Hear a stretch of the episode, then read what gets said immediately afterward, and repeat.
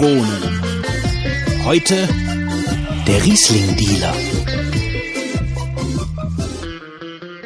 Geläutert, demütig und ernüchtert von den gesundheitlichen und gesellschaftlichen Problemen, die ein solcher Lachfläch verursachen kann, heute nur ein normales Willkommen an unsere 100 Hörer da draußen, an den Podcast-Empfängern.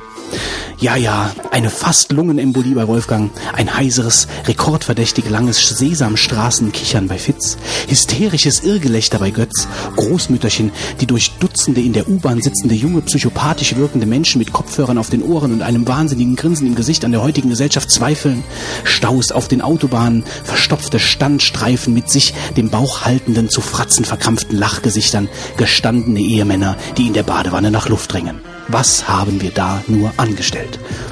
Wir sollten uns wieder auf das Wesentliche konzentrieren. Gepflegte Informationen aus der IT-Welt. Beginnen werden wir mit den sieben Tagen drei Vogonen, in denen wir euch mit den aktuellen News überfordern werden. Die unglaublichen kurzen 42 Sekunden folgen sogleich, bevor wir uns in einer aktuellen Über den Tellerrand Folge dem benebelten, dem benebelnden Deep Thought widmen, indem wir uns live und in Farbe vor dem Mikro besaufen werden. Was danach geschieht, dafür können wir noch nicht garantieren. Mit dabei wie immer der Götz. Hey, hi. Außerdem der Mann, der in einer geheimen Mission des Saufbunds das Zunftbaummonster besiegen konnte. Hallo Fitz. Ja, ey, hi. Unser Deep Thought Gast oder besser gesagt Saufbund-Lieferant ist da. Hallo Achim. Hallo. Und wer fehlt noch? Der Mann, bei dem alles schief läuft, der Unglücksrabe mit den dicken Armen, der zukünftige Gouverneur von Kalifornien, den habt doch bitte alle Mitleid, Wolfgang. Ho, ho, ho. So, und wer hat die ganze Zeit dieses nervige Handy hier an? Grauenhaft. Die ganze Zeit. Ich bin halt beliebt. Du bist sehr beliebt. Ja, doch, das sieht man auch wieder an den täglichen Kommentaren, die einströmen, ja. ja die alle im Spamfilter landen. Und da geht's schon wieder los. Schon wieder ist eine. Ich glaube, wir werfen gleich aus dem Fenster Vielleicht bin's aber raus. auch ich. Mein Handy liegt auch hier. Kann man iPhones auch ausschalten? Geht das? Ausschalten, mein Gott. Da bin ich ja offline. Das kannst du nicht einfach Mehr, mehr, Das- mehr, so- mehr so- kann so man nicht schon. erwarten. So, Wolfgang, erzähl doch mal bitte von deinen dicken Armen und von deiner Unglückssträhne. Ja, kommen wir erstmal zu erfreulichen. Ich habe einen Frosch im Hals. Wie erfreulich. Ich finde es auch Schön, toll. ja doch. Ich habe mich schon den ganzen Tag darauf gefreut, dass du einen Frosch im Hals hast. Ich kann wirklich kaum sprechen heute. Oh. Nee. Ähm, Manche ja, wird's freuen. ja. Ich habe ja die beim letzten Mal die äh, Warst du beim 100 Friseur? Ja, heute. Heute beim Friseur. Mhm. Ja, man sieht das irgendwie. Du auch, Götz. Ja, ich gehe täglich zum Friseur. das sieht man auch, ne? Das sieht man auch, man vermutet es jedenfalls. Ja, ja, ja, man doch. vermutet es. Doch, das ist irgendwie, aber das wird auch lichter bei dir oben, habe ich das Gefühl. Wer im Glashaus sitzt, Und so dazu steht, der kann auch mit Steinen werfen.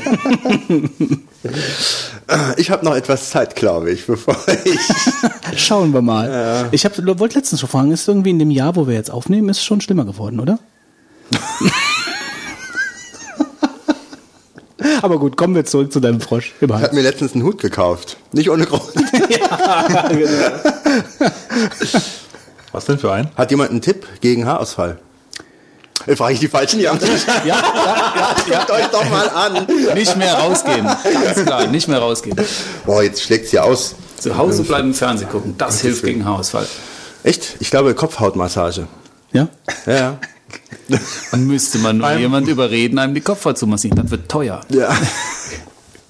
Also, ähm, ihr habt mir völlig aus dem Konzept gebracht. Also Fitz hat mir letztens erzählt, mit Malzbier einreiben. Mit Malzbier einreiben. Ja. Mit Cola einreiben. Sollst du mir doch nicht erzählen, nachher trinkt das, äh, kann ich das nicht mehr trinken. Ja. Also, ähm, ich werde jedes Mal hier irgendwie. Ich, ja, genau. Letztens hat einer auf Twitter noch gesagt: Wolfgang, was dir alles Schlechtes widerfahren ist, es tut mir schrecklich leid. Jetzt fehlt nur noch eine Folge Vogonen. Da wirst du ja auch nur noch runtergemacht, Ja, das hat war- er geschrieben. ja, das war das war, ein zweiter Twitter-Account? ja, das oder war der zweite Twitter-Account, ne? Ja. Wie ja, der zweite Twitter-Account. ja, komm, guck nicht so. Doch, das ist geschrieben worden. Da hat jemand gesagt, Ja? es ist, die Grenzen sind überschritten. Ich werde nur noch runtergemacht. Ja, ja, überall, überall. Naja, aber das Erfreuliche ist ähm, meine Empfehlung äh, von, letztem, von letzter Folge, die 100 Push-Up-App, iPhone-App, die äh, zeigt Wirkung. Ja, ja, du hast schon so War- abstehende Arme irgendwie. Du kannst nicht mehr Auto fahren, habe ich gehört. Nicht mehr geradeaus. Ja, die Muskeln scheinen aber aus den Beinen in die Arme zu gehen, ne? So, wenn man dann deiner Geschichte glauben kann, dass du irgendjemanden umgefahren hast Ja. und nicht mehr bremsen konntest. Ja, also auf jeden Fall, nochmal um das mal so abzurunden, also diese iPhone-App, äh, die kann ich jedem nochmal ans Herz legen. Es macht will ziemlich viel Spaß. reden. Wir kommen noch dazu. Ähm, mir macht sehr viel Spaß. Also man will halt äh, dort seine Liegestützanzahl äh, verbessern. Und ähm, ich habe das jetzt mal, jetzt glaube ich, drei Wochen bin ich jetzt dran, wobei ich auch immer etwas längere Pausen gemacht habe. Also ich kann nicht jeden Tag äh, die Liegestützen machen, weil das äh, ist mir der Muskelkater zu stark. Nee, ist aber auch so gedacht, oder? Ist auch, ja, ja, wobei Also dieses ja Day genau- One, Day Two, die, Ja. die schreiben doch davon, äh, dass du Rest Days einlegen Ja, sollst. ja. Also das muss man wohl auch natürlich. Und ähm, so zwei, dreimal die Woche, denke ich mir, kann man das machen. Dreimal die Woche kann man es machen, gut. Hm. Oder? Ja, ich glaube, ich bin auch so bei drei, bei, bei dreimal in der Woche. Und äh, aber ich habe am Anfang, äh, ich gebe es gern zu, ich habe am Anfang keine äh, fünf Stücke oder fünf, sechs habe ich, fünf oder fünf habe ich geschafft, glaube ich. Das kannst du ja jetzt mittlerweile Ja, sagen, bei a ja- total of 80. Ja, genau. ja, A total. ich bin mittlerweile schon neue Kleidung am kaufen. Also, Ja, ja, doch. Maßgeschneiderte Trainingsanzüge für den Gerichtssaal, ne? Aber ich habe jetzt wirklich ähm, auch eingestellt, dass es bei Twitter und Facebook schön bekannt gegeben wird, wie viel ich habe. Ja, das habe ich äh, öfter mal gelesen. Ja. Und äh, das, Das ist eigentlich ist, wenn auch, du das zweimal am Tag twitterst. Das ist irgendwie sehr interessant. Ja, wobei- Was hat drei Streifen und läuft durchs Gericht? drei Streifen. Oh, verstehen wir den nicht. Ne? Okay, dann mach weiter. Ähm, ja, auf jeden Fall äh, habe ich schön eingestellt, dass man das lesen kann, aber es ist halt etwas verwirrend, weil er schreibt dann, man hätte halt jetzt Total of zum Beispiel 80 gemacht und dann denkt jeder, man hätte 80 Liegestütze hintereinander gemacht. Aber das Schön, sind- dass du mit diesem Gerücht aufräumst. Ja, ich, man muss es mal sagen, weil das ist wirklich äh, nicht schön. Äh, Man hat halt dann fünf Intervalle gemacht, äh, die zusammen 80 addiert äh, ergeben. Sind wie viel pro Intervall? Das ist unterschiedlich, weil der sagt jedes Mal, wie viel du machst. Das sind dann zum Beispiel bei 80 waren das 20, 18, 18 und dann noch so irgendwas, damit es passt. Äh, also es war wesentlich äh, weniger, ähm, als man jetzt ähm, am Stück, äh, als man jetzt vielleicht gedacht hat. Aber ich habe jetzt deutliche Fortschritte. Also mein bestes Mal hintereinander waren, glaube ich, 27 in dem Test. Und am Anfang habe ich halt fünf geschafft. Ja. Und wir haben dann das Programm noch nicht beendet. Nee, nee. Aber die, die Sit-Ups, die hast du gelassen. Ja, die, die, die Sit-Ups, die habe ich jetzt mal ausgesetzt. Das werde ich jetzt aber auch noch machen. Ähm, die Liegestütze, ich finde, die Sit-Ups sind ein bisschen quälend da letzten Endes mit der Bauchmuskulatur. Und ähm, diese Liegestütze, das geht irgendwie leichter von der Hand. Und ähm, ich werde, so wenn ich die 100 am Stück schaffe, wenn ich 100 hoch runter am Stück schaffe, dann mache ich ein Video davon. Dann Glaub auf. mir. Glaub mir. Aber wenn du von 5 auf 80 gekommen bist, dann dauert das ja noch drei Monate, dann bist du auf 500 oder so. Ja, ich weiß nicht, ob man da eine Grenze irgendwann hat. Also, Einarmige ich weiß auf jeden. Fall eins. Wenn du mal hier reinkommst und 100 Liegestützen machst, Am Stück. dann fange ich erst an, dich zu verarschen, wenn du die 100 Liegestützen hinter dir hast. Ja, also das ist, also ich finde das eine schöne App. Auch so, ich mal gucken, ich will mich mal gucken, ob es noch weiter so Sport-Apps gibt. Ja, ich finde ich das schön, dass man da so ein bisschen. iPhone Weitwurf. Bier trinken äh, um die Wette oder so. Ja, also da, das fand ich ganz gut. Ähm, ich könnte mir sowas noch vorstellen. Es gibt ja so Runkeeper noch, ne? Also das ist, glaube ich, aber mit GPS äh, ähm, Funktion, der ist auch, glaube ich, das Bezahlprogramm, Programm, oder? Sagt euch das? Ja, Ich kenne nur, ich kenn nur diese, diese Nike-App für, für Ja, es gibt da wohl auch noch ein oder- oder- Konkurrenzprodukt. das heißt, glaube ich, Runkeeper. Das wohl mit GPS ermittelt, wie du, wie weit du gelaufen bist. Ne, ich dachte eigentlich, diese Nike- Nike-App, die, also ich meine, es liegt zwar nahe mit der, dass man die nur für Nike-Schuhe, aber das ist ja wirklich in dem Schuh ist ja teilweise dann, oder ist ja so ein, Fach drin, Ja. für dieses Teil reinzutun. Das habe ich gar nicht am Anfang so verstanden. Ich dachte, man könnte das Ding kaufen und überall benutzen, in jedem Laufschuh. Aber das ist ja jetzt auch für mit iPhone geht's auch. Früher ging's ja nur mit dem Nano, ne? Und äh, jetzt geht's auch mit dem iPhone, oder? Ich denke schon, ja, mittlerweile. Also mit dem iPhone sowieso, die werden wahrscheinlich da, ich meine, da will ja jeder auf die Plattform, will jeder Geld verdienen. Wobei ich heute gelesen habe, iPhone-Entwickler klagen über, Umsatzrückgang. genau, ich auch gelesen, ja. wird ja auch Zeit. ja, Ja, also äh, stürzen wir uns in die News oder gibt es noch irgendwas anderes zu Ach so, nee, Moment mal, wir haben hier, ja ein riesiges Paket, was noch, was nur rundherum aufgeritzt ist. Und zwar ist das von, ähm, noch nicht geöffnet, keiner von uns hat es gesehen. Wir haben zwar eine Vermutung. Und das Paket ist von Retro Bernd, richtig? Und wir Richtig. vermuten, weil er ja damals, als wir den Retro-Tipp mit dem Interview mit Boris Schneider, äh, diese, diese alte Zeitungsgeschichte ähm, gemacht haben, Da hatte er ja gesagt, er würde mal auf seinem Speicher gucken, ob er die alten Zeitungen findet. Und wir vermuten, dass die da drin sind. Also, Achtung, 3, 2, 1 und alle sagen jetzt, oh, hey, da ist ein Brief drin. Hallo, also ich lese vor. Hallo elendes Vogonenpack und ihr Hausmeister. Danke für viele Stunden Zeit verbrennen. Ihr seid immer für Retro-Kram zu haben, habt mich Retro Bernd getauft und meine Frau liegen die ollen PC-Player im Weg. Was liegt näher, als sie euch entsorgen zu lassen? Aber mal im Ernst, ähm, nee, mal ernst beiseite. So, auf der Suche nach der vor tausend Folgen versprochenen PC-Player Erstausgabe sind mir alle Jahrgänge entgegengefallen und ich habe mal die besten Exemplare ohne oder mit wenig Flecken eingetütet. Äh, was für Flecken. Was ich weiß auch nicht. es macht richtig Spaß, darin zu lesen und zu sehen, mit welchem Kram man damals Zeit verbrannt hat. Leider, leider, leider ist die 1,93 nicht mehr aufgetaucht. Die will da bestimmt selbst behalten. ähm, Zu verfleckt. zu verfleckt, genau.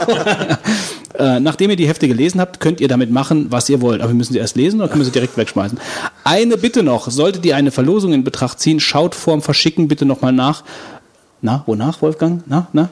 Ob der Adressaufkleber noch draufklebt. Ähm, okay. Und jetzt viel Spaß beim Schmökern in richtig alten Heften. Der Retro Bernd. Wenn er nicht mehr draufsteht, sollen wir ihn wieder aufbringen, oder wie? ja, das steht hier. Da, ich glaub, da müssen wir mal einen Praktikanten einstellen, ne? Also ich würde sagen, also der, der, das Anschreiben kommt natürlich in äh, die Glasvitrine im Vogonenmuseum. Ähm, und wir sagen vielen, vielen Dank für das Porto. das war, glaube ich, gar nicht billig. Ähm, also wir sind Hat hier bei gefühlt eine halbe Ewigkeit gedauert, bis es hier war. PC Player 1197, 1093, 1095. Oh, hier ist eine ganz alte. Das ist eine von den ersten. 493. Mit den Tests von Wizardry 7 und Underworld 2. Nicht schlecht. Ich gebe einfach mal so, Wir ein, lesen zwei, jetzt mal. ein, zwei ist Mal da ein stinklangweiliger Podcast. Sehr lang. Tut mir leid für euch, aber Ja, wir, gu wir gucken einfach mal so ein bisschen da rein. Vielleicht entdecken wir gerade mal ein paar Kindheitserinnerungen. Unreal, der Players Guide zu Unreal. Ja, den können wir doch eigentlich im letzten Fitzquiz mal verlosen. Hm?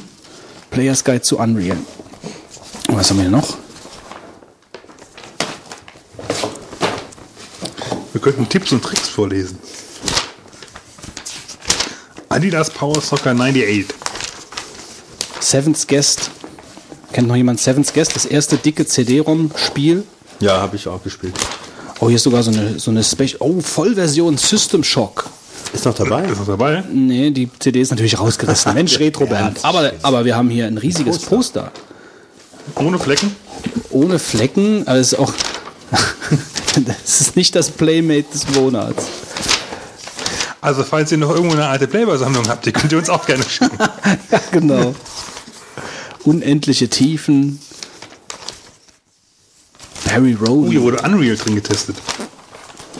Ja, also hier ist auf jeden Fall, das ist praktisch die, die Klo, Klo-Lektüren, äh, Retro-Paket, äh, Geschenk überhaupt. Heinrich Lehnhardt, 5 Sterne. Unreal, PC-Player-Wertung 87. Roland Austinat testet Galapagos. Gib mir mal eine andere Ausgabe. Mir sind nur schlechte Spiele drin. Das war ja klar. Die Hardware-Hitliste für Unreal, Pentium 2. Voodoo 2. 64 Megabyte RAM. Ja, ob wir das noch zusammenkriegen? Shadowcaster. Disney peppt ihr Windows auf. Prozessor-Upgrade 486er Power für alte 386er. Geil. Eine Auflösung ab 640 x 480 Pixeln macht ausschließlich mit einer 3D-Karte Sinn. Ja, die gab es doch damals noch, das war doch noch so eine Zusteckkarte, ne? Die 3DFX war doch so eine, so eine die erste. Zumal nur ein guter Pentium 2 mindestens 266 MHz über genug Rechenpower zur rückelfreien, softwaregerenderten Darstellung verfügt. Hier ist ein Text drin von GTA 1, Grand Theft Auto. Das, äh, ich habe das erst ab dem zweiten Teil gespielt.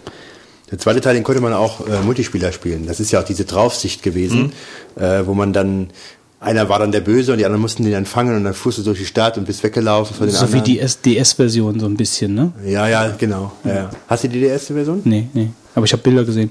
Ähm, Preview von Sam Max ist hier drin in der Ausgabe 1293. Aber was ja auch immer ganz interessant ist, sind ja die Kleinanzeigen, die hier irgendwo dann dazwischen drin äh, versteckt sind. Leserbrief. Was auch ganz interessant ist hier, Space Quest 5. Wir empfehlen 386er, Minimum 33 Megahertz mit 2 Megabyte RAM. Ja, das waren andere Hardware-Anforderungen. Man hat trotzdem den ganzen Tag gezockt, ne? Okay Soft. Kennt ihr eigentlich S&S Soft? Sagt euch das was? S&S Soft? Was Sagt haben die jemand? S&S Soft war auf dem C64 so eine Billig-Software-Schmiede, die so eine Kassette voller Programme für 10 Mark oder so verkauft haben damals. Aber das war das schlechteste, ach, von, überhaupt. Und jetzt habe ich hier gerade das Covergirl. Covergirl DVD-Player für den PC im Test. Auch hier Master of Orion, das ist natürlich eine absolute Perle. Master of Orion ist ein super Spiel. Der zweite Teil vor allen Dingen. Strategie. MS, Ja. MS Flight Simulator 98. Nicht schlecht. Vielen Dank, Retro Bernd. So, jetzt müsste eigentlich der Dann hat PayPal Achim Bernd uns mal einen Guthaben schicken. tun, wenn wir hier weiter über IT-Themen reden. Also die werden nachher, jetzt sehr Was schön, macht Achim? die werden fair kannst aufgeteilt. jetzt, nachher, kannst jetzt hier äh, nachher gleich lesen. Was werden die nachher? fair aufgeteilt. Die Hefte werden fair aufgeteilt. fair aufgeteilt, nicht, dass du jetzt den Karton mitnimmst, Götz. Ich dachte, wir verlosen. Wir verloren die, oder was? Äh, erst wenn wir sie gelesen haben. wir verlosen äh, sie, wenn ja. wir sie gelesen haben, und dann wir machen es so, dass wir Also- jedem Gewinner eine PC-Player dabei geben. Und wenn alle PC-Player weg sind, dann hören wir mit dem Podcast auf. Das wird noch lange dauern, glaube ich. Ja, also was, was können wir da mal zum Umfang sagen? Wie, viel, wie viele Ausgaben sind es? Das sind ungefähr, ja, mal überschlagen, 5, 10, 15, 20, 25 Ausgaben so circa. Also, Schöne Klolektüre. Wir müssen. Das war der Karton. Achtung, das war ein Karton. Nee, oder wie war das? Holzboden war das. So, und den, den, das Schreiben. Ja, hallo, elendes Vogodenpack. Also, Moment mal. Was nimmt der sich raus, der Kerl? So, dann würde ich sagen, springen wir vom Retro Bernd in die News. Ganz spontan. Ganz spontan. Und würde sagen, womit fangen wir denn an? Mit der PSP Go? Fitz, PSP Go? Ja, PSP Go kam ja jetzt am 1. Oktober raus. Ich besitze keine. Willst du dir eine kaufen? Nein, werde ich nicht. Warum denn nicht? Äh, ich habe mir nämlich einen sehr interessanten Bericht gelesen von Ars Technica über die Go und die waren nicht so sehr begeistert. Ähm, Zwischenfrage, also PSP, ich meine, ich kenne ja den, ich kenne ja den Nintendo DS äh, und PSP war der erste dicke Handheld, ne, der rausgekommen ist mit, mit, also jetzt mal abgesehen vom Game Boy, also der neuere, praktisch ein neueres. Genau. Ähm, und der hat so kleine, ein proprietäres Medienformat, UMD, UMD, genau. Ähm, und war das gut im Geschäft, diese PSP, die erste? Also ich kann ehrlich gesagt nicht sehr viel darüber sagen, weil ich halt keine besitze und habe mich da auch nie für groß interessiert, ganz ernsthaft, weil ich irgendwie die Dinger ganz komisch fand. Soweit ich weiß, mitbekommen habe, seitdem ich Playstation, die Playstation habe, äh, kriegt man ja auch immer so ein bisschen was mit von der Da gab es PSP. auch Filme drauf zu kaufen. Also das, das Du war kannst schon. Filme drauf gucken, du kannst auch über, über deine Playstation, kannst du halt dann quasi auch da zocken drauf. Mhm. Ähm, es gibt aber wohl relativ, also in Anführungszeichen relativ wenig Spiele, ähm, die rauskommen für die PSP, die auch einigermaßen gut sind halt. Also es ist nicht so überfüllt, sage ich mal. Die, die, die Developer sind anscheinend nicht so begeistert gewesen. Hm, Aber das war jetzt nicht sowas wie, wie das Nokia Engage oder so. Also es war schon, war schon so mit dem, nach dem DS so auf Platz zwei das Ding. Ich war schon mit weit vorne, denke ich mal, ja. Und jetzt kommt Also ich will mich jetzt nicht auf irgendeine Zahl, auf eine Rangfolge festlegen, weil ich da zahlenmäßig nicht äh, wirklich informiert bin. und die. Go-Variante, ist das, ist das jetzt ähm, eine, eine abgespeckte Version mit der gleichen Technik oder? Ähm, es gab halt die PSP, dann, danach gab es die PSP 3000, die hatte ein besseres Display unter anderem, ähm, das ein bisschen heller war. Und äh, jetzt ganz neu auf der, auf der E3 war das, glaube ich, kam die PSP, haben sie die PSP Go angekündigt. Die ist kleiner.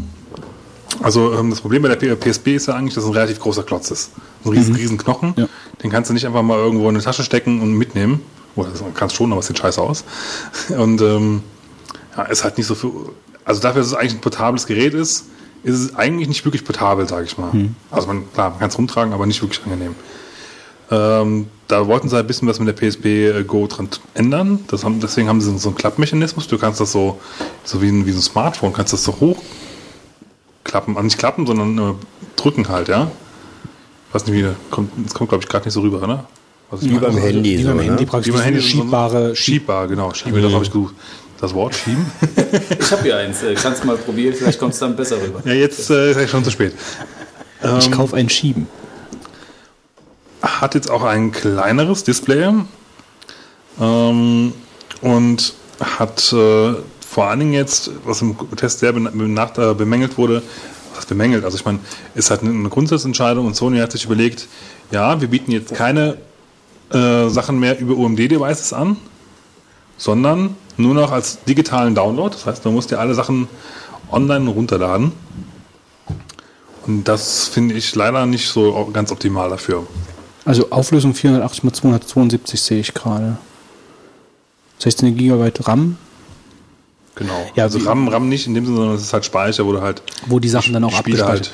Ähm, und ähm, weiß ich nicht, ob ich dich jetzt da überfrage, aber äh, wenn die Leute gekauft haben, ähm, wie groß ist so ein Spiel ungefähr? Weißt du Ähm, also ich habe jetzt hier in dem Artikel durchgelesen, da stand drin, dass jetzt, die, die hätten sich jetzt äh, Gran Turismo runtergeladen wollen. Das wäre äh, ein bisschen über 1, 1 Gigabyte gewesen. und wenn du, ähm, wenn du, wenn praktisch dein Speicher voll ist, kannst du dann löschen und wieder kostenlos runterladen? Ja, okay. Genau.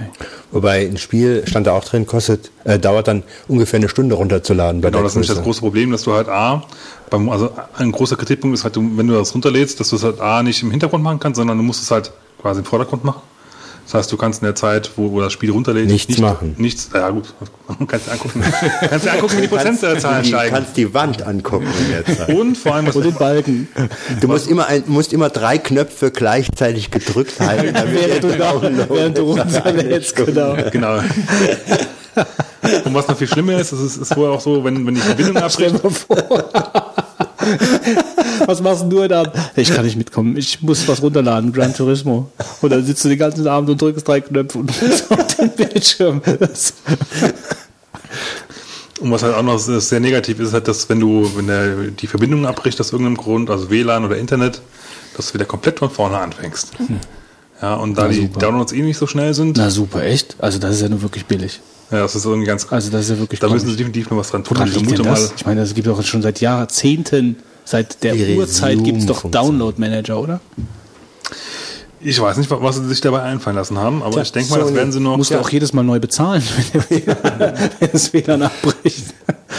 Also ich bin auch kein Freund Dann- von solchen Download-Lösungen. das ist, ich weiß nicht, das ist natürlich, letzten Endes schaltet man da den ganzen Zwischenhandel aus. Das, Naja, ne, das, ist kommt immer mehr. Ich meine, der, der DSI ist ja im Endeffekt äh, Geht in die Vorreiter. gleiche Richtung, ne? ja, irgendwo. Ja, mit Ja, aber ich finde es negativ, ganz ernsthaft. Ja, ich, ich finde es auch nicht gut, weil es ist wirklich so, man will, äh, das ist ja im Computerspielbereich ja- auch so, dass du da über äh, Steam und so weiter auch die Spiele anbietest.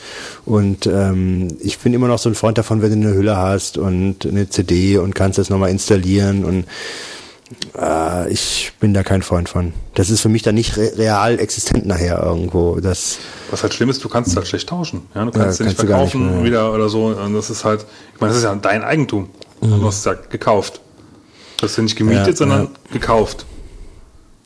Nee, ich, eigentlich müsste man ja froh sein, wenn man sagt, okay, weniger Verpackung und so weiter, aber so ganz anfreunden kann ich mich damit nicht. Und ich habe jetzt damals auch mir, äh, bevor ich eine Wii hatte, hatte ich mir den DS gekauft und da war ich mir nicht sicher, ähm, kaufe ich mir jetzt eine PSP oder kaufe ich mir einen DS? Und äh, habe mich dann doch für den DS entschieden. Ähm, ja, war ich aber auch ein bisschen unschlüssig. Es gibt ja auch ziemlich viele, sag ich mal, Sachen, die eher so für Kinder geeignet sind für den DS. Da gibt es einen riesigen Kinderspiel. Und DSI Sektor. meinst du jetzt oder meinst du ganz normale NDS. Module? Äh, ja, Modul gibt es ja sehr viele Kinderspielspiele Ja, für ja, den NDS. ja, Ja, ja. Reicht doch für dich. Danke. Die haben ja, die haben ja in diesem die, der DSI-Shop, der geht ja auch ziemlich ab. Also die, die verkaufen da ja relativ viele exklusive Titel auch drüber. hab Und ja keinen mal- DSI. Hast ich auch DSI? nicht. Nee, aber, wenn, was du, nee, aber was du da so liest drüber halt. Ja, ich kaufe mir doch keinen. Nee, das geht. Ach, ich komme ich komme so nicht dazu. Ich bin ja froh, dass wir irgendwie, wir haben jetzt äh, kurze Abschweifung. Äh, Ja, was habt ihr? Vorgestern äh, habe ich mit Achim äh, The Witcher angefangen. Du was? The Witcher. Das ist so ein 3D-Rollenspiel mit einer ziemlich genialen äh, Erzähl, äh, ja, Erzähl, hilf mir mal bei dem Wort. Struktur. Struktur, genau. ähm, klassisches Rollenspiel und ähm, ja, sehr schön präsentiert. Schöner Wechsel zwischen aktiv sein als Spieler und dann wieder passiv eine Minute ein Filmchen gucken. Da haben sie wirklich nicht gespart. Also in Immer wieder hier Spielegrafik, so also kleine keine, Sequenzen Ren keine. Rendergeschichten, sondern halt so in Spielegrafik. Und ähm, ja, also weil das ist ja oft in Spielen so, oder geht mir zumindest oft so, du wirst ja am Anfang so überfrachtet mit Namen und mit Happenings, die in dem Spiel passieren und was du machen musst und so. Du, du, äh, bestes Beispiel ist zum Beispiel Splinter Cell. Ähm, Finde ich zum Beispiel, haben wir mal irgendwann gespielt und du wusstest, du wusstest äh, überhaupt nicht, was mu- musstest du machen? Du wusstest nur, du bist in, in irgendeinem südamerikanischen Land und musst irgendjemanden umbringen. Hast keine Ahnung, wieso und weshalb. Ja? Aber auch bei vielen, bei vielen Rollenspielen ist das halt auch so. Werden. Also du bist, du bist halt du überfordert mit dem, was du da tun musst. Und bei, bei, bei Witcher war es halt wirklich gut so, die machen ganz Schritt für Schritt für Schritt für Schritt. Du weißt, wer ist der, wer ist der, wer ist das, warum musst du das machen, wo gehst Warum du jetzt schläfst hin? du jetzt mit der Frau, die ja, genau, sich dir das anbietet? Ist, das ist das, das Spiel hat, äh, Was spielt ihr denn? Warum Das will der andere auch mit derselben Frau schlafen? Wie Du heißt weißt das nochmal? das heißt The Witcher und es ist wirklich so, dass du pro, pro Frau, mit der du schläfst, eine Sammelkarte bekommst. das war wirklich ziemlich hart. Also wir Der Laden, wo wir The Witcher gekauft haben, war natürlich ein bisschen dubios, aber Nee, das, das Spiel das, ist das, wert. die Umsetzung war schon ziemlich, war ziemlich lustig. Ihr seid, ihr seid sicher, dass das Spiel wirklich The Witcher heißt? The Wit- The Wixer. Ah, Fitz schlägt mal wieder den, fast den Boden aus. Der Fitz bettelt um das explicit Lyric. Nee, das, nee, das ist wirklich. Ich habe mittlerweile festgestellt, jetzt mal, das kann, jetzt kann man ich, ernst, sogar also selbstständig äh, ernsthaft, setzen. Ernsthaft, ernsthaft, wirklich ernsthaft, ja. Also du, du bist da am Spielen und dann war im Spiel, glaube ich, storymäßig war es gerade so, Langweilig. dass ähm, Ernsthaft, ist langweilig. Nee, jetzt, das, das war im Spiel halt wirklich gerade in dem Moment so, dass irgendjemand gestorben ist. Irgendjemand, äh, es war also eigentlich keine, keine Situation, wo man dann gerade unbedingt mit der Frau dann ins Bett geht. Und dann sagt die Frau irgendwann, schauen wir doch mal, ob das Bett hier uns aushält. Und da sagt der Typ, Und dann hat's geknattert in einem Stück, und dann, sage ich und dann dir. sagt und dann sagt der, sagt der Typ, äh, naja, okay. Und dann siehst du halt nichts. Ja, das ist natürlich, die Kamera fährt dann runter aufs, äh, runter an, an, am Bett so entlang und äh, du hörst da auch nichts Großartiges, aber plötzlich fliegt so eine überdimensionale Sammelkarte mit, mit dem Konterfei der Frau auf den Bildschirm rein. Und dann, also echt, für pubertierende Jugendliche, ehrlich, sowas spielen die. Ist das jetzt ein altes oder ein neues Spiel? Ich wollte gerade sagen, ja, äh, das ist, das ist für welche, vor anderthalb Jahren so ungefähr rausgekommen. Das ist ja noch alt. Systeme? Für welche Systeme? Äh, PC und Xbox, glaube ich. Ich war mir nicht ganz sicher, ob das jetzt Xbox aber PC. Ein klassisches PC-Rollenspiel ist im Prinzip wie Gothic oder so. Ja, also du spielst halt ein Hexer, typisches, schön dreckige Rollenspielwelt. Sowas mögen wir eigentlich immer ganz gern. Also was sind schön dreckig Leute. muss so um nochmal auf das entscheidende Element des Spiels, nämlich die Sammelkarte zurückzukommen, äh, die war ganz einfach zu kriegen. Die Frau hat gefragt, willst du? Und wir haben nur, ja, gesagt. Und zack, kam die Sammelkarte. Super. Scheint der Schwierigkeitsgrad im Spiel nicht so hoch zu sein. Kommen wir nochmal zurück zum DSI und den Kinderspielen. Wir wechseln mal den Tisch von der rechten auf die linke Seite. Heute geht es weiter mit Kinderspielen. Von und mit Wolfgang. nee, was ich aber eigentlich sagen wollte. Ich spiele gerne, dieses äh, DSI, das, Zookeeper. das ist natürlich schon, das verschiebt, das verschiebt den Markt ein bisschen. Also weg von den Modulen hin zu diesem Download. Und ich denke mal, wenn, wenn das in zwei, drei Jahren so ist, dass alles irgendwie eine UMTS-Karte eingebaut hat, dann, äh, ja, dann wird es keine Module mehr geben. Die Produktion ist zu groß, die Zwischenhändler sind da und äh, Steam hat's vorgemacht, das funktioniert, das Modell, und dann wird das auch bei, bei, bei den Ich Spielen es wird funktionieren. kommen, aber ich bin eigentlich nicht begeistert von. Ja, ich glaube auch. Das, äh, der, der entscheidende Vorteil ist, glaube ich, für den Hersteller, dass er den ganzen Zwischenhandel ausschalten kann. Ist die schon auf dem Markt oder kommt wahrscheinlich nochmal mehr Kohle Ist gemacht. Am Anfang Oktober rausgekommen. Und hast du da schon irgendwas über Rückmeldungen gelesen, wie, sie, wie es angenommen wird oder wie es verkauft wird, das Ding? Äh, ehrlich gesagt jetzt nicht drauf geachtet. Ich glaube, ich habe mehr Kritik gehört. Ob es gut verkauft, weiß, weiß ich gar nicht, aber ich habe schon viel Kritik Also- gehört wegen allein diesem Download-Only. Es ist ja auch so, äh, dass du halt deine alten Spiele, wenn wenn du halt vorher eine PSP hattest, ja, kannst du ihn erstmal nicht weiter benutzen. Ja, das ist ja auch geil. Ja, hast dann diese UMDs, aber die kannst du ja nicht reinstecken, Ja, also das kannst ist du ja auch nicht benutzen. ja, dann verfügt das Gerät nur über ähm, B-WLAN, also dem langsamsten WLAN, das du halt eigentlich einbauen kannst. Also es ist relativ viel, viel Kleinkram, wo man sich eigentlich fragt, was, was machen sie da? Ähm, ist wohl auch noch relativ teuer, kostet 250 Dollar in den USA. Ich glaube, hier in Deutschland wird es dann so, ich weiß gar nicht, guck mal gerade mal Amazon, was das kostet. Ähm, aber es ist auf jeden Fall im Verhältnis relativ teuer, wenn du überlegst, wofür, für wie viel Geld du mittlerweile einen iPod Touch kriegst, ja. Ja, wobei äh, die Spiele auf dem iPod Touch, also ich bin der Ansicht, der iPod Touch ist ein lustiges Spielzeug, aber letzten Endes ähm, ist es nichts äh, Vergleichbares wie mit äh, dem NDS oder von mir aus auch der 200? PSP. Das ist was anderes, damit zu spielen. 248,95, also auch 250 Euro. Das habe ich jetzt nicht so ganz verstanden. Also du, du hast jetzt praktisch gesagt, der DS, du, würd, du würdest dich für den DS statt für die PSP Go Also wenn ich entscheiden. was zum Spielen äh, portabel haben will, dann ist für mich äh, der iPod Touch oder das iPhone keine wirkliche Konkurrenz zu denen. Nee, das sehe ich genauso. Das, das, ich meine, gibt's immer lustige, es gibt lustige Spielchen und so weiter für den iPod, für die für die Plattform da, iPod, iPhone, aber das kann nicht mit denen konkurrieren. Ich finde auch, dieses Touch-Display ist halt da limitiert und du brauchst, um, um einige Sachen cool zu spielen, brauchst du dieses diese Knöpfe. Also ich habe mich heute gefragt, ähm, mein Azubi, der kam heute mit Heroes of Might and Magic, welcher Teil wie auch immer, keine Ahnung, Teil 4 oder so, auf dem iPhone mit einer Demo-Version. Und das war, also ich habe mich vorher schon gefragt, bevor, bevor ich es überhaupt gesehen habe, habe ich mich gefragt, wie funktioniert denn das Heroes of Might and Magic? Kennst du das? Das ist so ein echt, das so ein, früher mal gehabt. so ein Strategiespiel mit so einer großen Übersichtskarte. war sehr spannend. Ja, sehr, ein sehr, Sehr gutes spielerisch. Spiel. Ähm, und dann musst du, dann musst du halt wirklich, du hast mit dem Finger hast du dann irgendeine Einheit draufgeklickt und dann äh, kam so ein Menü und also das war das war wirklich filigranste Arbeit. Und wenn ich mir vorstelle, du musst da, ich weiß nicht, extra Strategiespiele gibt's ja bestimmt auch schon dafür. Großer Rahmen drum und drauf. das, das ist irgendwo, ich Also meine, ich- es gibt lustige Starcraft. Konzepte. Myst habe ich mir gekauft. Ich habe es noch nicht gespielt, aber ich glaube, Myst ist so ein Spiel, das funktioniert. Und in, mit Abstrichen funktioniert wahrscheinlich auch äh, Monkey Island und so, wenn das, äh, ja, aber es gibt Spiele, das ist reine Geldmacherei. Also einfach Geldmacherei. Einfach portieren und los. Gib ihm. aus Post. Ähm, ja, ich denke mal, genug gelästert.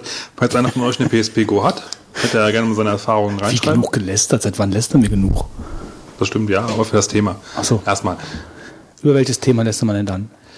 was haben wir noch draufstehen auf unserem Speiseplan? Kindle für Deutschland. Ja, es geht mit mobilen Handheldgeräten geht es direkt Erklär mir weiter. doch mal dem Achim, was ein Kindle ist, weil der weiß das, glaube ich, nicht. Hast du Eine noch keine? Biersorte, oder? Ja, fast. Du kennst, doch, du kennst doch Star Trek. Du weißt doch, wie früher, äh, wie, wie James T. Kirk, nee, wie, wie die Pille, äh, dem, ähm, oder nee, wie, nee, das ist falsch, sondern wie, wie James T. Kirk auf seinem Kapitänsstuhl gesessen hat und da kam zwischendurch so einer mit so einem ganz kurzen Röckchen rein durch die Brücke und hatte dem irgendwie so ein, Janet Rice, zum klar. Beispiel und hat dem irgend so ein Ding hingehalten und dann hat er da irgendwas gemacht und hat sie wieder gegeben. Unterzeichnet, genau, Das, das sind ist die der Kindle. Genau, das ist der Kindle. Das ist der Kindle. Ja, Kann, der man, kommt den, jetzt. kann man den auch mit Rau bestellen? das weiß ich nicht. Da sieht man mal wieder, wie innovativ diese Amerikaner 1969 in ihren TV-Serien waren. Nee, also das ist halt, ja. Das ist ein äh, mobiles Lesegerät für, für ja, E-Books, äh, was, was dir halt ermöglichen soll, dass du halt äh, nicht mehr Bücher rumschleppen musst, sondern halt meinetwegen 30, 40 Bücher, ich weiß gar nicht genau, wie viel draufpassen, aber ein paar werden schon pa- draufpassen, du einfach mitnehmen kannst in einem relativ kleinen Format äh, und halt drauf lesen kannst. Das ist speziell dafür aus, äh, also optimiert, dass du halt an diesem Gerät lesen kannst, wenig Energieverbrauch hat und äh, du kannst auch über UMTS, Für lange Urlaube ohne Familie. ja zum Beispiel, Bis zu 1500 Büchern speichert das Ding. Ich denke mal, es kommt noch die Bücher, Büchergröße noch mal. Naja, wahrscheinlich schon, aber das macht wahrscheinlich nicht so die. Also es ist eine, eine Richtzahl. Aber dass Amazon die ganze, die ganze Startseite damit zugleistert, finde ich auch ganz lustig. Ja, ja, sie wollen das definitiv verkaufen. Ähm, du kannst halt auch, wie halt jetzt auch bei der PSP, kannst du halt die Sachen online runterladen. Du hast ein UMTS-Modem drin. Also du musst nicht irgendwo ein WLAN haben, sondern du hast direkt da drin praktisch ein Handy, mehr oder weniger. Also kannst nicht damit telefonieren, aber du kannst halt dann in den Store gehen und lädst dir dann irgendwo Handy kennst du, ne? Ja? aber das Ding hört sich irgendwie so Ihr an. redet mit dem hier, als wenn er nichts wüsste. Naja, Ja, aber ob, kenn ich, doch, ob er. UMTS, ob, er, ob du mit UMTS was anfangen Doch kannst. mit UMTS, das ist aber dann schon die Grenze. So, Also ich bin auch nicht zum IT-Thema hier eingeladen worden, das will ich nochmal betonen. Ja, ja, wir haben wir haben es ja gleich durch. Keine Angst. Gleich, gleich hast du viel reden und wir hören zu. Nein, aber ich bin froh, jetzt weiß ich, was ein Kindle ist. Und wenn ich mal irgendwann eine Justizvollzugsanstalt längere Zeit von innen besuchen muss, dann weiß ich, was Nicht ich mir wünsche. Kindle. Was haben wir- was das, wir das machst du dann, wenn du, gleich, wenn du gleich fährst, wenn du gleich nach deinem Deep Thought noch Auto fährst. Vielleicht dann. naja, aber also im Prinzip, ich habe, als ich mir das durchgelesen habe, hier auf der Amazon-Seite über ein Kindle, ähm, einfach so ganz objektiv, ist natürlich die Sache schon nett. Also äh, wenn, Nee. wenn das Ding, wenn das Ding, also ich würde es mir nicht kaufen. Ja, Ich würde es gerne mal in der Hand haben. Ich möchte mir das Genau. erstmal Wenn sehen. das wirklich so ist, wie, wie sie das beschreiben, so mit dem, dass das so ist, praktisch von der, von, von der Kontraststärke her, wie, wie, wie wirklich Papier, äh, dass du im Sonnenlicht lesen kannst, etc., dann äh, ist es zumindest eine, eine, eine nette Idee. Genau, ich, glaube, da spielt die Anfassqualität, die Handhabung. Die Haptik ist ganz die, wichtig, Genau, ja. die ist da äh, noch entscheidender als die Technik. Aber ich bin der Ansicht, wenn ich was lesen will, dann will ich immer was Papierhaltiges in der Hand Ja, halten. definitiv. Und wenn das ein Plastik- oder Metallgerät ist, das, das nehme ich nicht so gern. Aber ich kann mir vorstellen, Bett das, das Ding findet seinen Markt. Also ich würde es auch nicht machen, aber ich glaube, es gibt genug Leute, die das machen. Und es kommt immer mehr. Wir haben da letztens noch das Thema gehabt, wo wir gesagt haben, hier Schwarzenegger, äh, E-Books und so, ja. Also das praktisch da alles in den Schulen wird jetzt alles in in E-Books und ich meine, wir sind eine andere Generation, aber das kommt. Wahrscheinlich, und ich, aber und ich das glaube, liegt, aber das ist dann die, die, die, ich sag mal, die Leute, die nicht viel lesen, die werden sich vielleicht dafür noch begeistern. Aber wer wirklich viel liest, ich denke, es wird immer eine andere Qualität haben, äh, ein Display im Vergleich zum Stück Blatt, bedrucktes Blatt Papier. Mann, bist du konservativ. Ja, nee. kaum zum Aushalten. ich spiel dir das Also, mal in so sechs, sieben Jahren vor. Kannst du machen. Ich pack sowas nicht äh, gerne an. Und auch so das Argument zu sagen, ja, die Tageszeitung ist dann, da- ist dann da drauf. Dann lieber mit dem Laptop sitzen und äh, Internetseiten äh, sich angucken Naja, und also äh, sich dann. Ich bin da vollkommen bei dir. informieren. Also ich, mir geht das auch so. Also, aber ich würde es trotzdem auch mal gerne in die Hand nehmen und würde einfach mal gucken, wie ist das so, wie ist der Kontrast, wie wie liest sich das einfach. Ich meine, äh, ich glaube schon, dass das Ding oder eins von den Nachfolgern einen Markt finden wird. Das glaube ich schon. Tja. Einen kleinen Pferdefuß gibt es halt im Moment noch. Man kann es im Moment nur von Amazon.com aus bestellen. Sprich, du lässt es dir auf, aus den USA hier rüber liefern. Ähm, Und es gibt fast nichts, äh, außer, die, außer der FAZ gibt es kaum deutsche Angebote oder gar keine. Ja? Ja gut, aber das kommt ja. Also da mache ich mir keine Gedanken. was interessant ist, ist das UMTS-Modem, was drin ist, äh, kannst du auch in Deutschland benutzen mit einem Vertrag, der wohl schon drin ist von AT&T, inklusive Roaminggebühren. Das heißt, man bezahlt nichts, aber kann halt sich die Sachen dann online, also quasi überall runterladen. Aber das ist wirklich nur für den Shop. Also du kannst Ja, nicht du kannst irgendeine machen. Webseite an aufrufen oder sonst irgendwas. Ne? Ja, okay. Ja gut, das wäre jetzt auch ein bisschen... Aber das ging, geht das nicht mit dem mit dem amerikanischen Gerät in Du kannst, Amerika? genau, geht du das kannst doch, ne? äh, Webseiten damit aufrufen, ja. Aber ähm, das ist wohl jetzt bei der quasi europäischen Version in Anführungszeichen anscheinend gesperrt erstmal. Äh, ist ja. das jetzt schon direkt auf dem Markt? Das gibt es in drei verschiedenen Ausführungen. 19. Oktober. Also um die Buchmesse rum soll es irgendwie anscheinend rauskommen im Endeffekt. Ich habe irgendwie im Kopf, es gibt das in drei Ausführungen, das Ding. Ich glaube, das war aber, das war aber, ähm, ja, doch, das hat mit der, mit der Speichergröße. Ich habe es hier jetzt gerade. Wenn du, wenn du da den einen Link folgst, das eine Ding ist halt größer, das hat eine, eine 9,7 äh, ähm, und kann dreieinhalbtausend Bücher speichern. Das kostet 500 Dollar, also 490 Dollar. Ähm, und es gibt im Moment gibt's nur das gibt's nur den den den äh, den 6 Zoll ähm, das 6 Zoll Gerät für den internationalen Markt und kostet 279 Dollar. Das finde ich halt schon relativ heftig, muss ich ehrlich sagen. Was? Die Größe, äh, den, den Preis? Mhm. Ich weiß nicht. Nee, das kann ich jetzt nicht sagen. Das, also, oder das, es, man muss es mal in die Hand nehmen. Also, äh, man, das, das steht und fällt mit der Qualität, mit der Verarbeitung von dem Ding. Also, äh, 279 Dollar sind wie viel Euro? Momentan ist ja 1,45 so angesagt, oder? Ist ja gar nicht so.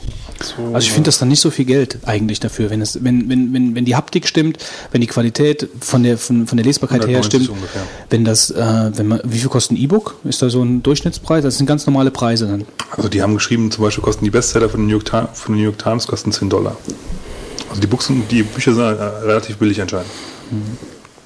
Nee, also für mich wird das nicht sein. Also Ja, Ja, ich verstehe da den Wolfgang auch. Ich äh, werde öfter online nach Preislisten gefragt und mail dann sehr gerne zurück. Ich schicke Ihnen gerne ein Exemplar zum Anfassen und Umblättern. Ja, wobei- das gehört schon einfach Nee. zu einem Schriftstück ein bisschen dazu, dass äh, es einen Umschlag hat und aus Papier besteht und umgeblättert werden kann. Das äh, hat schon was anderes. da können wir gleich nochmal detaillierter drüber reden, wenn wir zur Thematik kommen. Da bin ich jetzt wieder leicht anderer Ansicht. Was jetzt ähm, zum Beispiel Preislisten oder Achso, du redest angeht. von höherwertigerer Literatur, die du dir zu Gemüte führst, die dann nur zum äh, DGB zum Beispiel. Das, oh, das sehe ich, das sehe ich dann auch so wie der Wolfgang. Also äh, es kommt halt drauf an, um was es geht. Also äh, zum Beispiel Formulargeschichten oder so muss ich nicht umblättern können. Also die möchte ich halt einfach auch online ausfüllen können und wegschicken. Ähm, und wenn ich mich inform informieren möchte über irgendwas, über irgendwelche Preislisten, dann bin ich auch froh, wenn ich das im Internet machen kann, irgendwie, indem ich das bekomme. Aber wenn es darum geht, mich irgendwie reinfallen zu lassen, jetzt nicht in eine Preisliste, äh, sondern in Und ihr habt meine Preisliste noch nicht gesehen. Das ist ein Ich- 20-seitiges ich hab die schon Büchlein, gesehen. was schon eine gewisse Anfass- und Umblätterqualität hat. Gut, ich sehe, ihr unterschätzt mich maßlos. die Belletristik-Preislisten. Ähm, naja, also gerade für jemanden wie mich, der viel Computertechnik und viel Computerzeug um sich rum hat und viel vom Computer verbringt, für den ist so ein Buch irgendwie immer noch, hat einen ganz hohen Stellenwert. Also wenn ich mich wirklich mit einem Buch irgendwo hin zurückziehe, dann ist das was anderes, wie wenn ich mir jetzt den Kindle nehmen würde und mich damit in den Garten legen würde. Also ich brauche auch das Buch. Also da, da wird sich auch nichts dran ändern. Ich werde mir auch keine Zeitungen also der Marc hat mir zum Beispiel mal von dem, haben wir ja schon mal drüber gesprochen, über dieses, wie heißt es, ähm, Retro-Magazin, also dieses englische Retro-Gamer. Und da hat der Marc mir so eine ganze CD oder DVD mit den ganzen Ausgaben von den letzten äh, 30 Jahren oder so äh, geschenkt. Und ich habe da natürlich mal reingeguckt und fand das auch super, aber ich würde so ein Magazin nicht am PC lesen, das mache ich nicht. Oder äh, E-Books, nee, das ist nicht mein Ding. Aber ich bin trotzdem gespannt, wie das, das Gerät wird einen Markt finden. Da bin ich mir ganz sicher. Ganz sicher. Und ich finde es auch gut, dass es das gibt. Ja, ich werde es nur nicht benutzen. Glaube ich. Gut, gut. Kommt glaub, das ist auch ganz gut. plant Apple ja mit seinem neuen äh, Tablet ja auch quasi das. Äh, E. Welcome, people. I show you the E today. Registry. With no registry. Aber noch ein, ein Satz auch, das ist für Behinderte, denke ich, ist das halt auch äh, eine ganz feine Sache mit dem Kindle. Du kannst die, gut. du kannst die Größe von Buchstaben verstellen. Ja, du kannst, also du kannst die Größe verstellen, du kannst, Super, dann können die Behinderten die Größe der Buchstaben verstellen. ja, den falschen Knopf da. nee, du kannst die Größe der Buchstaben verstellen, du kannst ähm, das Ding, du musst nicht umblättern, sondern das läuft von alleine, läuft der Text in der, in der Du musst dann In der ein beliebten- Laufband, ja. Ja, ja gut, ich meine, das ist ja schon bei, bei allen möglichen E-Book-Readern ist das ja schon so, dass du die Geschwindigkeit, die Scrollgeschwindigkeit einstellen kannst. Das gab es schon auf dem Palm früher, wo du, das, das geht, das ist kein Wie du Problem. merkst, lese ich kein E-Book-Reader. Ja, nee, das, das, das läuft dann von alleine und du kannst die Geschwindigkeit einstellen, wie schnell das läuft. Ja. Und, Und aber wie das, bei dem PCS, wenn du einmal den Faden verloren hast, musst du wieder ganz von vorne anfangen. und das ist halt dann auch mit, ähm, wahrscheinlich dann mal irgendwann mit, mit, mit, äh, mit einer guten Sprachausgabe. Dann hast du so gesehen dann äh, dein Instant-Hörbuch, wenn du dir das E-Book kaufst. Dann kannst du wahrscheinlich dann die, die Vogonen demnächst dann auch über Amazon Hier Text, ja, hier ist es doch schon, Text-to-Speech ist doch sogar schon hier drin. Ja, ist die Frage natürlich mal wieder nach der Qualität. Aber gut, soweit zum Kindle. Schauen wir mal. Das Ding ist wirklich flach, das ist so flach wie ein Bleistift. Ich, ich muss es mir erstmal angucken. Ja, ich auch. Ja, dann sind, ähm, was ich ganz interessant fand, ähm, sind, äh, ich habe übrigens Snow Leopard bestellt, nur mal so am Rande, äh, damit ich noch in diese, ich musste, ich musste sogar mein, mein Kaufdatum türken. Ähm, also es gibt ja, es gibt ja diese 30, 30 Tage, also innerhalb von 30 Tagen nach dem Kauf deines qualifizierten Gerätes bekommst du Snow Leopard für 8,95 Euro oder sowas. Fitz, was suchst du denn? Ich frage mich, wo meine leere Malzbierflasche Warum interessieren dich, seit wann interessieren dich leere Der Malzbierflaschen? Fitz tastet sich hier am Tisch entlang. Wo ist er hin, die Flasche? Wo ist sie hin? Deine leere Malzbierflasche, Ja. warum brauchst du die denn? Ich kann dir sagen, wo die hin ist. Die steht im Kasten wieder, weil ich sie gerade eben da reingeräumt habe. Oh, Der Wolfgang hat dem Fitz die leere Malzbierflasche weggenommen. Wolfgang, Das will ich jetzt mal du wolltest dich doch festhalten. wegen deinem Ordnungswahn Weißt du, therapieren er lassen. 27 Liegestützen, wird er hier aufmüpfig. Ganz genau. Dann probier da bitte. aus, was geht. Er- Erstmal die leere Malzbierflasche und weißt, wie es gleich weitergeht. Magst du Ja. ein volles Malzbier haben? Nein, ich Fitz? wollte nur wissen, wo es ist, bevor Ja, ich es hier gleich irgendwie umdrehte oder so. das leere Malzbier umtreten? Das wäre schon. Wo ist denn die Flasche? Also, also ich, habe warte auf den jeden Fall, köstlichen äh, Inhalt, der nachher uns gleich noch gereicht ich habe wird. mir auf jeden Fall ein äh, ist es Snow Leopard äh, gekauft. Ich habe mir drei Snow Leopards gekauft. Schon durstig. Ihr hört, ja, die, das Snow Leopard. Snow Leopard, Snow Leopard, Snow Leopard, Snow Leopard. Ähm, habe ich mir gekauft, damit ich in den 30 Installier Tage bleibe. bloß Nee, inst nicht, nee ja. installiert habe ich es noch nicht. Ähm, habe hab ich sogar das Kaufdatum ein bisschen getürkt, aber Apple hat es nicht gemerkt. Ich habe es trotzdem bekommen ähm, für 8,95 Euro. Also zumindest 2,1 habe ich mir offiziell gekauft für 30 Euro. Weil Morgen da, hast du die Rückführungs. ich hatte kein, ich hatte kein, äh, es waren nur zwei, drei Tage, das merkt doch niemand. Ähm, ja. den 100 Hörern. Und dann habe ich gelesen, Der Adler ist gelandet. genau. Der bekannte Adler, der gelandet ist. Ja, und dann habe ich gelesen, dass ja da in, ähm, in ähm, das Google-Anzeigen in Los, Hände hoch! Beine an die Wand! Wir haben ihn. Nehmt ihn die 8,95 Euro ab. So, Bärchen, das war's. So, sollen wir jetzt nochmal, soll ich nochmal probieren? Ja, versuch's noch Ich versuch's nochmal. Ähm, also, Google-Anzeigen bewerben ja äh, ultradünne iMacs und leichtere MacBooks und billigere Mac Minis auf holländischen Seiten, beziehungsweise bei holländischen Google AdSense Anzeigen. Und das fand ich natürlich sehr schön, weil da würde ich eventuell sogar zuschlagen. Du hast doch jetzt gerade erst einen neuen. Ich habe gerade erst einen neuen? Nee. Du hast doch gerade einen neuen Mac Mini gekauft. Ja, doch nicht für mich, für die Firma. Ach so, und du willst du. Ich würde mir dann eventuell entweder ein iMac kaufen oder ein Mac Mini. Aber ich mir dann die Frage stelle, ich meine, ich, ich, meine, ich habe jetzt hier einen stehen, die sind schon relativ dünn. Die, wie, wie dünn wollen Also ich die würde mir machen? auf jeden Fall, ich kaufe mir auf jeden Fall keinen mit Glare-Display. Wenn die Dinger nur mit Glare-Display, also mit, mit, diesem, mit diesem glänzenden, kaufe ich mir keinen. Definitiv nicht. Also ein Mac Mini. Ja, dann kaufe ich mir. ja, wenn du es so ausdrücken magst, ja.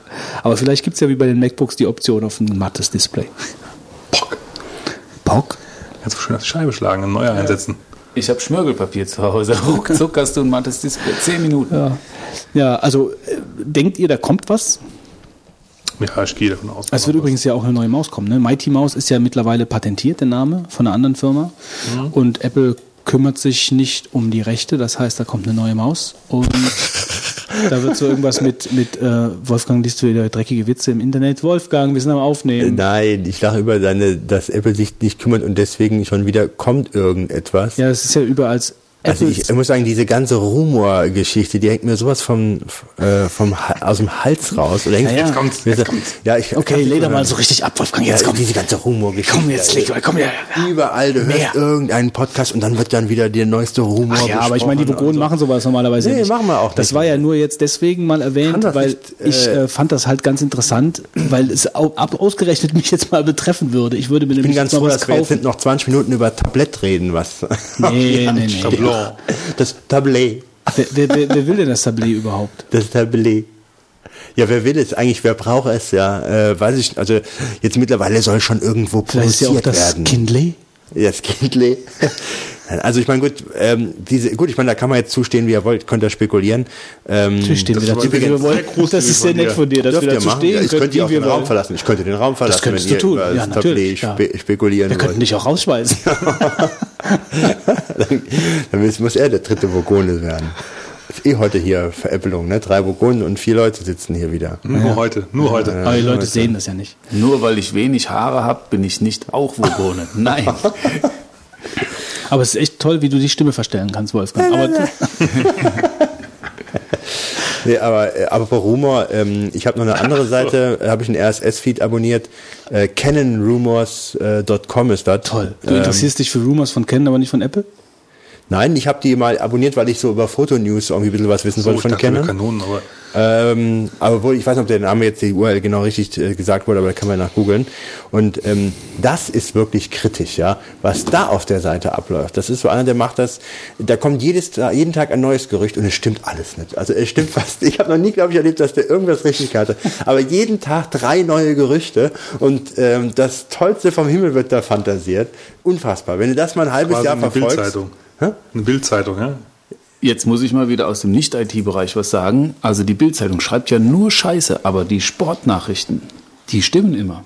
Die Gerüchte, die die Bild im Sportbereich macht, sind immer wahr. Also da ist Bild-Zeitung jetzt mal kein guter Vergleich, was Gerüchte angeht. Da kann ich wiederum nicht mitsprechen. Ja, das stimmt schon. Also, dass die, die, dass die oft Sachen vorher wissen und die Sachen dann durch die Presse laufen, das gibt's oft. Aber die bei, haben die richtigen Wanzen an den richtigen ja, Stellen ich finde, da werden halt, da weiß man ja, welche Leute man vielleicht bezahlen muss und so äh, und kriegt dann die Informationen. Aber im Internet geht ja dann Hinz und Kunz hin nehm und Geld, ich erzählt Geld. was. Ja.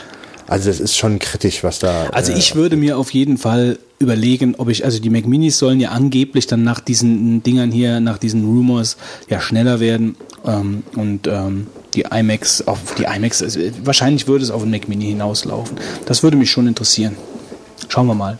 Also der Mac Mini ist ein super Gerät, das kannst du bedenkenlos bestellen. Wobei ich zu Snow Leopard noch dir sagen Wir haben wollte. ja zwei bestellt. Ich weiß, dass ich bedenkenlos bestellen kann. Ja, das Aber- wird dich jetzt ärgern, aber- wenn, diese, wenn dir dann jetzt neuer rauskommt. Wieso? Ja, dann kommt ein neuer raus und du hast das alte Gerät gekauft. Na, jetzt kaufe ich keinen mehr. Jetzt Ach warte so. ich. Dann wäre das Heulen aber groß in der Firma. nee, ähm, Snow Leopard. Also ich muss sagen, ein großer Fehler, das zu installieren. Ähm, ich habe jetzt auch von jemand anderem, der ähm, mehr Programme aus der CS4 ähm, Reihe installiert hat, äh, viele schlechte Dinge gehört, ähm, letzten Endes runtergeschmissen und wieder Le Le Leopard drauf gemacht. Und ich auch muss sagen, ähm, dass ich auch eigentlich nicht weiß, warum ich das jetzt wirklich installieren musste. Also das war nicht notwendig. Es gibt paar Programme, die laufen nicht mehr ähm, und äh, ich sehe jetzt nicht die für mich wichtigen Veränderungen. Alle, also es, was einem auffällt, ist noch das Exposé und alles andere ist dermaßener Kleinkram. Den habe ich jetzt nicht wirklich gebraucht und äh, dafür erleide ich jetzt hier zum Beispiel Mail Appetizer geht nicht mehr, dann Nambu geht nicht mehr, wo ich ja auch beim letzten Mal schon die Frage aufgeworfen habe, dass das die immer Leute noch nicht geregelt mit dem Nambu. Und auch, ich meine, äh, äh, auch, ich meine, weißt du noch, diese PGP-Geschichte für Mail, da stand Ewigkeiten drin, es läuft noch nicht auf Leopard. Ich glaube, äh, die haben das noch nicht auf Leopard umgesetzt, jetzt haben sie schon Snow Leopard, womit sie sich beschäftigen können. Ähm, aber ähm, es ist halt irgendwo ein Krampf und ich, ich rate dir, wenn du jetzt professionell damit arbeitest und dann äh, richtig genervt bist, wenn die Sachen nicht gehen, no. Also nee, ich mach das auch nicht. Ich habe es äh, jetzt nur gekauft, weil ich es jetzt noch günstig bekommen habe. Anders äh, wäre Ich habe ja zum Glück auf meinem iMac habe ich es nicht drauf gespielt und das wird auch noch sehr, sehr lange dauern. so habe ich noch 40 Also ich Euro sagen, gespart. ich also habe alle Rechner hier, das sind immerhin drei Stück, auf Snow Leopard und ich habe eigentlich keine Probleme. Allerdings benutze ich eigentlich auch keine CS-Suite. Insofern, ja, natürlich habe ich am Anfang ein paar Programme, die nicht gelaufen sind, aber die, die, die, die ich brauche, sind alle mittlerweile wieder da vorhanden, funktionieren alle. Es, es ist die Frage, was du machst, ja.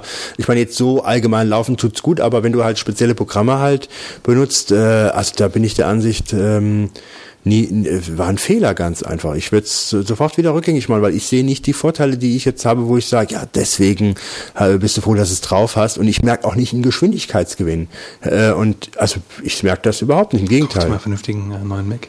Ja, vielleicht liegt's daran, aber ich muss leider sagen, dass äh, das eine Fehlentscheidung war, das zu installieren. ich warte also definitiv noch mindestens einen Monat, bis ich installiere. Also ich meine, fairerweise muss man Apple insofern ein bisschen äh, in Schutz nehmen, als dass sie gesagt haben, es wird ein Release, wo du im Vorfeld, also wo du halt nach außen nichts Neues sehen wirst. Und das war ja praktisch eigentlich auch so.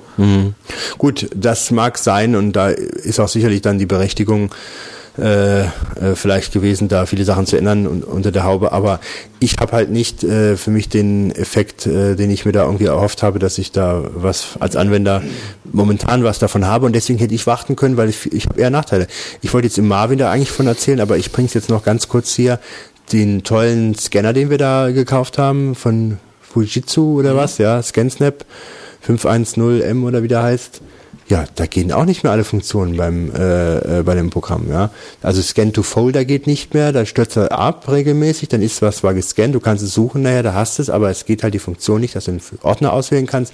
Äh, dieses äh, Scan to Searchable äh, PDF-File geht auch schon nicht mehr. Ja, Scan to E-Mail geht noch und das sind schon Sachen, da bin ich genervt, weil das wirklich äh, Es gibt übrigens einen ganz tollen Patch von, von Fujitsu, fand ich eigentlich voll witzig. Ja. Dann gab es dann halt einen Snow-Level-Patch, der eigentlich nur Folgendes macht. Er, disabled die Funktionen, die nicht funktionieren. Ja, gut.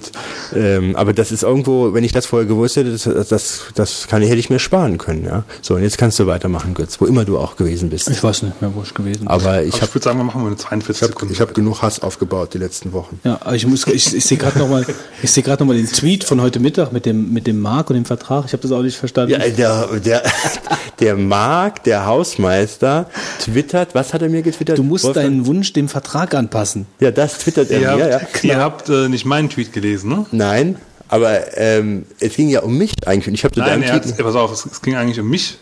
Weil wenn du die nächste Nachricht von ihm gelesen hast, schreibt er nämlich, dass er mich gemeint hat und es sich auf meinen Tweet bezogen Nee, das hat er nicht geschrieben. Er schreibt Doch. in seinem nächsten. Ach, Ed Fitz schreibt er, okay, ja. Aber mir schreibt er das, ja, und ich, ich habe dann gesagt, hä, was, was will Es er geht jetzt um mich, nein, um mich, nein, es geht hier um mich. Wovon redest du? Ed- Bahnhof. Ed Bahnhof.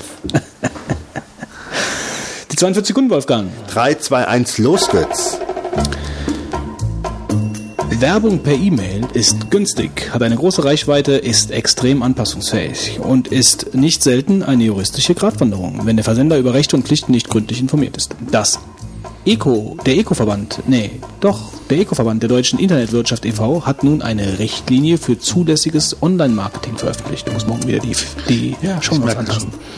Ab sofort steht die aktuelle dritte Auflage von Linux, das umfassende Handbuch als HTML-Version zur Online-Lektüre und zum Download auf der Webseite von Galileo Computing zur Verfügung. Microsoft stellt mit Expression Web Super Preview eine Anwendung vor, mit der sich Websites in verschiedenen Versionen von Internet Explorer vergleichen und testen lassen. Der Download ist kostenlos. Ich, irgendwie habe ich das Gefühl, dass ich das letzte Mal schon gesagt habe. Ja, hast du auch. Wir hätten mal abwarten müssen, ob es einem Hörer aufgefallen wäre. Clever Printing hat ähm, 13 interessante Workshops zu Photoshop CS4 zusammengestellt. Auch da musst du noch einen Fehler beseitigen. Die Artikel haben einen Umfang zwischen 5 und 13 Seiten. Sie sind kostenlos als druckbare PDF-Dateien zum Download erhältlich. Habe ich mir übrigens angeguckt, gefällt mir sehr gut. Ähm, ist halt ein PDF-Workshop zu äh, Photoshop. Sehr nett, sehr nett gemacht. Clever Printing macht sowieso relativ viel in der, in der Richtung.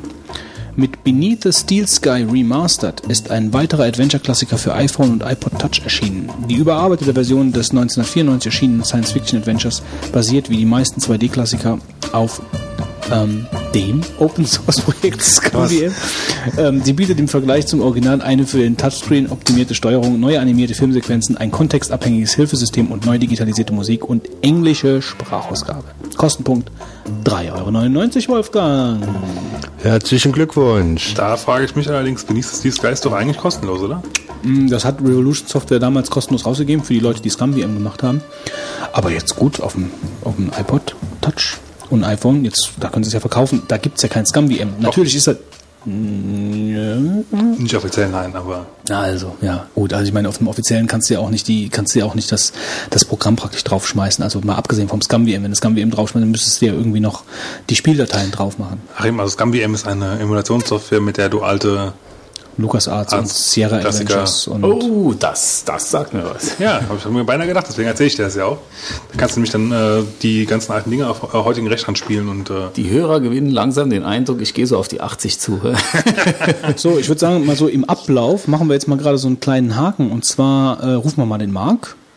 Ja? jetzt äh, völlig aus dem Konzept. Ja, wir, grad, wir rufen mal den Marc, aber der Marc hat mir halt gerade eben halt kurz hier äh, per, per rauschendem Kontaktaufnahme hier gerade mitgeteilt, dass er jetzt gerade in, in Reichweite ist und das, wir müssen ihn gerade vorziehen. Also Marc, Marc, hörst du mich? Marc, komm, du bist dran jetzt.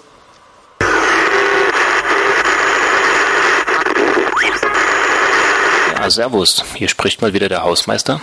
Wie man vielleicht hört, ich habe ein anderes Mikro, bin aber nicht ganz so zufrieden damit. Wer mir also irgendwelche Vorschläge machen kann über gute Mikros für Podcasts und so weiter, kann mir gerne mal einen Kommentar posten. Womit fange ich denn jetzt mal an? Vielleicht mal mit Frodo. Nachdem in einem der letzten Podcasts über Frodo für das iPhone berichtet wurde, habe ich gleich mal nachgesehen, ob es diesen C64-Emulator auch für Android gibt. Es gibt gleich zwei C64-Emulatoren im Android-Market. Die Bewertung und die Tatsache, dass ich Frodo schon von früher kenne, haben mich dann diesen auch installieren lassen. Der erste Start zeigt dann auch gleich den bekannten blauen Bildschirm des C64 und einige testweise Pokes werden auch wie erwartet ausgeführt. Erster Eindruck? Cool, ich habe einen 64er am Smartphone. Aber der eigentliche Sinn eines Emulators ist ja das Ausführen von Programmen und bei einem C64-Emulator natürlich von Spielen. Ich habe dann ein paar Klassiker heruntergeladen und auch mal getestet und Freude wechselt sich da ein klein bisschen mit ein wenig Ernüchterung ab. Die Freude war zum Beispiel, dass Traffic auf Anhieb lief. Die Ernüchterung war wieder, dass Kennedy Approach zum Beispiel nicht lief. Das Problem mit manchen Games ist einfach, dass es verschiedene Versionen eines Spiels gibt und man muss etwas suchen, bis man eine Version gefunden hat, die dann doch vielleicht mit Frodo läuft. Bei manchen Spielen ist es auch nötig, die 1541 Floppy-Emulation einzuschalten, mit der dann einige Spiele, die Probleme machen, doch noch laufen. Auch wenn einige Spiele nicht laufen, es laufen immer noch genug meiner persönlichen 64er Klassiker. Zum Beispiel Space Taxi, Archon, Agent USA, Mule und noch einige mehr. Die Android-Version von Frodo ist gut an die Eigenschaften von Android und auch insbesondere an das G1 angepasst, das ja eine ausklappbare Tastatur besitzt, über die auch gesteuert werden kann. Wobei mit einem einfachen Tastendruck zwischen Joystick und Tastaturmodus umgeschaltet werden kann. Dazu gibt es dann noch einblendbare Sondertasten, wie zum Beispiel die F-Tasten oder die berühmt-berüchtigte Run-Stop-Taste. Eine weitere Steuerungsmöglichkeit ist der eingebaute Trackball, der mir aber zu ungenau war. Ich hatte manchmal das Gefühl, ich müsste da ewig rollen, nur um mal eine kleine Bewegung auf dem Bildschirm hinzubekommen. Die letzte Steuerungsmöglichkeit ist ein Bildschirmjoystick. Diese ist mir aber in der Hektik des Spiels eher zu ungenau. Man drückt schnell irgendwo anders auf dem Bildschirm rum und schon bewegt sich das Objekt in irgendeine falsche Richtung und boom, Game Over. Außerdem nimmt der Bildschirmjoystick etwa ein Drittel des Bildschirms ein und verkleinert und verzerrt auch das Bild des Emulators. Die Spielgeschwindigkeit ist bei vielen Spielen gut bis sehr gut. Als eine Bremse hat sich der Sound herausgestellt, der schon mal zu Rucklern führen kann. Ich spiele meistens unterwegs und habe deshalb den Sound aus. Über die Frameskips kann man aber auch mit Sound eine gute Spielgeschwindigkeit erreichen. Alles in allem läuft Frodo sehr gut. Er befindet sich auch noch in der Entwicklung, sodass zu hoffen bleibt, dass immer mehr Games auf ihm laufen. Nach dem Frodo-Hickhack beim App Store von Apple kann man eigentlich nur hoffen, dass die iPhone-User auch mal eine Frodo-Version bekommen, die ihnen gewisse Freiheiten lassen und nicht auf einige eventuelle Kaufspiele angewiesen sind. Jetzt komme ich mal zu meinem MacBook, mit dem ich immer noch sehr zufrieden bin. Um mal mein MacBook an ein LCD-TV anzuschließen, habe ich mir einen Mini-Display auf HDMI-Adapter gekauft, den es aber anscheinend nicht direkt von Apple gibt. Ich habe ihn mir bei eBay für etwa 10 Euro besorgt. Nach dem Anschließen geht praktisch alles von selbst. Das äh, MacBook erkennt den Fernseher als Toshiba TV und schlägt automatisch die größtmögliche Auflösung vor, in meinem Fall Full HD, und man muss das nur noch kurz bestätigen und fertig. Die Übersicht auf so einem großen, in dem Fall 37 Zoll großen Bildschirm ist natürlich äh, ziemlich genial. Auch die Geschwindigkeit bei bestimmten Spielen, wie zum Beispiel World of Warcraft, das in einem Fenster auf dem großen Fernseher in voller Größe lief, war wirklich noch sehr gut. Ich hätte ja eigentlich schon fast erwartet, dass die Framerate etwas einbricht, aber es lief wirklich flüssig. Also die nächste Row-Session wird wohl dann im Wohnzimmer stattfinden. Jetzt muss ich nur noch das Problem lösen, dass mein MacBook etwa zwei Meter von der Couch entfernt ist, weil das HDMI-Kabel einfach zu kurz ist. Aber das ist ein anderes kleines Problem. Als letztes Thema nehme ich noch einmal das böse P-Wort in den Mund. Und zwar spreche ich über den Palm Pre. Die News überschlagen sich ja gerade jetzt kurz vor der Einführung des Pre in Deutschland. Auch deshalb, weil der iTunes Sync-Krieg, nachdem es ja kurz nach dem Waffenstillstand ausgesehen hat, doch wieder ausgebrochen ist. Aber dazu spare ich mir jetzt meinen Kommentar. Ich möchte einfach mal nur kurz darauf eingehen, was aus meiner Sicht für den Pre sprechen würde. Als erstes wäre da die universelle Suche. Auf meinem Dreo 680 habe ich für eine Suche einer Telefonnummer oder einer E-Mail-Adresse etwa 5 Sekunden gebraucht, inklusive Einschalten des Dreo, Eingeben des Kennworts, Adressbuch aufrufen und Eingeben der Buchstaben für die Suche. An meinem Android ist das inzwischen eine langwierige Sache geworden. Man muss das starten, man muss eine Gruppe auswählen und, und, und. Der Pre sucht einfach nach allem, was man nach Aufklappen der Tastatur auf dieser eingibt und zeigt das oben an, inklusive aller Kontakte, Termine und so weiter. In der neuen Version von Android Donut oder Version 1.6 ist ebenfalls eine universelle Suche enthalten. Die Version wird gerade ausgeteilt, ich habe sie noch nicht bekommen, bin aber sehr gespannt auf die universelle Suche, ob die genauso gut ist wie im Pre. Ein weiteres Argument für den Pre ist Synergy also die übersichtliche Darstellung von Daten aus verschiedenen Quellen. Die Idee dahinter ist ja schon sehr gut. Ich kann meine privaten sowie beruflichen Kontakte und Termine übersichtlich in einem Kalender oder in einer Ansicht sehen, egal aus welchen Quellen sie kommen. Richtig gut finde ich Synergy aber bei der Kommunikation. Egal wie ich mit jemandem kommuniziere, es wird alles als eine Kommunikation mit einer Person angezeigt. Ich finde das Konzept sehr gut. Wieso muss ich denn zwischen Chat, SMS und E-Mail unterscheiden? Ich will doch nur mit einer Person kommunizieren, egal wie. Ich kommuniziere oft auch mit Götz und auf eine SMS von ihm antworte ich dann mal per Chat. Später geht das Thema dann vielleicht auch noch per E-Mail weiter. Wenn ich dann irgendwas nachgucken will, ist das auf dem Android eine kleine Odyssee, nur mal nachzusehen, was Götz denn vorhin mal geschrieben hat. Mit Synergy ist das kein Problem. Ich habe alles in einer Ansicht, egal auf welche Art ich mit ihm kommuniziert habe. Mir gefällt der Ansatz sehr gut. Als letztes Argument für den Pre sehe ich das Multitasking und das ist für mich auch mit ein Hauptargument für den Pre. Multitasking bieten ja inzwischen einige Smartphones, aber ich finde es auf keinem so schön gelöst wie auf dem Pre. Mein Android bietet in einem gewissen Rahmen ja auch Multitasking, aber der Wechsel zwischen den Programmen dauert schon. Mal schnell etwas in einem anderen Programm nachsehen ist schon etwas umständlich und erfordert einiges Rumgetippe. Erst ins Hauptmenü das Programm wechseln, das man in das man wechseln möchte, das eventuell aber auf einer anderen Seite ist, dieses antippen und man hat endlich gewechselt. Wartezeiten beim Start oder Beenden der Programme muss man noch dazu rechnen. Auf dem Pre benötigt man lediglich einen Fingertipp ein Wisch, um das gewünschte Programm aufzurufen und einen weiteren Tipp, um das Programm in den Vordergrund zu holen. Schon hat man das Programm gewechselt. Wie sich das Ganze dann aber in der Praxis bewährt, muss man sehen. Aber auf meinem Emulator funktioniert es schon sehr gut und es macht einfach Spaß. Die Konkurrenz schläft nicht und der Pre wird es immer schwerer haben, wie zum Beispiel Android jetzt auch eine universelle Suche bietet. Microsoft möchte mit Windows Mobile 6.5 auch endlich mal wieder aufschließen und es bleibt spannend, was wohl mit Windows Mobile 7 kommt. Und dann ist da natürlich auch noch Apple, die zwar erst vor einigen Monaten ein Major Release rausgebracht haben, es bleibt aber trotzdem spannend, ob Apple nicht doch irgendwann mal auf den Multitasking-Zug aufspringt und auch sonstige Funktionen des Pre nachbaut, so wie es Palm auch schon bei Apple getan hat. Trotz allem ist der Palm Pre ein Gerät, das noch auf meiner Einkaufsliste steht. Da aber in den USA gerade der Preis des Pre gesenkt wurde und auch der Palm Pixie angekündigt wurde, warte ich erstmal noch ab. Vielleicht kann man ja nach Weihnachten günstig einen Pre bekommen. Spätestens dann werde ich das böse P-Wort wieder in diesem Podcast erwähnen. Soweit war es das heute von mir. Verfahrt euch nicht da oben im Orbit und macht's gut. Servus.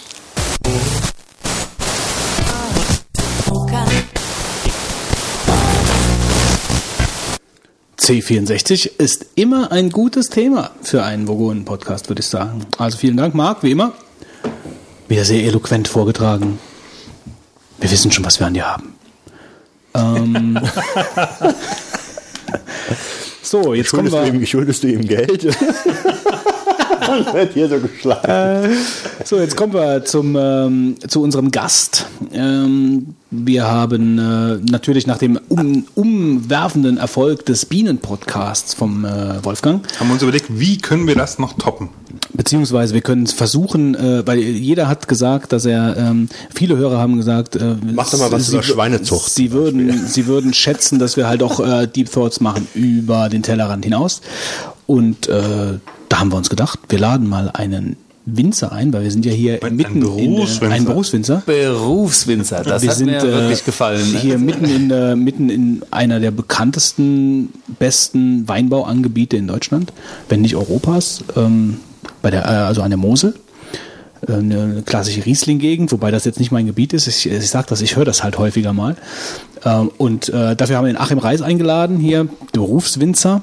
Ähm, und der wird uns jetzt heute hier mal in der Folge äh, vieles über Weinherstellung erzählen. Äh, was äh, bedeutet es eigentlich, Wein herzustellen? Wie wird Wein hergestellt? Und wir werden ihn mit Fragen löchern ohne Ende und werden natürlich live uns hier mit seinem Wein betrinken. Juhu! Das freut Fitz besonders. Fitz hat riesige. Außer Häuschen. Schon die ganze Zeit. wir, mussten ihm die, wir mussten ihm die Hände schon festbinden, weil er die ganze Zeit geklatscht hat. Ja, nochmal Hallo Achim. Ja. Ja, hallo. Äh, Ähm, und äh, ja, sag doch, äh, verlier doch mal gerade ein paar Wörter äh, zu, zu dir und äh, wie du dazu gekommen bist, äh, dein, also Winzer zum Beruf zu machen. Also zuerst einmal, Wein wird nicht hergestellt. Er wächst, reift und gedeiht. Ein Geschenk Gottes. Ähm, Wir sind noch nicht bei der Predigt. wie war nochmal die Wir Frage? haben noch nichts, wir haben noch nichts getrunken. ah ja, gut. Äh, da kann ich abhelfen. Das ist schon mal sehr gut, ja? Das ist gut gemacht. Wir haben natürlich dem Arm gesagt, wenn wir dir hier irgendeine Plattform geben, bring was mit. Die Blattform. Ja, Ja, eine Von Plattform. und mit Wolfgang. Hier hat schon einer, hier hat schon manche Leute haben hier schon eine Plattform geboten Die bekommen Plattform. in dem Podcast. Also ich bin ja Berufswinzer. Und die Ist das Frage eigentlich war, der offizielle deutsche Behördenname? nein, der offizielle deutsche Behördenname ist Winzer, aber der Götz hat da Berufswinzer draus glaube, das gemacht. kommt, Wahrscheinlich, um mich von denen abzugrenzen, die zwei Weinreben im Garten haben. Übrigens, die meisten netten Leute haben zwei Weinreben im Garten und keltern daraus Traubensaft oder probieren mal Wein zu machen. Also ich, Ich hab habe auch- als Berufswinzer wollte er sagen, dass ich mehr als zwei Reben im Garten habe. Also ich habe zwei Reben Drei. im Garten, aber bei mir fressen die Amseln zum Beispiel, Wolfgang. Die Amseln, die fressen meine Trauben Ich und die fliegen auch ab und zu mal gegen meine Scheiben. Oh. Aber ich erzähle das halt nicht unbedingt Nee. allen. Das kehrst du unter den Teppich, ne? genau. Aber was wirklich witzig ist, dass Tiere scheinen ein sehr gutes Qualitätsbewusstsein bei Wein zu haben, weil sowohl Vögel als auch Wildschweine sind sehr traubenverliebt und die gehen immer in die besten Anlagen rein, wo die besten Trauben wachsen. Also wenn du Wildschweine in deinem Weinberg hast, weißt du schon mal, dass du gute Trauben hast da. Aber leider nicht mehr lange. Ah, da sind wir schon mitten im Thema, weil beim Laufen ist mir aufgefallen, beim Laufen ist mir aufgefallen, dass vor allen Dingen ähm, die roten Trauben einge eingekettet waren, mit, äh, also ja, eingezäunt waren. angezäunt waren. Angezäunt mit, waren. mit so leichten Elektrozäunen, da tut Genau. man so eine Batterie dran und wenn die Wildsau dann kommt und bleibt an der Schnur hängen, dann macht es und dann geht die Wildsau lieber oder der woanders Turi, hin. der versucht, fällt dann äh, tot um. oder der, oder der Ab und zu liegt ein toter Tourist äh, mit, mit runtergelassener Hose beim Pinkeln äh, neben der Batterie. Aber nein, nein, nein, nein, nein. Also, also, Ah, wir kriegen unseren Explicit Tech noch, wir kriegen ihn noch. und das ohne mich. Den verbaue ich dann als Dünger im, im Das ist dann einen sogenannten Öko-Winzer. Ja, genau. Ich habe so ein extra zu Hause und da. Wobei man muss wissen, dass wir hier in der Gegend eine Wildschweinplage haben. Das wissen vielleicht einige Hörer nicht. Und man sich Die hier meisten, Wolfgang, die meisten. und dass man sich hier klassisch mit dem Elektrozaun gegen die Schweine Ja, wehrt. die gibt es hier an jeder Ecke. Aber wie Da gesagt, die das ist Jäger eine ja- kleine 12-Volt-Batterie. Ähm, die äh, ist wirklich nur halb so groß wie eine Autobatterie. Da kann nichts Schlimmes passieren. Den Tieren passiert nichts und auch den pinkelnden Touristen passiert nichts. Aber du willst jetzt hier schon direkt aufruppen? ähm, die Flasche aufgeruppt, jetzt ich wird dachte, ich dachte, bevor der Fitz mir ins Gesicht beißt, äh, mache ich jetzt schnell eine Flasche auf und dann äh, ist da erstmal Ruhe. Keine Gefahr mehr von links. So, dann hören wir jetzt mal genau zu. Ach, beim Flasche öffnen. Ja, ich habe da, muss ich gerade sagen, einen Riesling. Riesling ist die Rebsorte. Genau wie bei Äpfeln gibt's halt bei Wein verschiedene Rebsorten. Bei Äpfeln heißen die, ich weiß nicht, Granny Smith, Delicious. Boskop. Und beim, beim Wein gibt's halt zum Beispiel Riesling oder Müller-Thurgau oder Silvaner. Das sind die äh, Rebsorten. Der Riesling ist ein Spezialgebiet der Mosel. Warum? Dazu gleich. Und jetzt einen Winzersekt, flaschenvergoren, nach traditioneller Methode, handgerüttelt, Riesling Brüt. Ich sehe schon, wir machen den nächsten Wein-Podcast. Hey, das war ein schönes Wort, wie ich finde. Fitz ist dein Glas, kein Problem, du kriegst das allererste. Fitz, es ist dein MacBook in dir. Dann würde ich aber auch schreien. Also diese hohen Stielgläser hier bei diesen teuren MacBooks, die hier rumstehen, ich weiß nicht, ich weiß nicht. Eigentlich Ich könnte man die, weiß auch nicht, ob ihr eure Vogonenrüssel in die engen Glasöffnungen reinkriegt, aber Hast du was? Ich kippe den jetzt hier gleich mal über dein MacBook Pro und dann ist das. Ich tue mein MacBook mal lieber weg. Jetzt haben sie alle Angst, sie würden sich ihren Wein in die Kiste schicken. Also es war auch jetzt zum ersten Mal, ich habe noch nie, ich habe noch nie mein MacBook zugeklappt und dann offenbarte sich vor mir ein riesiger Teller Käse. Ja. Das ist das erste Mal. oh, vielleicht hört man das Knistern. Ja, der Sektkohlensäure im Mikrofon. Ja, Wir haben sechs Zum Wohl. Vielleicht hört man auch das wir haben Klirren der Kohlensäure Gläser. im Mikrofon.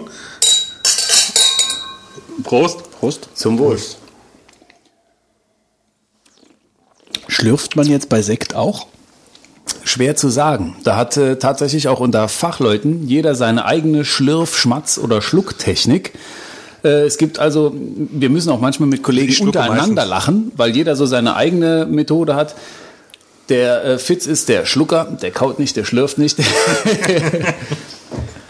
ich bin eher so der Schlürfer, der so ein bisschen macht. Und dann gibt's die Kauer, die, die machen dann eher ein optisches Geräusch, um das mal so zu sagen. Äh, vielleicht solltest du, Das vielleicht ist so, in einem Podcast ziemlich blöd. ja, vielleicht solltest du gerade mal zu, zuerst mal erklären, warum schlürft man oder wieso hat jeder eine Technik als Winzer? Warum macht man das überhaupt, dieses Schlürfen bei Weinproben und so?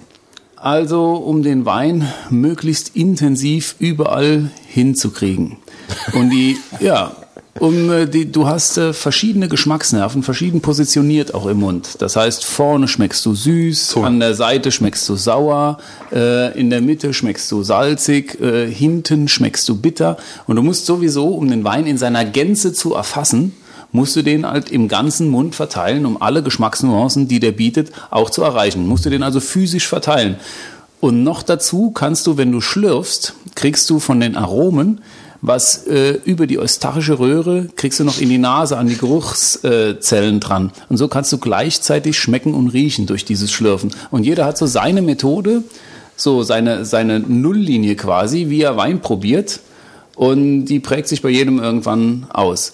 Und das ist gar nicht, man kann auch mit ganz normalem Trinken, kann man genauso Wein probieren. Die Fitz-Methode ist absolut gültig. Er Ja, weiß, wie sein Wein schmeckt, so wie er den trinkt. Und es Also geht ja auch Wein hier nicht darum, eine absolute Wahrheit zu verkünden, sondern möglichst viel Genuss beim Weintrinken zu kriegen. Und wenn der Fitz mit äh, Hals auf und durchlaufen lassen am meisten Spaß hat, dann ist das völlig okay. Gebt zu, ihr habt ihn antrainiert auf mich.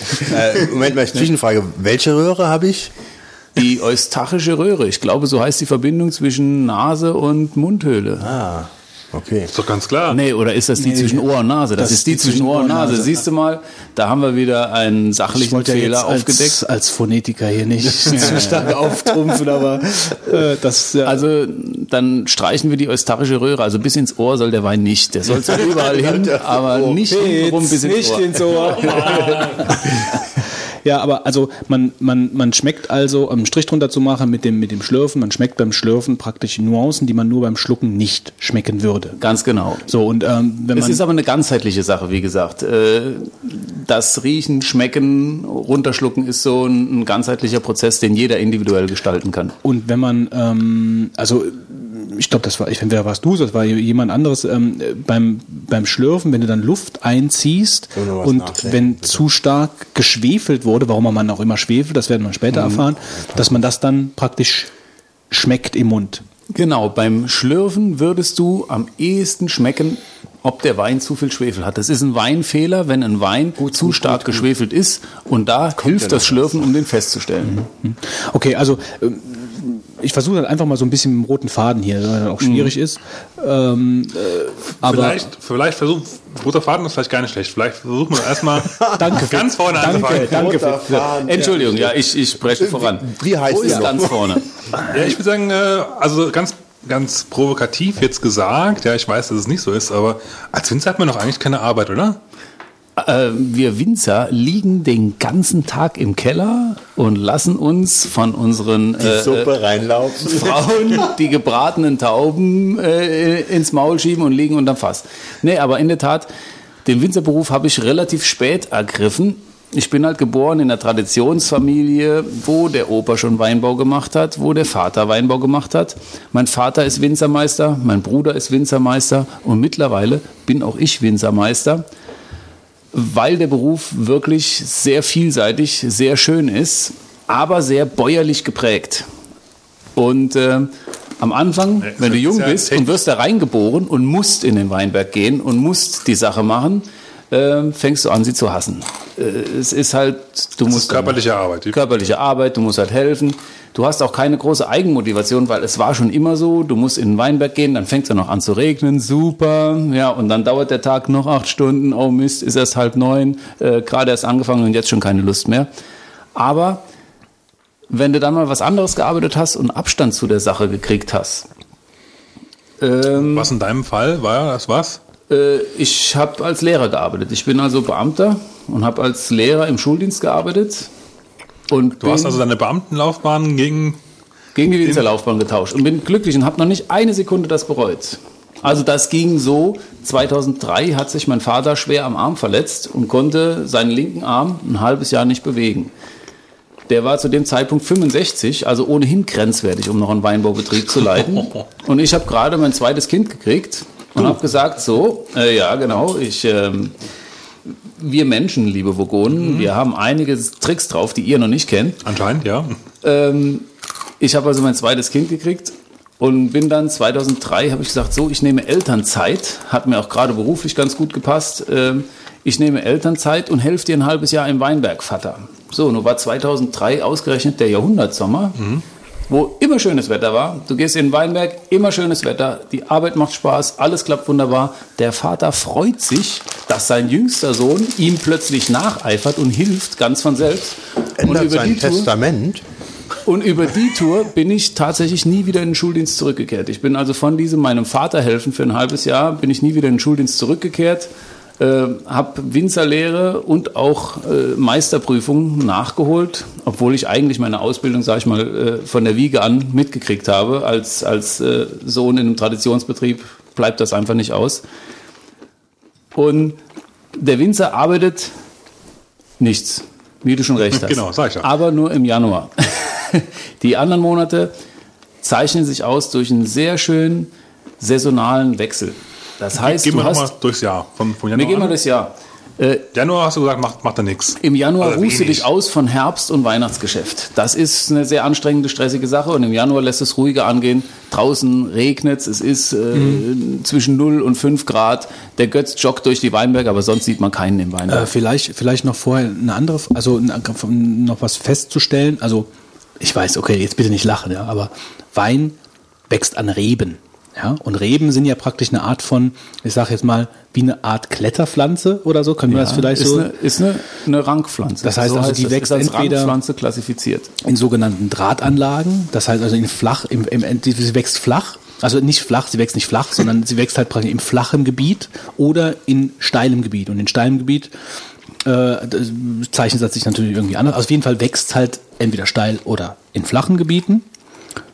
Du kannst mich gerne korrigieren. Also Herr damit. Ja, die Rebe wächst im Prinzip überall. Die Rebe ist schon kann ein sagen, relativ zäher Genosse. Nur ob die Früchte jetzt wirklich gut genießbar sind oder gerade so, das ist halt dann die Kunst an der ganzen Sache. Aber im Prinzip ist die Rebe, wächst überall, ist mit vielseitigen Bedingungen zufrieden, äh, nur hat es gerne relativ warm. Das heißt, äh, vom, vom Ruhrgebiet an nördlich wird es langsam schwierig für die Rebe. Wo, wo, wo gibt es denn überall Weinanbaugebiete zum Beispiel? naja, so viele sind es jetzt nicht. In, in Deutschland zählen wir mit der Mosel tatsächlich zu den Cool Climate Weinbaugebieten. Wir sind also mit die nördliche, jetzt mal global betrachtet, sind wir mit das nördlichste Weinanbaugebiet. Natürlich werden jetzt vor allem marketingmäßig immer mehr nochmal nördlichere äh, Kleingebiete erschlossen, aber das sind mehr Marketing-Sachen. Also großer Weinbau, Weinbau im, im großen beruflichen Stil passiert eigentlich nur bis an die Mosel. Und wir haben hier ein besonderes Kleinklima an der Mosel. Das heißt, dass wir sehr milde Winter haben. Das habt ihr vor zwei Jahren, gab es einen Winter, da habe ich den ganzen Winter dreimal Eis gekratzt. Das musst du dir mal vorstellen. Und sonst war es kein einziges Mal kalt genug, für, um, um man- Eis kratzen zu müssen. Wenn man hier als Kind aufwächst, ist das meistens immer so ein bisschen ärgerlich, weil man eigentlich nie weil man genug gerne Schnee, mal Schlitten fahren würde. ja, man ja. hat eigentlich nie genug Schnee, um entweder einen Schneeballschlag zu machen oder Weinbaulich ist das fantastisch. Also wir haben, wir haben nach oben und nach unten hier im Tal, nur im Moseltal, das Klima gedeckelt. Also die Winter sind sehr milde und im Sommer die allerheißesten Temperaturspitzen, die Trockenstress und auch äh, Brandstress für Früchte und Blätter bedeuten würden, die werden auch gekappt. Das ist also eine, eine kleinklimatische Besonderheit hier im Moseltal. Und deswegen können wir hier ähm, trotz unserer nördlichen, unseres nördlichen Gebietes besonders gute Weine erzeugen. Beziehungsweise haben wir eben ähm, auch lange Herbste, wo die Trauben, die Früchte, die kriegen nicht zu viel Sonne, wie zum Beispiel in der Pfalz, die haben einfach mehr Sonnenstunden. Die Trauben werden schneller reif und haben aber unterwegs nicht so viel Zeit, um Aromen auszuprägen. Und wir haben hier das mildere Klima. Die Trauben haben eine längere Reifeperiode bei etwas niedrigeren Temperaturen und können so noch mehr Aromastoffe einlagern. Das ist mal ein ganz äh, praktisches Beispiel. Dieses Jahr, ihr fangt jetzt äh, an zu lesen, habt ihr mir schon, hast du mir gerade eben erzählt. Lesen bedeutet, dass man Lesen heißt Ernten. Buchauflagen und Kindle mitnehmen und. genau, mit dem Kindle die Trauben abschneiden. Nee, und äh, wann, wann hat die Pfalz angefangen? Die sind schon fertig, gell? Die Pfalz werden so langsam fertig, genau. Aber das Während wir, mal, ja, Entschuldigung. Nee, erzähl's zu Ende, aber mach doch mal so das ganze Jahr, was so passiert, damit Ja, das, das hatten wir ja vor. Das ist halt wirklich ein großes Thema. Es ist schwierig, ein bisschen da dran zu Ja. gehen. So konzeptlos, wie die Vogonen nun mal sind. Ähm, aber ich wollte halt einfach so ein paar Grundsachen vor dieser Jahresgeschichte halt mal klären. Also woran wachsen äh, Trauben an Reben? Okay, der Weinbau in der Mosel kommt durch die Römer. Das ist vielleicht auch eine ganz interessante Information. Das gibt's hier seit äh, 2000 Jahren oder seit über 2000 Jahren. Trier, älteste Stadt Deutschlands, ist hier direkt um die Ecke. Ähm, und ähm, ja, und dann äh, ist es halt einfach gut, da kommst du natürlich dann im Jahr, wenn du jetzt das Jahr chronologisch durchgehst, kommst du natürlich an die einzelnen Schritte. Ähm, aber ja, ich weiß nicht, ich weiß nicht, wie viele Leute überhaupt schon mal in irgendeiner Weise was überhaupt von Wein gehört haben. Ja, keine Ahnung. Also das ist halt ein bisschen schwierig. Aber äh, ja, man, man pflanzt wahrscheinlich im Frühjahr, um jetzt die Brücke zu schlagen, pflanzt man wahrscheinlich dann neue Reben. wenn man neue Reben pflanzt, pflanzt man im Frühjahr. Aber zum Beispiel eine schöne Sache am Wein ist, dass ich Rebstöcke habe, die über 80 Jahre alt sind. Also man kann einen Rebstock teilweise 100 Jahre alt werden lassen. Also ich habe einen Weinberg, wo der Nachbarweinberg äh, amtlich verbrieft 1893 gepflanzt wurde. Von dem Großvater des jetzigen Betreibers, was ich äh, sehr schick finde. Und der bringt sehr kleine Früchte und wenige, aber er bringt immer noch seine Frucht und einen ganz hervorragenden Wein. Also die Weinreben haben eine sehr lange Standzeit. Aber in der Tat sind wir hier an der Mosel, äh, gibt es traditionell viele kleine Familienbetriebe. Und ich bin einer davon. Und die Leute pflanzen ihre Reben selbst, ziehen die dann drei Jahre etwa groß, bevor die erste kleine Ernte dranhängt im, im dritten, vierten Jahr. Und äh, die, ähm, wie war denn mal die Frage? Nee, weiß nicht. ja, im Frühjahr. Im Frühjahr werden die, werden die Reben gepflanzt, ganz genau. Aber da die Weinberge im Schnitt 50 Jahre alt werden, bevor man sie neu pflanzt, bevor der Ertrag zu klein wird, dass es sich äh, äh, lohnt, den Weinberg zu betreiben, pflanzt man nicht jedes Jahr ein Weinberg. Also die, ähm, Vor allem, weil man, wie du selbst gesagt hast, gerade eben auch äh, drei oder vier Jahre warten muss, bis man Bis man einen Ertrag dran hat, ganz Genau. genau. Reben- das ist eine gewisse Investition. Wurzeln ziemlich tief, glaube ich. Vor allem der Riesling. Weil man nicht, man, man muss als Winzer doch nicht wässern, oder? Nein, die Rebe wurzelt schon nach unten. Eine normale Rebe wurzelt ein bis zwei Meter in den Boden rein. Die Rieslingrebe, wo wir gerade den Sekt von trinken, die hat eine Besonderheit, die kann halt besonders tief wurzeln und auch auf besonders steinigen und kargen Böden deswegen zurechtkommen, weil die bis runter ans Wasser wurzelt. Teilweise 10, 20 oder sogar 30, 40 Meter gab es schon Rieslingreben, die so tief in den Boden rein Das heißt aber 40 wahrscheinlich, Meter in den Boden. 40 Meter in den Boden. In Bernkastel gibt es äh, einen Weinberg, da hat einer den Keller unterm Weinberg am Hang. Und da siehst du im Keller die Wurzeln von den Reben, die 40, 50 Meter äh, über ihm nicht stehen. sein eigentlich, Ist so, oder? doch. Und das sind dann die 100-Jährigen. Die haben ein extrem ausgeprägtes Wurzelwerk, treiben nach oben nur noch ganz wenige Früchte, aber unten hängt eine Tonne Wurzelwerk dran. Und das ist das, was die Weine von alten Reben manchmal so besonders macht, so ausdrucksstark. Aber Und man- ich habe einen dabei. man könnte aber jetzt, man könnte ja jetzt meinen, wenn du das so erzählst, dass die Rebe relativ anspruchslos ist. Ja, die Rebe ist relativ anspruchslos, aber die Rebe so wachsen zu lassen, dass du eine leckere, ausgereifte, süße, aromatische Frucht kriegst, das ist nicht so leicht. Eine Rebe so zu wachsen, dass sie gerade überlebt, das ist ähm, relativ Ja, warum ist das schwierig? Weil sie krankheitsanfällig ist zum Beispiel? weil die Früchte nur schmecken, wenn es der Rebe gut geht. Ansonsten werden die entweder krank oder sauer oder notreif oder sonst irgendwas. Also das heißt, der, der ja, notreif, vor der Zeit reif, ohne Aromatik. Das heißt, um einen guten Wein zu machen, muss es der Pflanze schon gut gehen. Und das passiert nicht überall. Das hat hauptsächlich mit Temperatur und Niederschlag zu tun. Das heißt, weiter nördlich hast du die Temperaturen nicht äh, ähm, und, und nicht genug, weit, zu weit südlich hast du zu wenig Wasser im Boden, um die Rebe zu versorgen. Man sollte vielleicht auch noch erwähnen, also für den Otto-Normalverbraucher, der jetzt zum Beispiel nicht in einem Weinbaugebiet wohnt, ähm, äh, der könnte ja meinen, dass praktisch die Trauben, die hier am Stock wachsen, so Trauben sind, wie er sie im Supermarkt findet. Und das ist ja eigentlich nicht so. Also das sind eigentlich keine Esstrauben in dem Sinn. Das sind richtig, das sind Keltertrauben, sogenannte Keltertrauben. Was Sie im Supermarkt kaufen können, das sind Tafeltrauben, da sind teilweise die Kerne weggezüchtet oder nur klein oder ganz, äh, ganz weich. Und hier unsere Keltertrauben, wenn man die isst, die schmecken köstlich, aber die haben innen drin schon recht äh, große, viele Kerne, die beim Essen ein bisschen hinderlich sind. Und sie sind auch in der Regel nicht ganz so groß, wie man es so aus Und sie sind kleiner, ganz genau. Man muss mehr Trauben in den Mund stecken, um dieselbe Menge reinzukriegen. Also ich meine, ich habe hab das deshalb erwähnt, weil es halt sehr oft passiert ist, und mir Winzer auch schon erzählt haben, so im Gespräch, dass viele, ähm, ange wie, wie heißt so eine Traube? Nicht Dolde, sondern so ein... Traube. Traube, Traube, ist eine das Traube. Fachwort. Ja, nee, ja, ich meine, so ein, so ein Verbund von Trauben. Das ist eine Traube. Eine Traube, Richtig. okay, also so eine... So eine Wie so heißt denn eine einzelne? Beere. Ah, okay, okay. Gut, also so eine Mehrere Traube, Beeren bilden also ein. Verbund, Traube ein Verbund, aus vielen Beeren. ein ja. Ver Verbund von Beeren, ja. Äh, genau die Beeren. Wenn der Verbund von Beeren, dass, dass Touristen im Wingert praktisch sich so eine Traube nehmen, Ja. reinbeißen, weil sie denken, das sind diese Supermarkttrauben und sie dann angebissen hinschmeißen. Ja. Das Vielleicht eher von dem Spritzmittel. Dann sollte man, man Böse Wolfgang. Böse, böse, böse, böse, böse. also wenn, wenn man das tut ähm, und man zufällig einen Dann ist der Tourist in der Nähe Wildschweinzaun gestorben. Das ist ja. Ich glaube, wenn, da- wenn dann zufällig ein Berufswinzer in der Nähe ist und das sieht, äh, der wird dann meistens immer ziemlich böse und zäunt den Personen dann wahrscheinlich ein. Ja. Der packt Ja, den Elektrozaun aus. Ganz Ah, ja. genau. Ich, äh, ich habe da noch so einen gern gesehen? Elektroschocker dabei immer in der Tasche, falls sich jemand nicht benimmt. Einen. Teaser. Einen Teaser, ja genau, das Fachwort für Elektroschocker hat mir gerade gefehlt. Ähm, nee, aber in der Tat machen die Leute das hauptsächlich, weil die Trauben schon reif aussehen, sind aber noch nicht reif und dann beißen die rein. Denn wenn die reif sind, sind die so köstlich, dass in aller Regel keine angebissenen Trauben rumliegen.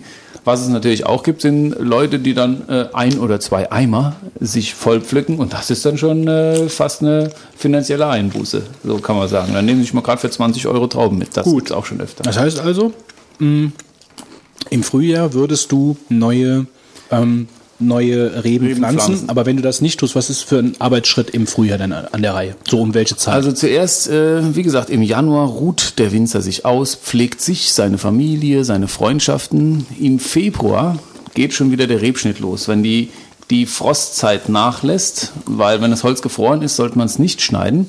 Da wird das ganze Holz vom letzten Jahr, bis auf einen, bis auf den Stamm und eine Fruchtrute, wird alles entfernt, alles zurückgeschnitten. Das heißt, man steht äh, an sonnigen, kalten Tagen im Weinberg mit einer elektrischen Schere und schneidet das Holz komplett zurück.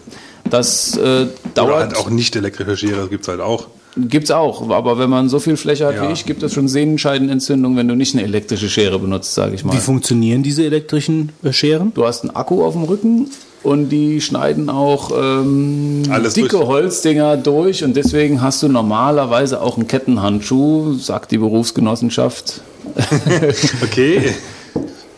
Und äh, das dauert dann so, die Arbeit teilt man sich, wie gesagt, auf die regenfreien Tage und die frostfreien Tage auf. Das dauert dann so bis zum März. Also ich sag jetzt mal so ein bisschen äh, als, äh, ja, das ist so wie, als ob wenn man Blumen zurückschneiden würde im Herbst. Richtig, genau, das gleiche. Als, oder als wenn du Bäume beschneidest. Genau. Nur ist das ein ganz radikaler Rückschnitt, wo halt schon ziemliche Mengen von Holz einfach physisch äh, klein geschnitten und entfernt werden müssen. Ja. Weswegen macht ihr das? Was, für einen Grund hat das, dass ihr das zurückschneidet? Äh, macht das ja nicht aus Spaß.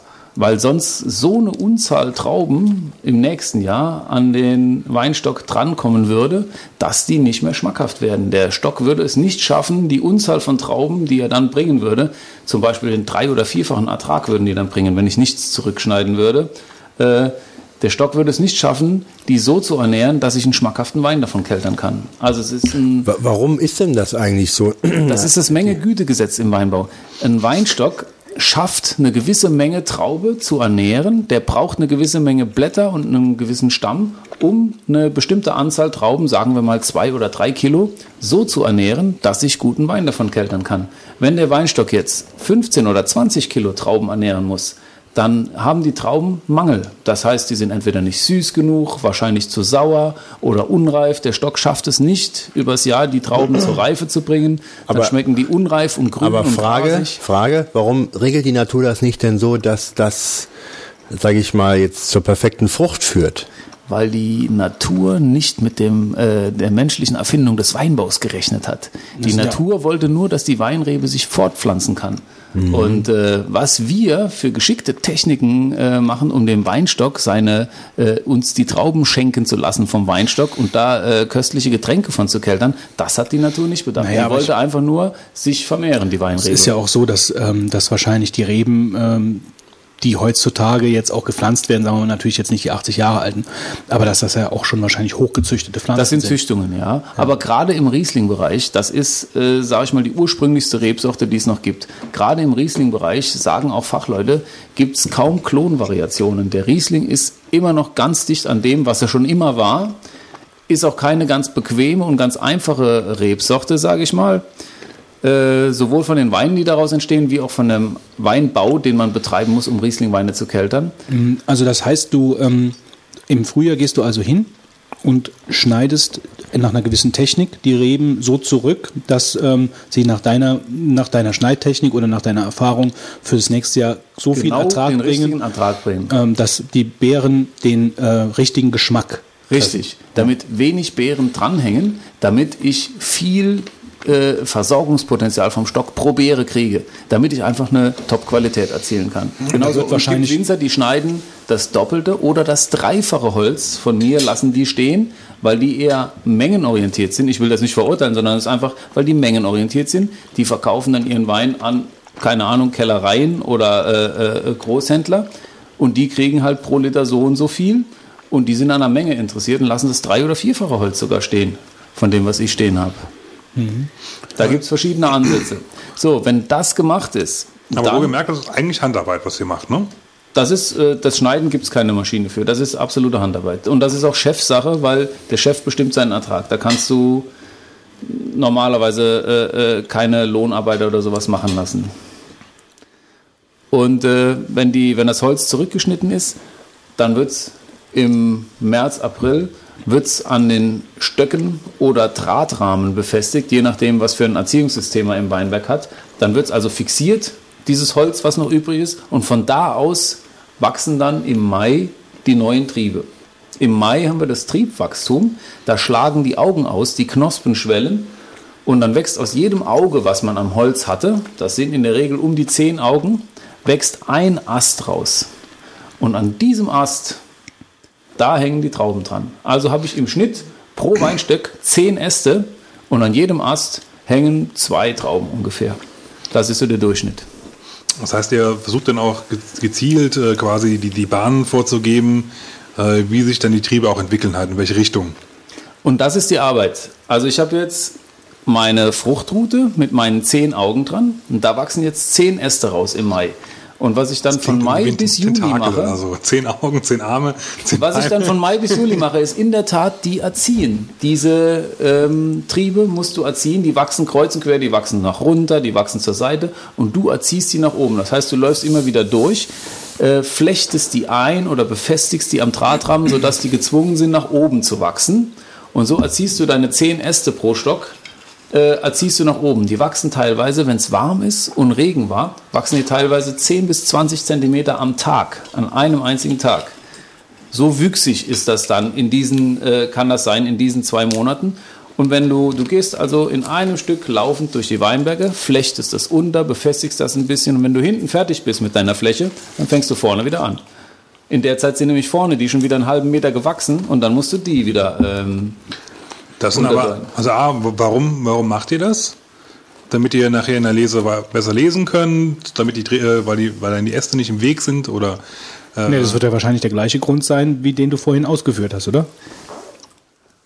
Hat viele Gründe aus. Dieses Zurückschneiden und so, das ist ja wieder, um praktisch diese, Richtig. diese, diese Qualität des Geschmacks in der Beere zu definieren. Ja, es gibt auch Erziehungssysteme, ja, richtig, es gibt auch Erziehungssysteme, die einen etwas wilderen Wuchs zulassen, aber dann hast du auch äh, eine heterogene Traubenstruktur. Das heißt, dann hast du Trauben, die weiter außen hängen, die werden früher reif, weiter innen die, die werden vielleicht gar nicht reif oder kriegen eine pilzliche Krankheit, weil die von Blättern abgeschirmt sind und immer in der Dunstglocke drin hängen.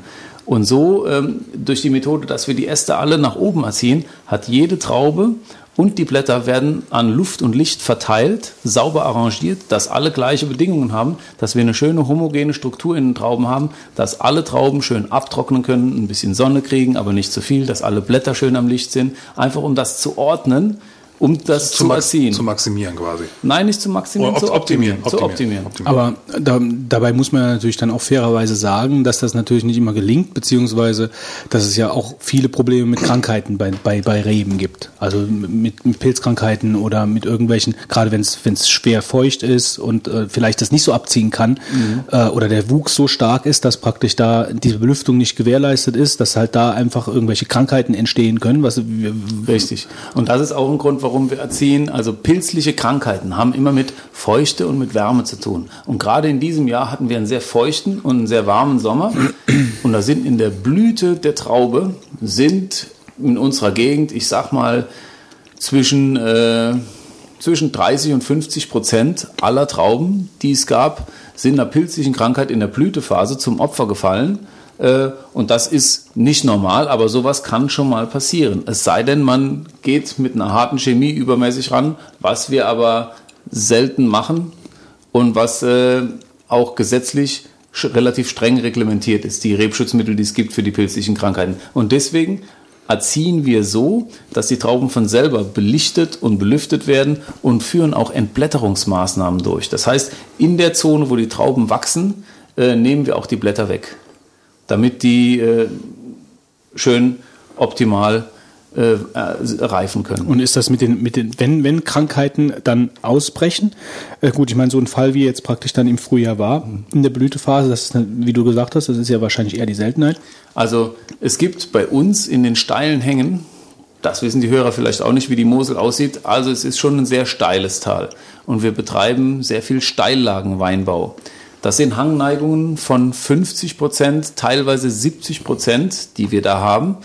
Und da fliegt ein Rebschutzhubschrauber, der bringt also ein Pflanzenschutzmittel sechsmal im Jahr aus.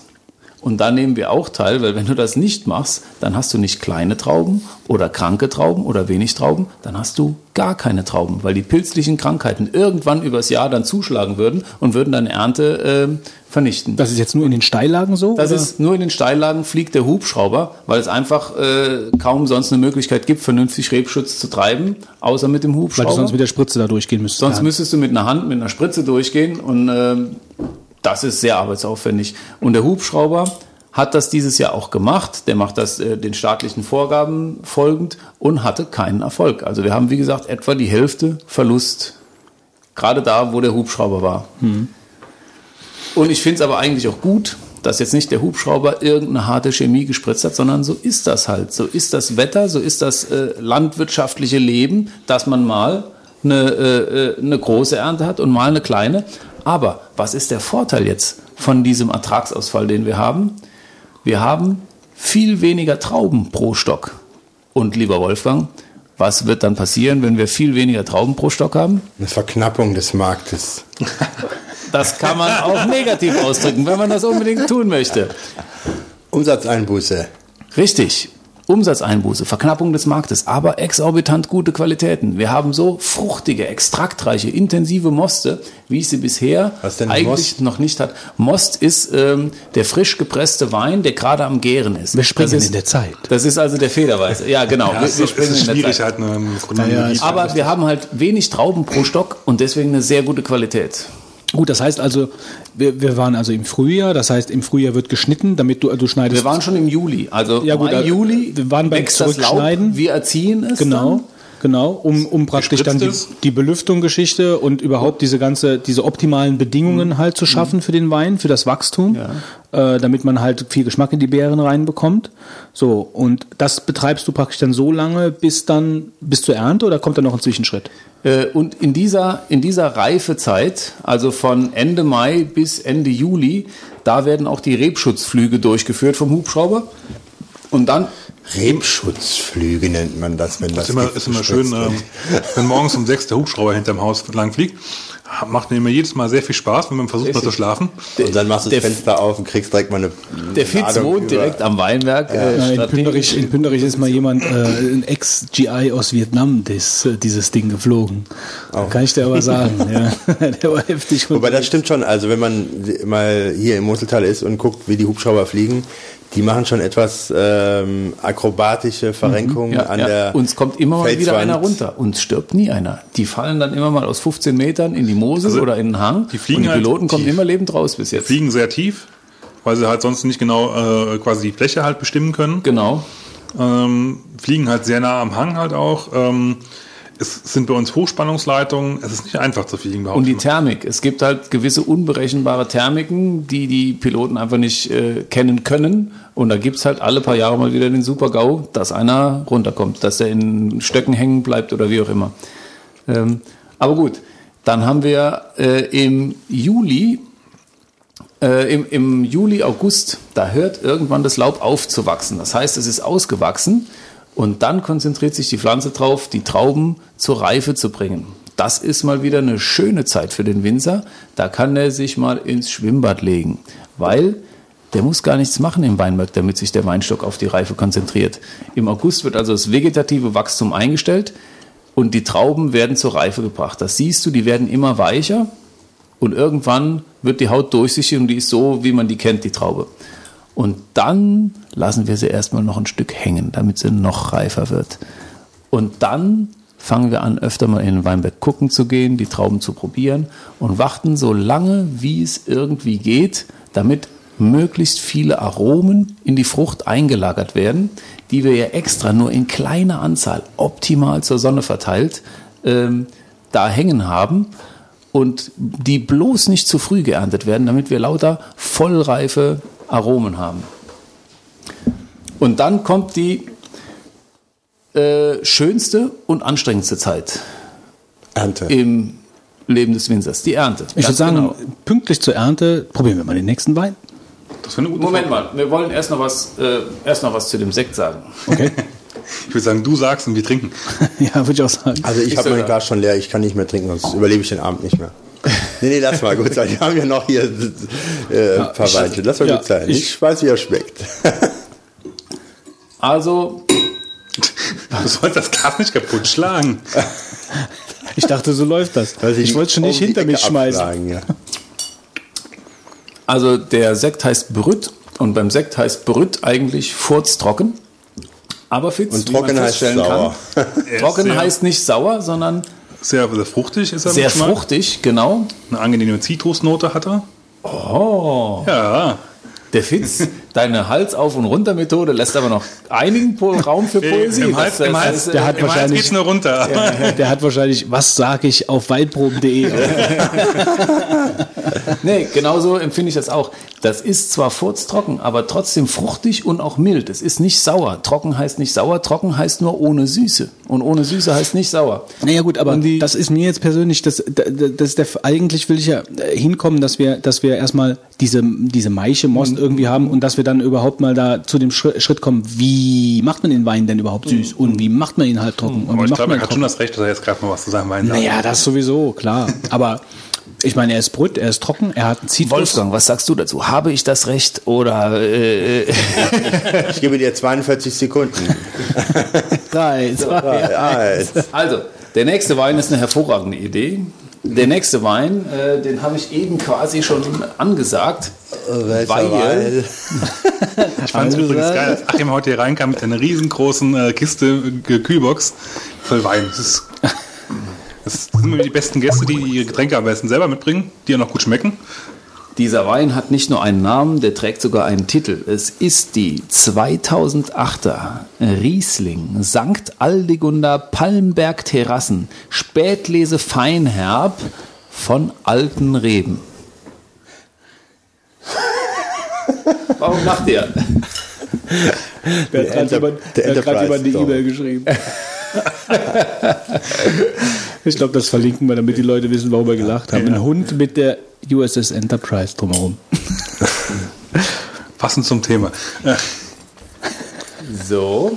Hast du eigentlich Naturkorken oder äh, Kunststoffkorken oder was machst du? Wie verschließt du die Flaschen? Äh, da hätten wir eben auch eine schöne Brücke schlagen können. Wolfgang, du hast ja die Korken von mir, Richtig. damit deine Bienen, Drauf landen. ja, die Bienen aus dem Bienendiebsort, damit die, Die jetzt tot sind. nach dem Baden auf die Korken krabbeln können. Habe ich das richtig verstanden? Richtig, richtig. Nie nach dem Baden, nach dem, äh, beim Zuckerschlecken. Nach dem Baden. Sonnen Sie sich auf der Korkwiese. Ja, genau. Und welche, ich habe dir ja sowohl Naturkorken als auch Kunststoffkorken mitgegeben. ja, ja. Welche bevorzugen denn die Bienen beim sich sonnen? Kann ich nicht sagen. Also die Sonnen ja. Das ist denen völlig egal, die merken gar nicht den Unterschied. hä? Ja, ich vermute Das aber, dass der. Naturkorken vielleicht noch besser ankommt, weil das geht da dazu, dass sie sich gut einkrallen können. Ich könnte mir vorstellen, dass mehr Struktur in so einem äh, Normalkork drin ist als statt Kunststoff, statt Kunststoffkork. Genau, da können die sich besser fest Festhalten, äh, glaub ich. Glaub ich Achtung, der Wein wird geöffnet. Ah. Soll man denn eigentlich die Weinflasche so öffnen, Fitz, dass man, nein, nicht langsam, Moment! soll man, Ich sehe schon, ich habe viel zu kämpfen mit der Aufnahme beim Schneiden. soll man den Wein denn eigentlich so öffnen, dass es äh, knallt oder dass es nicht knallt? äh, Und was passiert denn, es wenn gibt ein Sprichwort. Der Wein ist dann richtig geöffnet, wenn der Kellermeister in seinem eigenen Keller nicht hört, wenn den jemand aufmacht. Also so sanft wie möglich. Aber Warum eigentlich? Was passiert denn, wenn er zu heftig geöffnet wird? Ähm, der Wein hat nach der Gärung, äh, in der Gärung entsteht Kohlensäure. Diese Kohlensäure ist ein Geschmacksträger. In der Kohlensäure sind Gäraromen drin enthalten. Das sind schöne, fruchtige Aromen. Und da hat der Wein immer noch ein bisschen von übrig, wenn er jetzt ein frischer Wein ist, wenn er nicht schon fünf oder zehn Jahre alt ist. So, und wenn ich den Wein jetzt aufziehe mit einem Plop, dann ähm, erschrecke ich den, dann bringe ich den in Unruhe. Das bisschen Gas, was da noch drin ist in dem Wein, das wird dann aufgeschreckt und ähm, der Geschmack leidet ein bisschen darunter. Das sind also ein paar Prozent Geschmack, die man dann vielleicht Einbuße hat, wenn man so mit so einem kräftigen Plop den Wein aufzieht. Also das nächste Mal, wenn er in den Supermarkt geht und einen Wein kauft, Sache da aufziehen.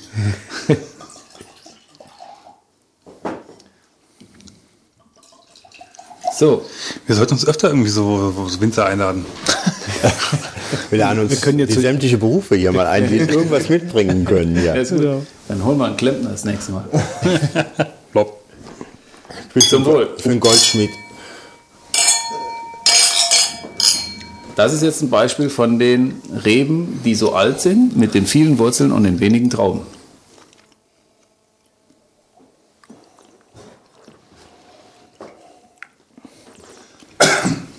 Der Fitz hat ausgespuckt zur Seite, glaube ich.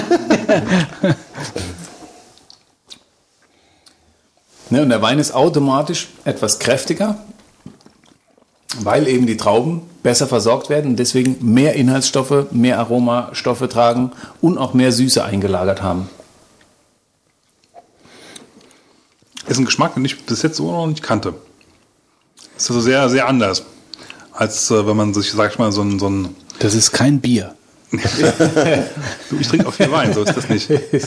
Ist also nicht unbedingt, was man bei Wein halt auch wissen muss, äh, jeder Wein schmeckt anders. Das ist auch gut so. Äh, es ist auch so, nicht so, dass wenn, wenn du einen Wein hast, der aus derselben Lage kommt, dass der nächstes Jahr auch so schme- schmeckt wie letztes Jahr, ne? Richtig, ist gerade hier an der Mosel ist das immer wieder anders und gerade beim Riesling ist das immer wieder anders. Und gerade bei den vielen kleinen Betrieben hier ist das immer wieder anders. Das heißt, absolut richtig, jeder Wein äh, ist schon eine individuelle Geschichte. Es sei denn, du kaufst den aus dem 1 Million Liter Tank im Aldi für 3,99. Da schmeckt jeder Wein gleich. Und wenn du den nächstes Jahr kaufst, dann wird konkret versucht, den Wein wieder so hinzubiegen, dass der so schmeckt wie beim letzten Mal, damit der Kunde sich nicht erschreckt und denkt, huch, der Wein schmeckt aber komisch heute. Ist der hier von dir? Wolfgang, was soll das denn jetzt? Nein, ich kaufe alle meine Weine im Aldi Ja, zu und gesagt hast- versuche hier äh, äh, meine Etiketten drüber zu kleben. Nee, weil du letztens gesagt hast, das ist dieser alte Wein, dann hast du von einem Nachbargrundstück gesprochen.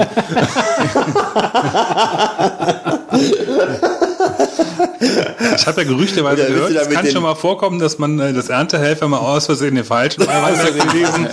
Rüber jetzt über den Zaun und euch die Reben. Die Reben vor allen Die. Reben, ja, die Reben werden abgerissen. Die Hundertjährigen. Und wenn einer kommt, sagt er, ich nix verstehen, ich nix verstehen. Ja, irgendwelche ausländischen Gastarbeiter da beschäftigt. Magst du noch was zum Wein sagen oder darf ich noch Ähm, eine Frage stellen? Oder machen wir den nächsten auf? Also ich sag, stell mal eine Frage. Nee, also mich würde ja jetzt mal mehr interessieren, ähm, also wenn du jetzt praktisch dann diese Augustzeit, die du ja eben erwähnt hast, zum Pflegen der, der, der Winzerfrau, nee, von dir und der Winzerfrau, äh, hinter, dir, hinter dich gebracht hast und du gehst dann in die Lese. Also du gehst ernten. Das heißt, du fährst also praktisch mit der großen Bütte in, und ein paar Helfern in den Wingert, also in den Weinberg. Richtig. Und ähm, schneidest die Trauben, bringst die Trauben zurück in deinen Keller. So, was passiert dann? Richtig. Dann, Warte doch, vielleicht erstmal beim, beim Abschneiden muss man auch teilweise Sachen beachten. Ne? Da gibt es ja auch verschiedene Techniken oder richtig, das heißt, ich gehe zum Beispiel äh, äh, nach Möglichkeit nie mit einer Maschine hin, außer ich, ich schaff's halt nicht und habe nicht genug äh, Erntehelfer. Das, was knistert hier so auf meinem Kopfhörer? Dein Kopf fängt an zu brennen. Ähm, äh, Ich bin also ein Freund der Handlese, weil kranke und faule Trauben, die sieht nur der Mensch und nicht die Maschine. Und ich gehe selektiv lesen. Das heißt, nicht jede Traube innerhalb des Stocks, auch wenn ich die optimal an der Sonne verteile, nicht jede Traube wird gleich schnell reif. Und äh, ich schule meine Lesehelfer so, dass wir in zwei, bei den Spitzenweinen sogar in drei Durchgängen durch den Weinberg gehen. Das heißt, wir nehmen die, die reif sind, nehmen wir mit, lassen die Hälfte oder zwei Drittel hängen, äh, und gehen dann zehn Tage später nochmal die holen. Und das ist also mit der Handlese. Das Personal ist geschult und an einem Stock hängen in der Regel so 20 Trauben dran. Und äh, für so ein paar Stöcke zu ernten, ich sag mal, was schafft ein Mann? Ein Mann schafft ungefähr ein bis 200 Stöcke am Tag abzuernten. So, und dann fahren wir die Moment, den, äh, über die maschinelle Geschichte hast du gesprochen? Habe ich das jetzt über die verpasst? maschinelle Geschichte. Die maschinelle Geschichte versuche ich eben zunehmend Naja, zu wir können ja mal kurz erwähnen, was das heißt, die maschinelle ähm, Methode. es gibt in flachen Lagen, die wir hier relativ wenig haben, ich bin also Steillagenwinzer, aber ich habe auch ein paar Weinberge, da kann ich mit einer Erntemaschine durchfahren. Das ist äh, im Prinzip sowas wie ein Mähdrescher für Weinberge. Sieht übrigens ganz witzig aus. Sieht Also, ganz witzig aus, ist auch so drei Meter hoch, heißt Vollernter.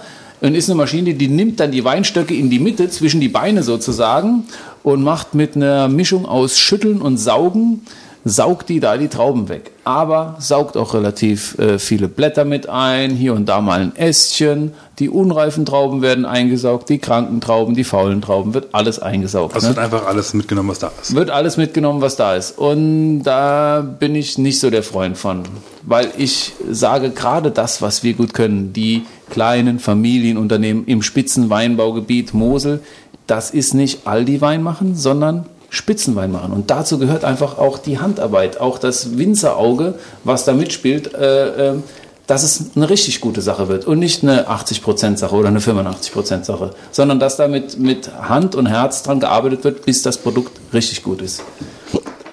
Und äh, Wolfgang hat hier gerade schon Schluck auf. Wolfgang, mö- möchtest du ein Plädoyer halten?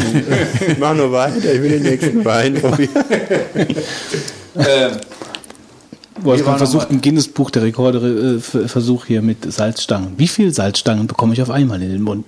Steht jetzt momentan bei Liegestütze. 80. Ja, wie da auch, Liegestütze. gibt's da auch eine iPhone-App für? genau. Die App. 100 Salt Sticks a day. ja. Der Scherz ist vorbei, du kannst weitermachen. Ähm, Geschwindigkeitsvergleich ähm, ist auch ganz interessant. Geschwindigkeitsverkehr, Handlese zur Maschinenlese. Also die Maschine Also ich schafft einen 2000 Quadratmeter großen Weinberg in etwa 30 Minuten komplett abzuernten. wie viel lange bräuchst Ich du? brauche mit zehn Leuten etwa einen Tag, um dieselbe Fläche zu abzuernten. Und das ist sehr frustrierend, wenn man selber ab und zu mal in der Weinlese mithilft und dann diese Maschine da durchfahren sieht. Ja.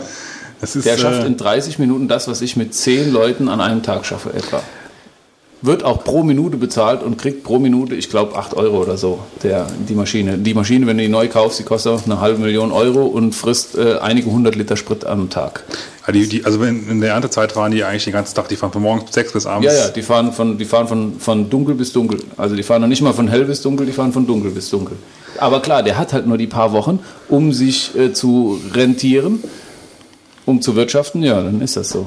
So, okay, dann haben wir jetzt die Trauben auf, Ja. der, auf, dem, auf dem Bulldog, auf dem Nein, Wagen. die haben wir in der Bütte, wo die auch drin gelesen sind. Weil mit den Trauben ist das wie mit dem Wein. Ich möchte nicht, dass Trauben oder Stiele verletzt werden. Damit zum Beispiel keine Stiele durch irgendeinen Pumpvorgang verletzt werden und irgendwelche grünen, grasigen Stoffe aus den Stielen austreten, lasse ich die gesammelten Trauben in den Bütten. Die sind stapelbar, die kann man aufeinander stapeln. Die tragen wir also aus dem Weinberg raus in den Bütten, wo die geerntet sind, stapeln die aufeinander auf den Wagen und kippen die so in die Weinpresse. So, dann lassen wir die in der Weinpresse. Das machst du jetzt so, aber es gibt auch. Das mache ich jetzt so. Ne? In aller Regel kommen die in den Erntewagen rein, Genau. dann werden die hinten raus auf die Weinpresse gepumpt, weil das einfach einfacher ist von der Handhabung.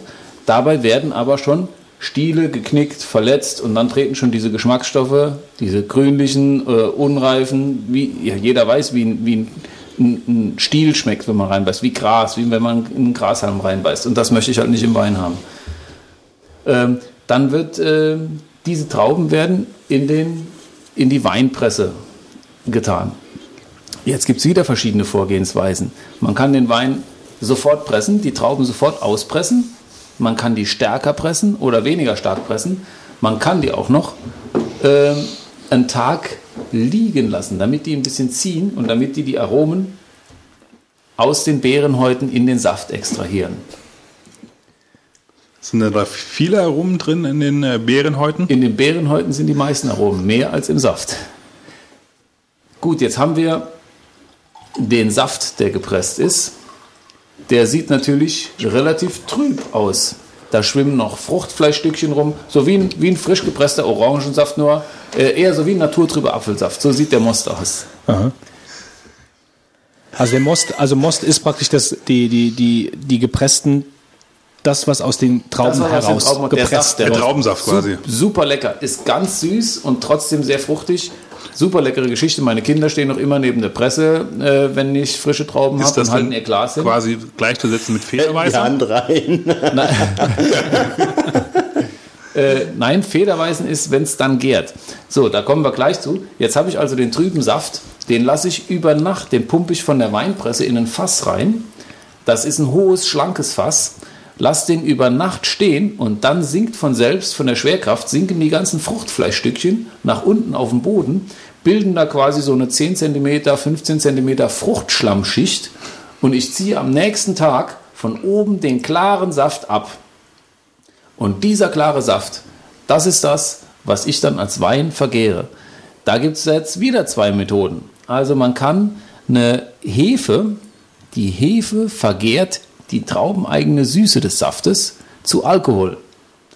Die Man kann Hefe also- vergehrt den, die, die, die Süße des Saftes macht aus dem Zucker des Saftes aus dem Zucker des Saftes, okay. Also da die Hefe und der da Zucker, macht die die, Hefe Alkohol draus. Die Hefe produziert da Alkohol. Hefepilze praktisch, die, die, die, Das die, sind keine Pilze, das sind Hefen. Das sind schon äh, wie, wie Brothefe. Die sehen auch aus wie Brothefen. Einfach so ein braunes. Äh, ja, aber das sind ja, das sind ja in irgendeiner Weise Organismen, die aus dem, Organismen. aus dem Zucker praktisch ähm, den Zucker nutzen, um, um Alkohol zu produzieren. Genau. Ganz genau. Und das ist das, äh, was auch ganz wichtig ist beim Wein, die Gärung, äh, wo die Hefen aus dem Zucker Alkohol machen. Wo, wo kommt denn die Hefe her? Pilze sind. Ja, nicht und die. Hefe, die kann man kaufen. Man kann also eine äh, spezielle Weinhefe kaufen. Die gibt man dem Most dazu und dann fängt er direkt an zu gären, weil die Hefen sind ja topfit, kommen aus dem Päckchen, kommen in den Most rein, fangen an zu arbeiten und wunderbar hast du schon nach zwei Tagen das erste Volumenprozent Alkohol.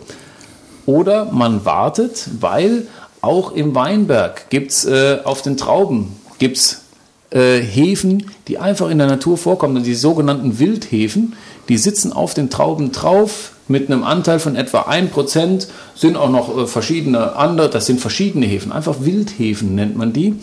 Und dann kann man den Wein pressen und den Saft tut man dann äh, eine Woche liegen lassen und dann fängt der langsam ein bisschen an zu gären von diesen Naturhefen. Das ist eine etwas risikobehaftete Methode, die aber auch ihre Berechtigung hat. Da können auch tolle, interessante Weine rauskommen, wenn diese wilde Gärung glücklich verläuft. Es kann aber auch mal sein, dass der Wein etwas merkwürdig schmeckt, wenn diese wilde Gärung, unkontrollierte, wilde, halt Natur, natürliche ne? Gärung nicht so glücklich verläuft. Das ist halt Natur. Aber es ist auch äh, äh, eine Sache, die ich gut finde, wo ich auch jedes Jahr mit ähm, äh, einen Versuch mache, weil da schon schöne Ergebnisse auch rauskommen können. Das önologische Risiko ist natürlich relativ hoch dabei, dass auch mal ein Wein dabei ähm, rauskommt, den äh, äh, nicht so Also du hast dich jetzt, du hast dich ja jetzt nicht versprochen. Önologisch ist praktisch dann die Getränketechnisches Wissenschaft des Weins oder Wissenschaft der, der, der so Getränke. Get- Getränketechnologie. Also önologisches Risiko heißt, wenn ich nicht eine äh, bekannte Hefe zusetze, sondern einen wilden Hefestamm das machen lasse, die Vergärung, ist immer das Risiko da, dass der eine Fehlentwicklung im Wein produziert. Äh, wo ist denn dann praktisch jetzt, wenn du sagst, ähm, also du hast jetzt, du hast die Trauben ausgepresst, äh, versuchst natürlich so wenig wie möglich von diesen Gerbstoffen wahrscheinlich dann äh, reinzubekommen durch diese genau, Stiele, die ja. dann verletzt werden. Und dann, äh, und man presst das wahrscheinlich auch nur einmal und nicht Man mehrfach. presst nur einmal. Man presst ja, nur einmal. Ich, ich presse nur einmal. Ja, ja, gut. Also, man, also du presst nur einmal und du, du hast dann, du hast dann praktisch diese, diesen Fruchtschlamm, den du halt unten absetzen lässt. Dann saugst du oben die, die Flüssigkeit weg, setzt dann da die Hefe zu und dann vergärt die Hefe praktisch den Fruchtzucker im Wein zu Alkohol. Richtig. Ähm, und dann, äh, wo ist, wo wäre jetzt praktisch da dann der Schritt, wenn du Traubensaft machen wolltest? Das ist, den Traubensaft mache ich von dem klaren Saft, den ich oben abziehe. Bevor ich keine- die Hefe dazu tue. Genau, Genau, Sie- bevor du die Hefe, äh, genau. Dann nehme ich einfach einen Teil von dem Saft, nehme ich weg. Aha. und Erhitzt tu- den oder? Und tu keinerlei Zusatzstoffe, nix, fahre den in eine Erhitzungsanlage für Traubensaft im Nachbardorf beim äh, Treis Ja. in Zell und ähm, der erhitzt den und füllt den ab und dann habe ich einen perfekten Saft. Okay, aber gut, wir wollen ja Wein. Und das ist dann, das finde ich das Tolle an dem Saft, es ist dieselbe Qualität wie Wein. Und manchmal, wenn ich den Saft trinke, erinnert er mich von der Aromatik her total an Wein, obwohl er relativ süß ist. Äh, ist aber eine tolle Geschichte. Gut, der Wein vergärt jetzt. Also, jetzt nimmt mit zunehmender Gärdauer, Wie, wie, lange, wie lange hat das jetzt gedauert zeitlich bis jetzt? bis Von, jetzt von der Lese an bis jetzt. Lese und Abpressen in der Regel noch am selben Tag und die Gärung fängt dann zwei, drei Tage später an. So kann man sagen. Also vom Lesen bis zum Beginn der Das heißt, Gärung, das merkt man daran, wenn es blubbert und knistert, das ist die Kohlensäure, die bei der Gärung entsteht. Und auch geschmacklich merkt man sofort, Ist- es kriegt, äh, der immer Most wieder kriegt einen hefigen Ton. Im im Herbst durch, durch Weinkeller zu gehen. Das ist nämlich überall nur blubbern, hoffentlich. Ja, ja, ja. Und das muss auch so sein, sonst hast du ein Problem.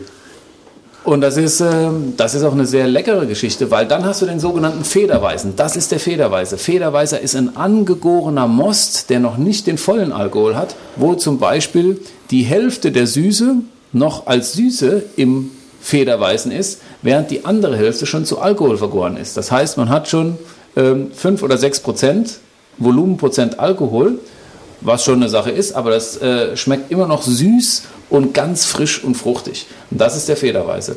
So, die Gärung dauert insgesamt etwa vier Wochen. Und wenn die fertig gelaufen ist, ist die ganze Süße im Wein weg und ist zu Alkohol vergoren. Dann sprechen wir von einem trockenen Wein. Jetzt wäre natürlich die Möglichkeit auch, dass ich einen süßen Wein lege. Also du lässt praktisch die komplette, du, du ver- lässt die komplette Fruchtsüße vergären Gären? durch die Hefe. Naja, nicht, Bis die, bis die Kann er. weg ist. Kann er, nein, Kann, ja, wenn, wenn er einen trockenen Wein ist, haben ist möchte. die Regel, ganz genau, genau. da müssen wir nämlich vielleicht mal ganz kurz. Und dann habe ich auch den vollen Alkohol, der hier an der Mosel in der Regel um die 12 Volumenprozent liegt. Also der trockene Wein hat bei uns etwa 12 Ja, also der, Volumenprozent. der definiert sich, also der, der Alkohol, den du im Wein bekommst, definiert sich zum, zum einen durch, die, durch den enthaltenen Fruchtzucker Ja, und die Länge der Gärung. Richtig, ganz genau. Und wenn du, wenn du ihn komplett durchgären lässt, dann hast du die maximale, habe ich den maximalen, maximalen Alkohol. Ganz Aha. genau. Und durch- Mehr ist da nicht drin. Du, du setzt quasi den Zucker, der in dem Saft drin ist, komplett um in Alkohol. Richtig. Das ist der trockene Was, Wein. würdest, was würde denn passieren, wenn du, ähm, also ähm, du stoppst das, du, äh, diese Abstoppen, das ist dann was anderes, wenn du einen anderen Wein haben Und möchtest. ich kann die Gärung unterbrechen vorher, bevor die ganze Süße zu Alkohol Okay, vergoren okay. ist. Gut, das ist habe ich die Möglichkeit, die Gärung zu unterbrechen, einen Rest Süße im Wein zu behalten und dann habe ich nicht den vollen Alkohol. Ich kann zum Beispiel bei 10 Volumenprozent die Gärung unterbrechen und lasse die anderen zwei Volumenprozent, die theoretisch noch möglich sind, als Süße im Wein verbleiben. Dann habe ich einen lieblichen Wein. Und würde irgendwas passieren, wenn du, also wenn du jetzt sagen wir mal die Hefe, ähm, die Hefe bleibt ja im Wein, oder? Wird die Die rausfiltriert? Hefe oder? wird, wenn ich, äh, vor allem wenn ich einen lieblichen Wein habe und die Gärung unterbreche, dann filtriere ich die Hefe raus, damit die nicht wieder einen neuen Gärstart initiieren kann. Ja, aber die, äh, wenn, wenn du praktisch komplett den Fruchtzucker verbraucht hast, beziehungsweise die Hefe, Dann belasse ich die Hefe im Wein, weil sie kann ja nichts mehr vergären. Dann rieselt die genau wie der Fruchtschlamm am Anfang. Wenn die Gärung zu Ende ist, die Hefe hat nichts mehr, dann rieselt die einfach zu Boden und dann habe ich unten so eine kleine Hefeschlammschicht. So zwei Zentimeter äh, Hefe, wie, wie, wie die Brothefe, die, die man beim Bäcker kaufen kann. So sieht die auch aus. So hellbraun. da schließt sich mal gerade eine Frage an, die vielleicht ein kleiner Exkurs ist, aber die jetzt bei, äh, auf dem Boden rieseln ja mir direkt einfällt. Es gibt ja äh, in, in Weinen oft äh, den sogenannten Weinstein, der ja praktisch im, im, im, am Boden von, vom, äh, vom Wein mal als Kries oder mal wirklich als, als, Art Kristalle sich so halt. Salzkristall. Genau, was ist das? Aus, ja. Das ist im Prinzip ein Qualitätsmerkmal für Wein.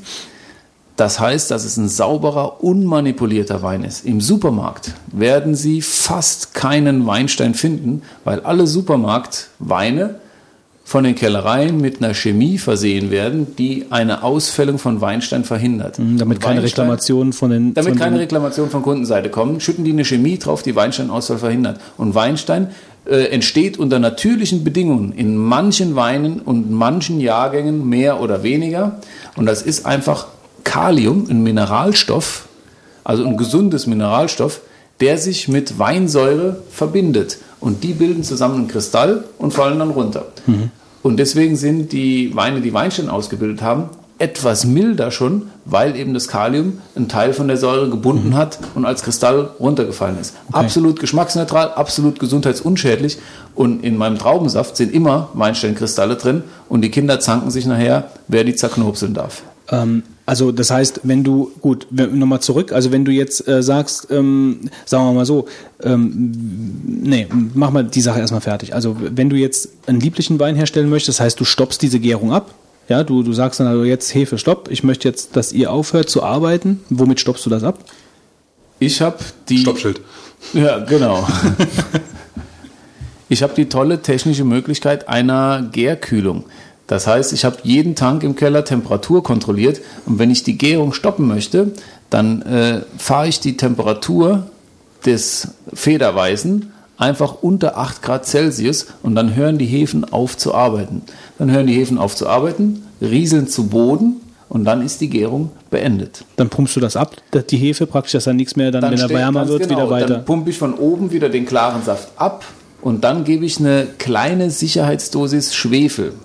Das heißt, Schwefel ist in allen Getränken drin, im Bier ist Schwefel drin, im Brot ist Schwefel drin, im Wein ist Schwefel drin, nur ist er beim Wein angabepflichtig und beim Wein kann man zu viel Schwefel reintun, sodass der schmeckbar wird. Das Und ist ein Weinfehler. Das ist dann, wenn dann steht, enthält Sulfite. Das, Enthält, es ist in, in der EG ist jetzt auf jedem Wein muss draufstehen, enthält Sulfid. Es dauert nicht mal lang, steht das auch auf jedem Bier drauf und auf jedem Brot. Äh, man muss übrigens, um den täglichen Schwefelbedarf des Körpers zu decken, Schwefel ist äh, äh, medizinisch wertvoll, muss man sieben Liter Wein trinken. Yes. Schon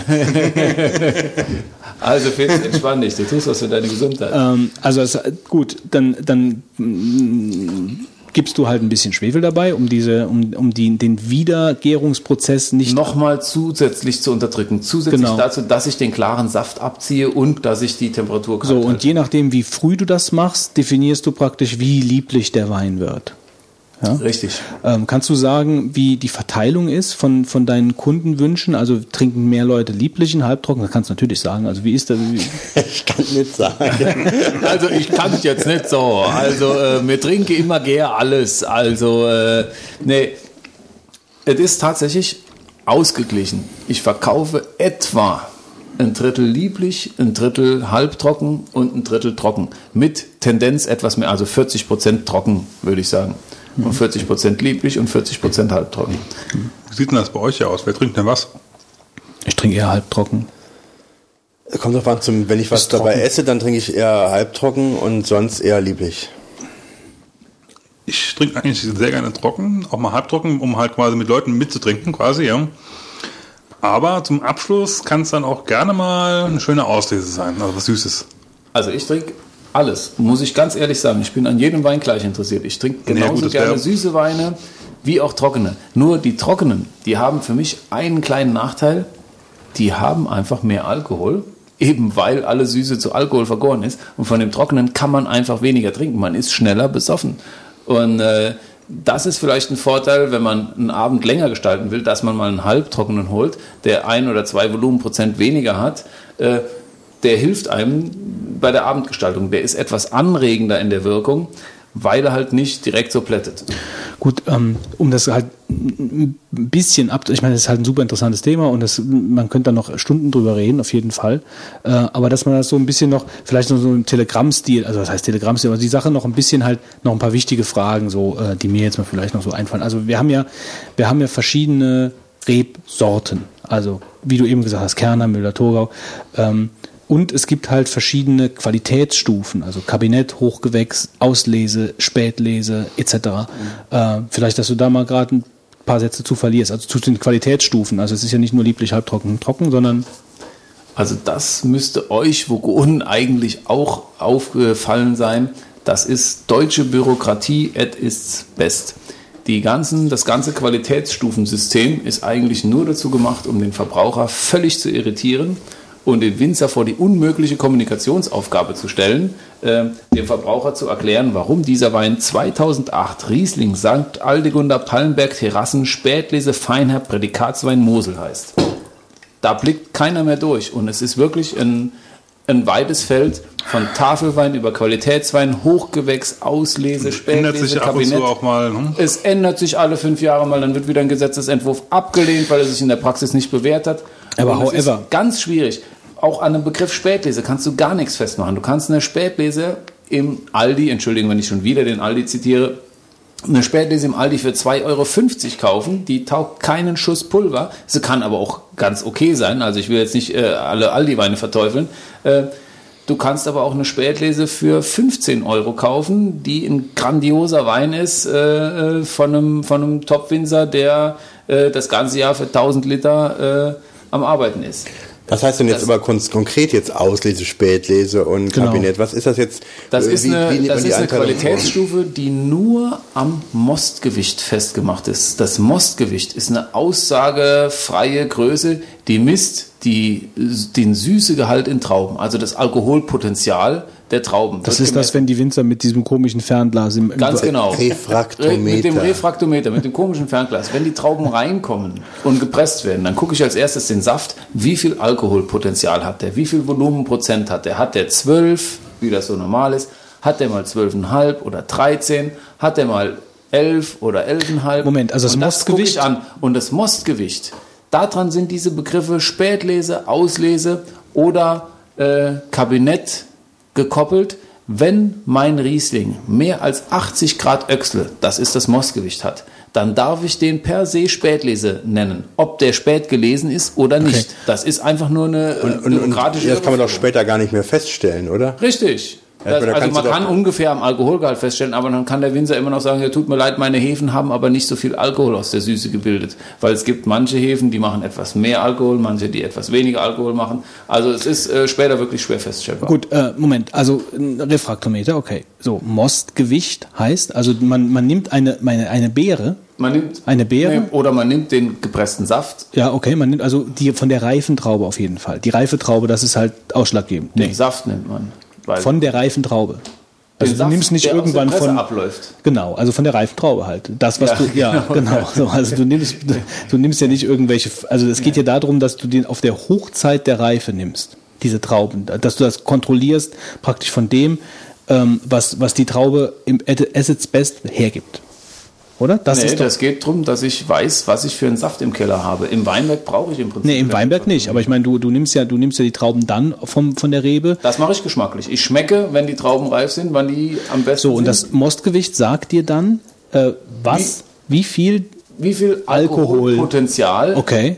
die Trauben haben. Und das heißt dann, diese Öchslegrad ist dann die, ist der die Zuckergehalt der Trauben. Gut, das ist, also der praktisch, das ist also praktisch die Maßeinheit Ja, vom genau. Mostgewicht. Richtig. Okay. Also 85 Grad Öchsle entspricht einem Zuckergehalt von etwa 200 Gramm pro Liter. Natürlicher Fruchtzucker, also Traubenzucker. Mhm. Und diese, diese Zahl, die, sagen wir jetzt mal doof gesagt, schreibst du dir auf und dann die kannst, schreibe ich mir auf, dann die kannst muss du ich halt, behördlich melden. So, und dann ja. sagst du halt, dieser Wein ist von diesen Trauben und dann ist das eine Auslese. Das wird also nicht am fertigen Wein gemessen, sondern an Ganz den genau. Trauben, die du halt dazu benutzt, diesen So Wein herzustellen. Ja. Okay. Und dementsprechend aussagelos ist es, wenn irgendwo Spätlese auf einem Wein drauf ist. Ich meine, ich schreibe auch Spätlese auf meinen Wein drauf, aber bei mir ist es auch eine. Die Trauben hier sind zum Beispiel im November gelesen. Die sind wirklich spät gelesen, was äh, den Vorteil hat, dann hast du sehr reife, tropische, dunkle Aromen nach Honig, nach Mango, nach tropischen Früchten. Äh, und das zeichnet eine Spätlese aus. Du kannst aber genauso gut die Trauben drei Wochen eher holen, dann haben die auch schon das Mostgewicht, was zu einer Spätlese gehört, aber nicht die Aromatik, die eine Spätlese auszeichnet. Und deswegen ist dieses ganze Bezeichnungssystem in Deutschland quasi hinfällig. Man sollte es untergraben. Das ist das, was ich sage. Es ist viel zu kompliziert und noch dazu sinnlos. Ähm, und diese, diese äh, verschiedenen Rebsorten, also Kerner etc., also Kerner, was haben wir noch, Müller-Thurgau und äh, was so an der Mosel typische, Riesling natürlich. Ja, Klar. Riesling, Ähm, Müller-Thurgau, Kerner. Da haben wir eigentlich die Weißweinsorten, Weißburgunder noch.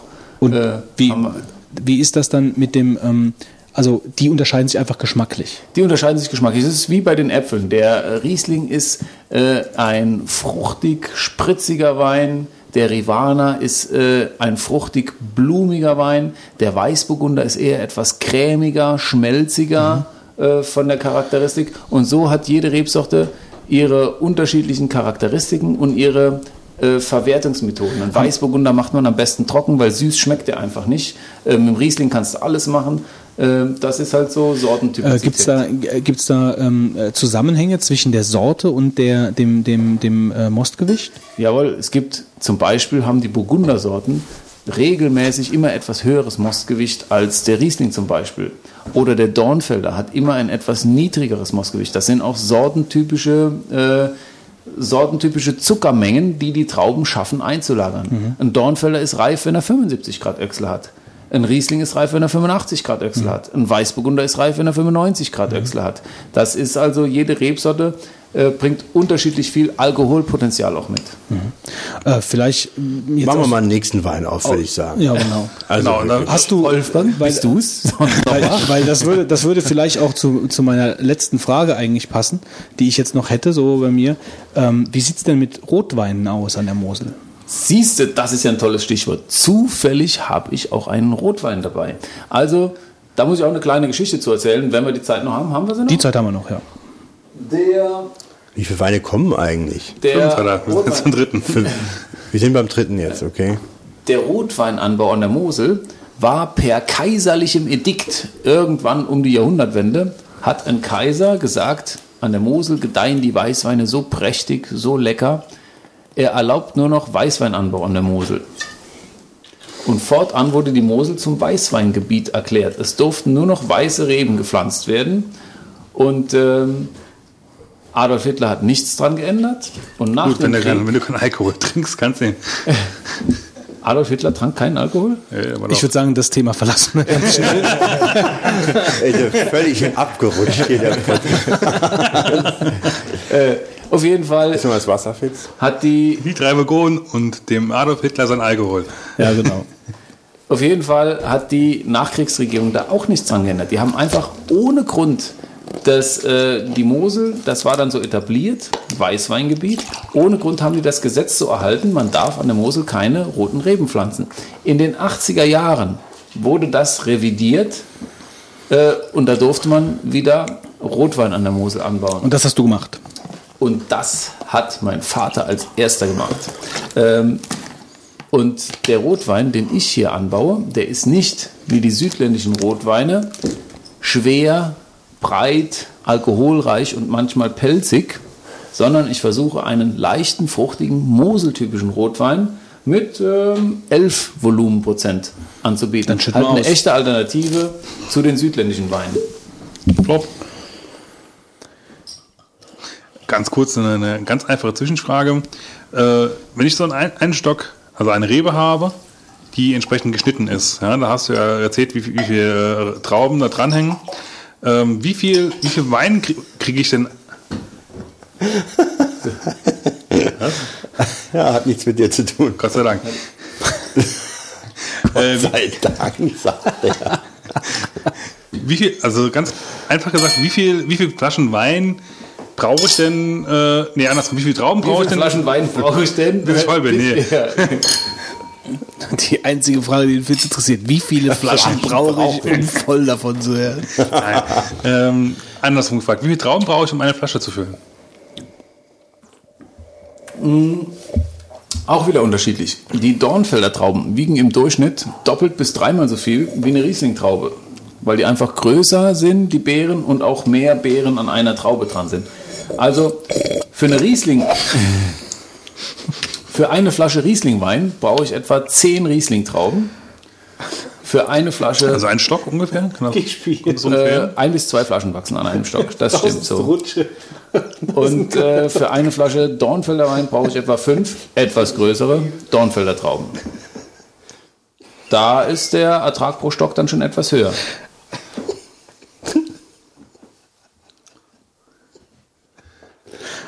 Wolfgang, bist du's? Nee. Ist das schon wieder Lachfleisch? Ach, nee. Mach weiter. Ich habe gerade so ein Déjà-vu. Ja, ähm, Ich meine, normalerweise finde ich das sehr witzig, aber im Moment, da ich nicht weiß, worüber ihr lacht, ist das irgendwie ein bisschen Nicht blöd. über dich. nicht über dich. Ist egal. Also über niemanden, der hier am Tisch sitzt. Obwohl. das kann man jetzt so nicht sagen. Ähm, Ja, gut. Also Rotwein wird auch an der Mosel angebaut. Dornfelder und Burgunder. Dornfelder und Spätburgunder, aber der Rotwein ist eher eine Randerscheinung. Also die Mosel ist immer noch zu 90 Prozent weiß und äh, der Riesling ist auch das, was bei uns einmalig gedeiht auf den steilen, steinigen Schieferböden. Hat eigentlich nur der Riesling eine echte Chance und hier gedeiht er halt äh, weltweit einzigartig. Ähm, man sagt ja, an der Mosel ist das Besondere halt immer mit den, ähm, also zum einen wegen den, weil die Schieferböden so mineralreich sind, richtig? Ja, Ähm, richtig. Und zum anderen auch, weil, weil der, der Schiefer, der ja überall liegt, praktisch das Sonnenlicht reflektiert und oder hat das damit nichts zu tun? Hat auch der, der Schieferboden speichert erstens mal Wärme und gibt die nachts an die Reben. Vielleicht war es auch ab. das, ja. Ja, reflektiert das Sonnenlicht, ne, stimmt auch. Und ähm, der Schieferboden, die Böden sind extrem steinig und karg, wo die Reben stehen. Deswegen sind die gezwungen, besonders tief zu wurzeln, um ihr Wasser zu suchen, bis auf die wasserführende Felsschicht. Das kann eigentlich nur der Riesling. So, und wenn er jetzt diese kargen Standortbedingungen hat, mit wenig Wasser, was immer wenig Nährstoff auch bedeutet, diese steinigen Böden, dann bildet der von selbst kleine und wenige Trauben aus. Und Wolfgang, was ist die Folge, wenn ein Stock kleine und wenige Trauben trägt? Na, Umsatzeinbuße. richtig, genau. Und deswegen gedeiht auf diesen steinigen Schieferböden besonders intensiver, äh, extraktreicher Riesling, der mit wenig Alkohol, also mit 11 oder 12 Prozent, einen sehr vollfruchtigen, intensiven Geschmack bietet. Und diese Kombination aus Klima und Boden gibt es, wie gesagt, weltweit nur einmal. Und äh, äh, klingt zwar wie eine Werbeveranstaltung für die Mosel, aber so ist es halt. Ja, wenn du, ähm, ich meine, du, du kennst jetzt da, du kennst den Markt, das ist halt dein Job, dein täglich Brot. Ähm, wenn du, wenn du jetzt mal so ähm, äh, mal ein Urteil darüber fällen müsstest, jetzt mal ein objektives Urteil, ohne jetzt mit der Moselbrille an, ähm, wo die Mosel positioniert ist im Weinmarkt und ob das überhaupt insgesamt eher zunimmt, also der Zuspruch für Moselwein oder ob praktisch hinter diesen ganzen klassischen großen Weinbauangebieten wie Bordeaux, äh, diesen französischen und spanischen, aber auch im deutschen, weil da ist ja auch oft die Pfalz genannt oder auch Baden-Württemberg etc., Ähm, wo wir da positioniert sind mit dem Mosel, mit dem Moselwein. Also da gibt es eine ganz klare Aussage, die Mosel ist ein Tropfen auf dem weltweiten Weinmarkt. Die fällt überhaupt nicht auf. Das bisschen Moselwein, was wir hier produzieren, die, ich kann es sogar in Litern sagen, äh, 9000 Hektar mal 10.000 Liter, wie viel sind denn Das 9000 erinnert mich mal an die- 10.000? Eine, eine Eingangsfrage ganz am Anfang heute. Ja, also 90.000 und dann noch drei Nullen dran. 90.000 mit drei Nullen dran, wie viel ist das? Äh, genug. Irgendwas- Ja, Ist auf jeden Fall kein Tropfen. also 90.000 mit drei Nullen dran. Das ist, was, was wir hier in der Mose. ist äh, selbst national betrachtet ein Tropfen, geschweige dann Hm. weltweit. Wir sind also ein kleines Weinbaugebiet. Wir sind im Prinzip ein Nischenanbieter. Ja, wobei es ja eigentlich jetzt, mir ging es ja mehr um die, um die Qualität als um die Quantität jetzt. Äh, qualitativ sind wir weltweit mitführend. Vor allem im Riesling. Die ganze Welt versucht, den Riesling so wie an der Mosel auszubauen. Es gab in den letzten zehn Jahren einen ganz starken Riesling-Hype weltweit, wo die Mosel äh, mit marktführend war. Die Pfalz hat ganz viele Rebflächen ausgehauen und mit Riesling bestockt, weil der Riesling-Trend einfach gewinnversprechend war Wie der, wie der Rotweintrend vor ein paar wie der Jahren. Rotweintrend, den es auch mal gab. Und dementsprechend leidet die Mosel jetzt drunter, dass die Pfalz dieses Jahr zum ersten Mal die Mosel überholt hat, was die Menge an Riesling angeht, die sie produziert. Und die haben einfach jetzt mit ihrer Maschinenwirtschaft, schaffen die neutrale Weine ohne Terroir. Entschuldigung, wenn ich jetzt über die Kollegen lästere, aber das habe ich von euch gelernt. Äh, jetzt schaffen die er nie über Kollegen. Jetzt geht's Wir aber los. Wir lästern nie über Kollegen. neutrale Massenweine schaffen die jetzt Gibt's unter dem andere Podcasts Label Riesling uns? rein und sind im Prinzip Trittbrettfahrer auf dem Riesling-Boom, den die Mosel losgetreten hat. Aber wie jeder Boom neigt sich jetzt der Riesling-Boom der Mosel auch dem Ende, weil jetzt wird der Markt mit Riesling überschwemmt, auch aus der Pfalz.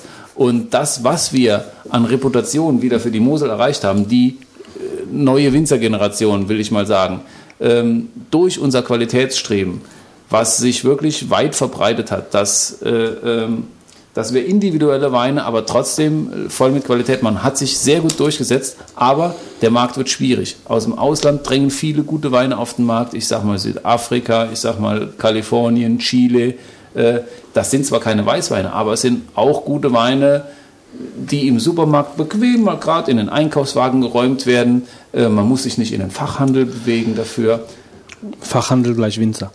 Äh, nee, Fachhandel ist Winzer oder ein Weinfachhändler, also kein Supermarkt. Das Genau, das wäre eigentlich auch eine, eine ganz interessante Frage. Ähm, ja, ich meine, wir haben, du hast jetzt viel eigentlich sehr neutral gesprochen, aber ich meine, was muss ich denn machen, um bei dir einen Wein zu kaufen? Das ist das Problem. Ich bin ein äh, Kleinstwinzer im Prinzip, auch jetzt wieder global gesprochen. Ich produziere im Jahr 50.000 Flaschen Wein. Jo, ähm, das ist schon wenig. Da geht ein bisschen von sogar noch nach Japan ein Export, nach Holland, nach Belgien. Dann bleiben noch 80 Prozent für Deutschland übrig. Davon gehen 10 Prozent an Fachhändler, Weinfachhändler, die einen Laden haben, wo drauf steht Weinladen wo man, das kennt ihr, die gibt es halt nur in der Stadt im Prinzip. Die anderen 70 Prozent bringe ich zu den Ja, Leuten, die den trinken. Oder die kommen zu mir an den Hof und holen den ab. Das ist aufwendig. Oder ich schicke den paketeweise äh, in, in 21er Paketen Du machst aber auch Weintouren. zu den Leuten. Ja, ich sag, dann, dann bringe ich rund, ich mache Liefertouren. Ich mache im Jahr etwa 20 äh, oder 25 Liefertouren. Im Prinzip 40, 50 Prozent der Weine fahre ich aus zum Kunden. Also, und ums Ruhrgebiet. Wer sich für deine Weine interessiert, der kann entweder Kontakt mit, also über deine Webseite zum Ach ja, Beispiel. Werbung, genau. Äh, Die Werbung. soll Ich, ich möchte jetzt noch meine CD ins Bild halten. Wenn ich schon mal im Fernsehen toll, bin, will ich das super, ausnutzen. super, super Ähm, toll. Äh, deine Webseite haben wir verlinkt in den Show Notes bei uns auf der Webseite schön. Wer sich für www.reisfeineweine.de. meine Weine interessiert, der kann die äh, ganz problemlos, kann er mich einfach mal anrufen.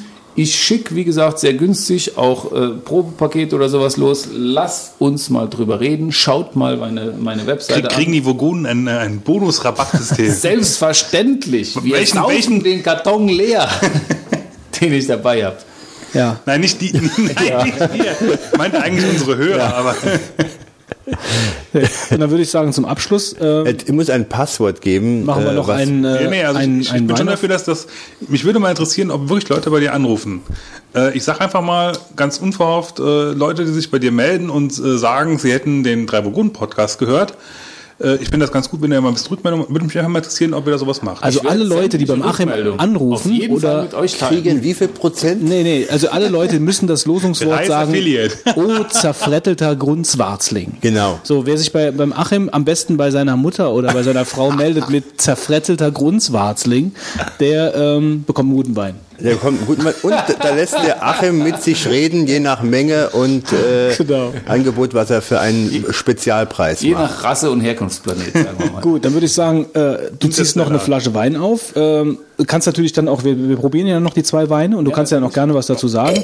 Äh, wir machen aber trotzdem dann weiter im Programm. Also das hier war jetzt der, der Dornfelder, das ist der Rotwein, der hat mir persönlich am besten geschmeckt, aber ich bin aber auch ein, ein Rotweintrinker halt. Ich muss auch sagen, das ist bisher mein Favorit. Ja. Banausen, alles Banausen. Also ich, ich trinke nicht, ich trinke ab und zu mal einen Rotwein, aber für einen Rotwein finde ich ihn sehr gut, muss ich sagen. Also Der da vorne, als Rotwein. der vorher, war, Der da vorne, du, der Wein da vorne, da. nee, der davor, der davor war nicht ganz so mein Geschmack gewesen. ist ungewohnt halt, was ich gesagt habe. Das ist nicht so. Das ist ungewohnt. Das sind die 80 Jahre alten Reben, die bringen. Ja, kannst du ausreißen. Mit, ja.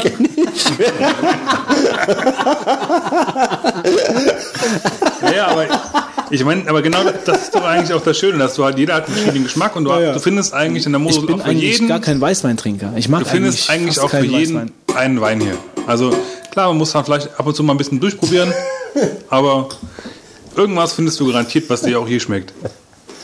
Gut, okay. Vielen Dank, Achim, für den interessanten Einblick in das Vielen Thema. Dank für eure Aufmerksamkeit. Wie heißt die Webseite von dir Darf nochmal? ich nochmal in die Kamera winken? Wo ist nochmal die Kamera? Wie heißt die Da oben. Webseite?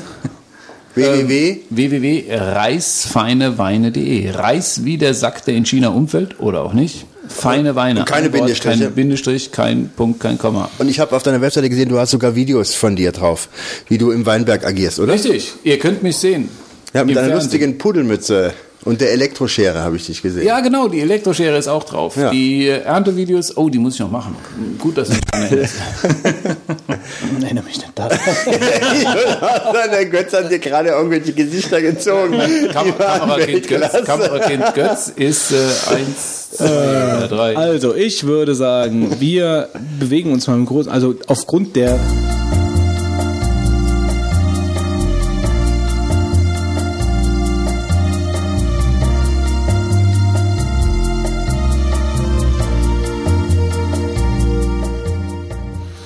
Na, wenn ihr die Pausenmusik hört, dann wisst ihr, irgendwas hat nicht gestimmt. Damals waren es die Beachbälle, heute waren es die Weinflaschen. Heute war es Snow Leopard, würde ich eher mal Genau. behaupten. Also Ist ja nicht so, als hat das Ding auch nicht am Arm geschützt ist. Letzt, ach, ja, Auto aber City- jetzt ist alles Snow Leopard. schon. Audacity ist mal, ist mal wieder abgeratzt. Da kommt übrigens, glaube ich, irgendwann im, jetzt Ende des Jahres die Final raus. Da ist ja momentan eine Beta unterwegs. Da wollen sie ja ein paar Sachen, wir haben ja schon ein paar Sachen zu kritisieren gehabt. Ähm, da wollen sie das besser machen. Auf jeden Fall, ähm, ja, ihr habt soweit ja alles mitbekommen. Das hat dann mittendrin irgendwann ist es abgerissen. Ähm, der Achim hat momentan mal gerade den Raum verlassen. Der kommt gleich wieder. Ähm, und wir machen ganz normal weiter im Programm. Wir sind ja schon relativ spät jetzt unterwegs. Wir sind ja schon wieder bei. Wo sind wir, Wolfgang? Bei, Das kann ich dir überhaupt nicht sagen, weil du zwischendurch weil eingeschlafen bist. Eben, Ähm, also wir sind schon wieder bei zweieinhalb Stunden und wir haben noch ein bisschen was vor uns, wobei wir Retro Retro-Sturm, den Retro-Sturm, ähm, Schock, äh, den Retro-Trip und den Brainstorm, den lassen wir heute mal ausfallen. Ähm, ja, den pangalaktischen Zocktipp, da hätte ich was, aber den können wir von mir aus auch ausfallen lassen fürs nächste Mal. Dann würden wir uns direkt in den Marvin stürzen. Aber ich kann auch über den Pan- pangalaktischen Zocktipp was erzählen. Das ist eine Sache von fünf Minuten. Na, soll ich? Fitz? Wolfgang? Wolfgang? ich würde sagen, nächste Folge lieber etwas mehr Platz geben dann. ja, das ruhig mal. Ja, und nächstes wir haben Mal noch, wir haben noch ein bisschen was wir müssen erzählen. Ja, ja, ja. Ah, ja. Ja, wir haben jetzt hier noch bei Marvin noch einiges, das passt schon, okay. Okay. Ähm, äh, dann, äh, ach so, Moment.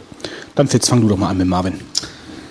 Ja, ja, letzte Woche war nicht so, letzten zwei Wochen war nicht so meine Wochen anscheinend, zumindest computer, computertechnisch nicht so. Ähm, ich hatte mir mal, das ist meiner, der so ein bisschen rauscht, der, der macht gerade irgendwie alles auf, nee, Bin ich das? Ja. was sagen? Das kann nicht meiner, cool. Ähm, naja, egal, ähm, Lüfter blasen, aber nicht meine, das ist auch gut so. Das ist aber nicht mein Marvin. Mein Marvin ist, ich hatte mir letztens ähm, im amerikanischen iTunes Store mal wieder äh, zufällig reingeguckt und habe gesehen, dass die, die neue Navy CRS Folge, die, also NCRS Los Angeles, äh, für, zum kostenlos für Lau zum, zum Teasen quasi angeboten haben. Mhm. habe ich gedacht, gut, klar, ziehst du mal. Ist vor allen Dingen ist noch HD-Qualität, ist, ja, lohnt sich ja. Ne, für Lau kann man es mal machen. Ja. Also ich drauf geklickt, Download gestartet, kam an, drück auf Play, kam. Ähm, einer meiner Monitore unterstützt kein HDCP. Bitte entfernen Sie alle Monitore, die hier keinen unterstützen, etc. So. Ich dachte, na super. Also erstmal wusste ich gar nicht bis dahin, dass äh, iTunes das überhaupt macht, ja, war mir bis dahin nicht bekannt, muss ich ganz ehrlich zugeben, dass da ähm, entsprechende Kopierschutzmaßnahmen drin sind. Äh, dann das zweite, was mich gewundert hat, dass eigentlich zumindest mein einer Monitor HDCP drin hat, mein 30 Zoller. Aber wenn ich den anderen abstöpsel, wie es eigentlich gefordert wurde, kann ich den trotzdem nicht anschauen. Keine Ahnung, was das soll. Ähm, ich habe es dann mal ein bisschen recherchiert und es ist eigentlich ganz witzig. Also irgendwie auf den alten Rechnern hast du keinen Kopierschutz drauf. Habe ich mal testweise rüberkopiert auf mein altes MacBook. Kann ich alles schön in vollen HD ab, abs- äh, abspielen, obwohl da überhaupt kein Kopierschutz über was 3 ist. Ja. Hast du halt neue Hardware, die entsprechend dann auch äh, überprüft werden kann, wie zum Beispiel meine äh, AT4870, hast du leider Pech gehabt. Weil dann musst du halt diese ganze komplette Kette mit HDCP durchhaben. Ähm, und irgendwo ähm, scheint es wohl bei mir bei dem Adapter von äh, DVI, also Mini, nee, wie heißt das, von Mini DisplayPort, Entschuldigung, auf meinen äh, Dual-Link DVI Probleme zu geben und äh, macht es wohl nicht. Fand ich natürlich ganz toll, weil tendenziell würde ich mir halt lieber meine HD-Videos auf meinen 30 Zoll Monitor anschauen, als auf meinem kleinen äh, 15 Zahler. Naja, das war so die eine Geschichte. Fand ich ganz toll. Falls ihr irgendwelche Tipps und Tricks hat, wie man eventuell äh, iTunes oder, oder äh, QuickTime davon überzeugen kann, dass man vielleicht doch einen älteren Rechner hätte, als man eigentlich hat, äh, werden gerne entgegengenommen. Mal schauen, was passiert. Dann habe ich versucht, äh, mir gestern, gestern, ja gestern, ähm, meinen iPhone-Vertrag zu verlängern. Ja, zwar wieder, also nicht, nicht voller Begeisterung, kann ich nicht behaupten, aber ähm, ich wollte das 3GS haben und das nicht wirklich im Moment, ja, aus meiner Sicht nicht, nicht wirklich lohnt, halt ein anderes iPhone zu importieren. Ähm, habe ich gesagt, gut, verlängerst du deinen Vertrag, kriegst du das 3GS dazu und ja. Also, was mache ich? Gehe ich auf die Homepage von äh, T-Mobile, klicke drauf, fülle die entsprechenden Sachen aus und kriege dann als allerletztes äh, die Fehlermeldung. Moment, ich muss, muss wirklich ein Wortlaut sagen. Das ist einfach zu lustig. Ja, das ist dann äh, Te Telekom Wahrsagen oder T-Mobile Wahrsagen. Ähm, leider passt Ihr gewählter Vertrag nicht zu Ihrem aktuellen Wunsch. Nicht so, hä? Ich so, ich weiß doch, was ich wünsche. Und deswegen habe ich diesen Vertrag ausgesucht. Das habe ich dann ungefähr viermal versucht. Das hat sich, äh, die Telekom-Seite war felsenfeste Überzeugung, dass der Vertrag nicht zu meinem Wunsch passt. Und ähm, da habe ich gedacht, gut, dann lasse ich das halt mal so sein, rufst du mal bei der Hotline an. Angerufen, bla bla bla. Ich bin ein vollautomatisches System. Ich so, Kundenberater, Kundenberater, Kundenberater. Ja, ja, genau. Wie wir, wie wir es mittlerweile alle fertig gelernt haben, bin dann auch relativ flott durchgestellt worden. Äh, Und das war eine Sache von 10 Sekunden, da habe ich einen neuen Vertrag gehabt mit Handy. Äh, naja, aber ich fand das, die Fehlermeldung nicht schlecht. Leider passt Ihr gewählter Vertrag nicht zu Ihrem aktuellen Wunsch. Ja, wie ist denn der Stand der Dinge? Ja, äh, bestellt. Ich habe meinen neuen Vertrag, das läuft schon und ich kriege jetzt in maximal 14 Tagen ein neues iPhone. Ja, und was hast du jetzt für einen Vertrag gewählt? Complete M. Für wie viel? In wie viel? Wie- Für wie viel? Was? Naja, also für wie viel äh, Euro im Monat und was, 60 was, was hat für Eckdaten? 60 Euro im Monat. Aha. Aber äh, ins deutsche Festnetz frei, äh, auf T-Mobile frei, telefonieren, äh, SMS frei und MMS frei. Krass. Einzige, was halt nicht drin ist, ist halt, wenn sobald du ins äh, andere Netze telefonierst. Und äh, Flat, alles Flat. Und- Flat, Flat. Ja, oder Mit halt Drosselung SMS oder, oder MMS in andere Netze halt. Ja, und, und äh, Drosselung ab wie viel? Ein Gigabyte. Okay. Naja gut, für mich kommt das ja auch demnächst mal auf mich zu. Es ist ein krasser Schritt, vor allen Dingen, ähm, aber ich habe mir gesagt, ich muss mal ein bisschen mehr telefonieren, also muss ich mich zwingen und mich motivieren. Ja, obwohl ich ja halt momentan, ich habe sehr viel Ärger momentan mit äh, T-Mobile und äh, da werde ich demnächst mal, also ich lasse das jetzt noch ein bisschen, es ist halt nicht, äh, da hat der Hund noch nicht ausgeschissen, wie man so sagt. Ähm, und da werde ich demnächst dann den Marvin mal drüber erzählen und ich bin wirklich, also momentan äh, habe ich so ein bisschen die Stimmung, dass ich halt äh, weg, Ja, also ich sag ja, wie gesagt, so voll, voller Überzeugung habe ich es auch nicht gemacht, aber Also das ist also für, für mich für mich aus meiner persönlichen Sicht ist das der letzte Laden. Also also ich meine ich war sowieso schon ich, ich das ist sowieso schon so eine Sache gewesen. Ähm, ich meine ich weiß was worauf man sich einlässt bei bei solchen äh, Handy. Das ist ja praktisch egal wo du da hingehst. Ja das ist ja eine spezielle Art von äh, Laden. Alle. Ähm, ich schere über einen Kamm. Aber äh, gut wie gesagt ich werde da demnächst mal ein bisschen drüber abrocken über das Thema. Bist du fertig? ja, ich hätte noch ein paar andere Sachen. das Nee, erzähl, reicht, erzähl. Nee, ich wollte nur fragen. Ich, will- ich will dich Nee, nee, überhaupt das nicht beschneiden hier. Nicht so. Ich fand das nur ganz witzig, halt die zwei Sachen halt, die so ein bisschen mich wieder ein bisschen Realität zurückholen, leider Gottes. Also ich kann jetzt auch nicht behaupten, dass ich voller, voller Freude wieder zu T-Mobile gegangen bin, ja, sowas nicht. Nur aus meiner Sicht gibt's halt auch nicht wirklich, also ich meine, im Endeffekt zahlst du fast überall mit irgendwelchen Kombinationen dasselbe Geld. Fast, ja. Ein bisschen günstiger bist du meinetwegen, ja. Hast dafür halt kein, kein Visual Voicemail, hast dafür kein, keine Garantieleistung in Deutschland. Ist halt immer so, Nee, das kann ich absolut nachvollziehen. Aber ich habe so, so eine ganz, so ein, so eine 1% Hoffnung, dass diese, diese Exklusivbindung ab dem 1. Januar weg ist. So eine 1% Hoffnung habe ich. Ja, die wird sich natürlich nicht erfüllen. Aber ich habe einfach, also bis dahin werde ich, bis Was dahin ist sonst, äh, werde ich nichts machen. Werde ich nichts machen. Aber ob dann die Preise so in den Keller gehen, dass das so ein krasser wenn's- Unterschied ist, naja, das glaube ich nicht. Ja gut, die werden sich natürlich absprechen, so dass das jetzt nicht großartig in den Keller geht. Das ist schon richtig. Aber nee. gut, Wolfgang, dein iMac ist wieder aufgewacht. Ja, ich weiß nicht genau, woran das liegt. Ähm, den, also das MacBook gehe ich halt ganz gerne hin und klappe es zu und klappe es am nächsten Tag wieder auf, wenn ich es benutze. Und beim äh, iMac, den schicke ich dann auch schlafen. Nur das Problem ist, dass der regelmäßig äh, irgendwann wieder aufwacht. Ich weiß nicht, woran es liegt. du, hast- das war, auf dem iMac hast du kein Snow Leopard drauf. Nee. Ja, bei, bei, Snow Leopard gibt es halt eine Funktion, die halt schlafende Computer wieder aufwecken kann. Das ist halt blöd. Mache ich das dann zwar abends aus und am nächsten Tag gehe ich arbeiten und dann komme ich nach Hause und dann ist das Ding seit ein paar Stunden an. Also dann habe ich einen Screen, Also Bildschirmschoner laufen. Das ist ein ähnliches. Problem bei uns in der Firma mit den Mac Minis. Ähm, also es ist mittlerweile so, dass wir, dass wir, ähm, also die Reihenfolge, wie wir der, den Arbeitsplatz praktisch beenden, Ja, also ist extra jetzt schon so gemacht, dass der Mac Mini praktisch als letztes den Strom hat und dass man dann ausmacht und selbst dann wacht er manchmal noch auf. Also äh, wenn du zum Beispiel den Mac Mini ausmachst und dann erst die Monitore ausmachst oder oder sonst irgendwie Steckerleiste, irgendwas, was daran angeschlossen ist, dann wacht der Mac Mini halt tourmäßig also wieder auf. Ist ja vielleicht auch extra so, keine Ahnung, it's, it's not a bug, it's a feature. Aber ähm, dass der selbst aufwacht, wenn du ihn als letztes ausmachst von der Kette von Geräten, die du nutzt, das finde ich auch ein bisschen sehr eigenartig. Also auch ohne die Maus zu berühren und ohne Tastatur zu drücken oder sonst irgendwas. Das ist bei uns also auch. Komisch eigentlich.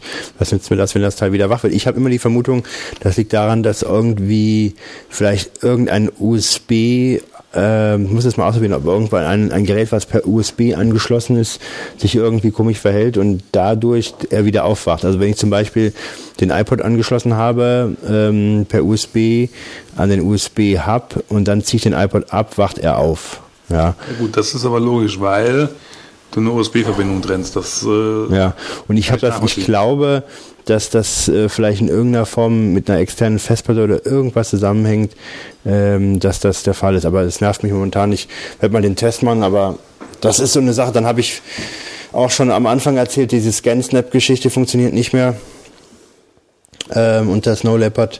Und das hat mich eigentlich genug gequält. Also du kannst, ich mache es halt so, ich scanne in, in, in einem File, also gebe den Ordner halt vor und dann scannt er halt automatisch in einem File. Das funktioniert einmal frei noch. Was bei mir nicht mehr funktioniert, was mich ein bisschen ärgert, ist halt, dass mein, meine OCR-Software, die eigentlich dabei war, nicht funktioniert. Ich lasse es jetzt über, über Adobe äh, ähm, den Acrobat laufen. Aber die eigentliche Software, die dabei ist, sagt nämlich, ich hätte es angeblich nicht mit dem Programm gescannt, was totaler Schwachsinn ist. Ja, aber ist das, ist das jetzt ein Problem? Gut, ist, ist, das Problem tritt auf durch den Snow Leopard, okay. Ja. Aber ähm, das ist Canon oder was ist? Fujitsu. Fuji- Ja, und ist da von der, von der Seite nichts? Kommt Aber da die nichts? schreiben Ja das. doch, die, wie gesagt, der, der tolle ja. Patch, wo sie Ach so, okay. in dem Patch quasi einfach nur die Funktionen deaktivieren, die halt eh nicht mehr gehen. Naja gut, sie haben geschrieben auf der Webseite, bis im Laufe des Jahres 2009 wollen sie noch ein Update äh, rüberschieben, habe ich gelesen. Äh, aber ich wollte eigentlich das Problem schon in Twitter schreiben und dann habe ich gedacht, google mal danach und dann habe ich das Problem direkt gefunden, dass ich musste nur Snow Leopard und den Produktnamen eingeben und dann hast du das Problem schon in zig Foren gefunden. Naja, Die arbeiten momentan aber an, äh, an, äh, an 10.6 zwei. 2, ne? Ja. Eins ist schon nachgeschoben worden. Eins ist schon draußen, habe ich schon drauf. Ja, wobei letzten Endes, es wird ja nie an diesen Updates liegen, sondern an den Herstellern der Programmsoftware, die dann Ja, nee, klar. Änderungen Aber vornehmen es müssen. sind ja auch so, glaube ich, einige, einige Haken an Snow Leopard, wie ich es mitbekommen habe. Ähm, Ja, also für in gewissen Kombinationen halt, muss man auch so sagen. Gut, wobei das natürlich auch, ähm, ich weiß nicht, ich finde, das ist auch ganz normal. Also äh, deswegen habe ich mir direkt am Anfang nicht drauf gemacht, weil ich genau Willst wusste. auch jetzt noch das- nicht drauf machen. Nee, nee, werde ich auch nicht. Also, Also, vielleicht mal nach den Erfahrungen von 10.6.2 und dann mal hören, was so mit Adobe-Paketen ist und so. Ähm, aber naja, schauen wir mal, was die danach schieben. Du musst dich ja fragen, warum? Warum willst du es denn drauf machen? Genau, Ne? Ja, ja. weil was ist der Grund, warum willst du es drauf haben? Ich ja? habe es jetzt also erstmal nur gekauft, damit ich halt eben die 40 Euro da sparen kann für die zwei Versionen. Ähm, das musste ich halt jetzt machen, sonst wären die 30 Tage verfallen, äh, verlaufen oder wie auch immer. Naja, gut, ähm, ja, dann bin ich noch dran. Ich bin dran, ich, ich. Und zwar zwei Sachen. Also eigentlich ist mir jetzt noch gerade ein dritter Marvin eingefallen, ganz kurz, ähm, wo wir vom Mac Mini die Rede hatten. Also es ist in der letzten Zeit häufiger passiert, dass wenn einer von den Mac Minis aus dem Schlaf aufgewacht ist, dass wir äh, einen Schneebildschirm, also praktisch wie, wie, wie im Fernsehen, wenn kein Empfang ist, so ein, so ein Schneebild hatten.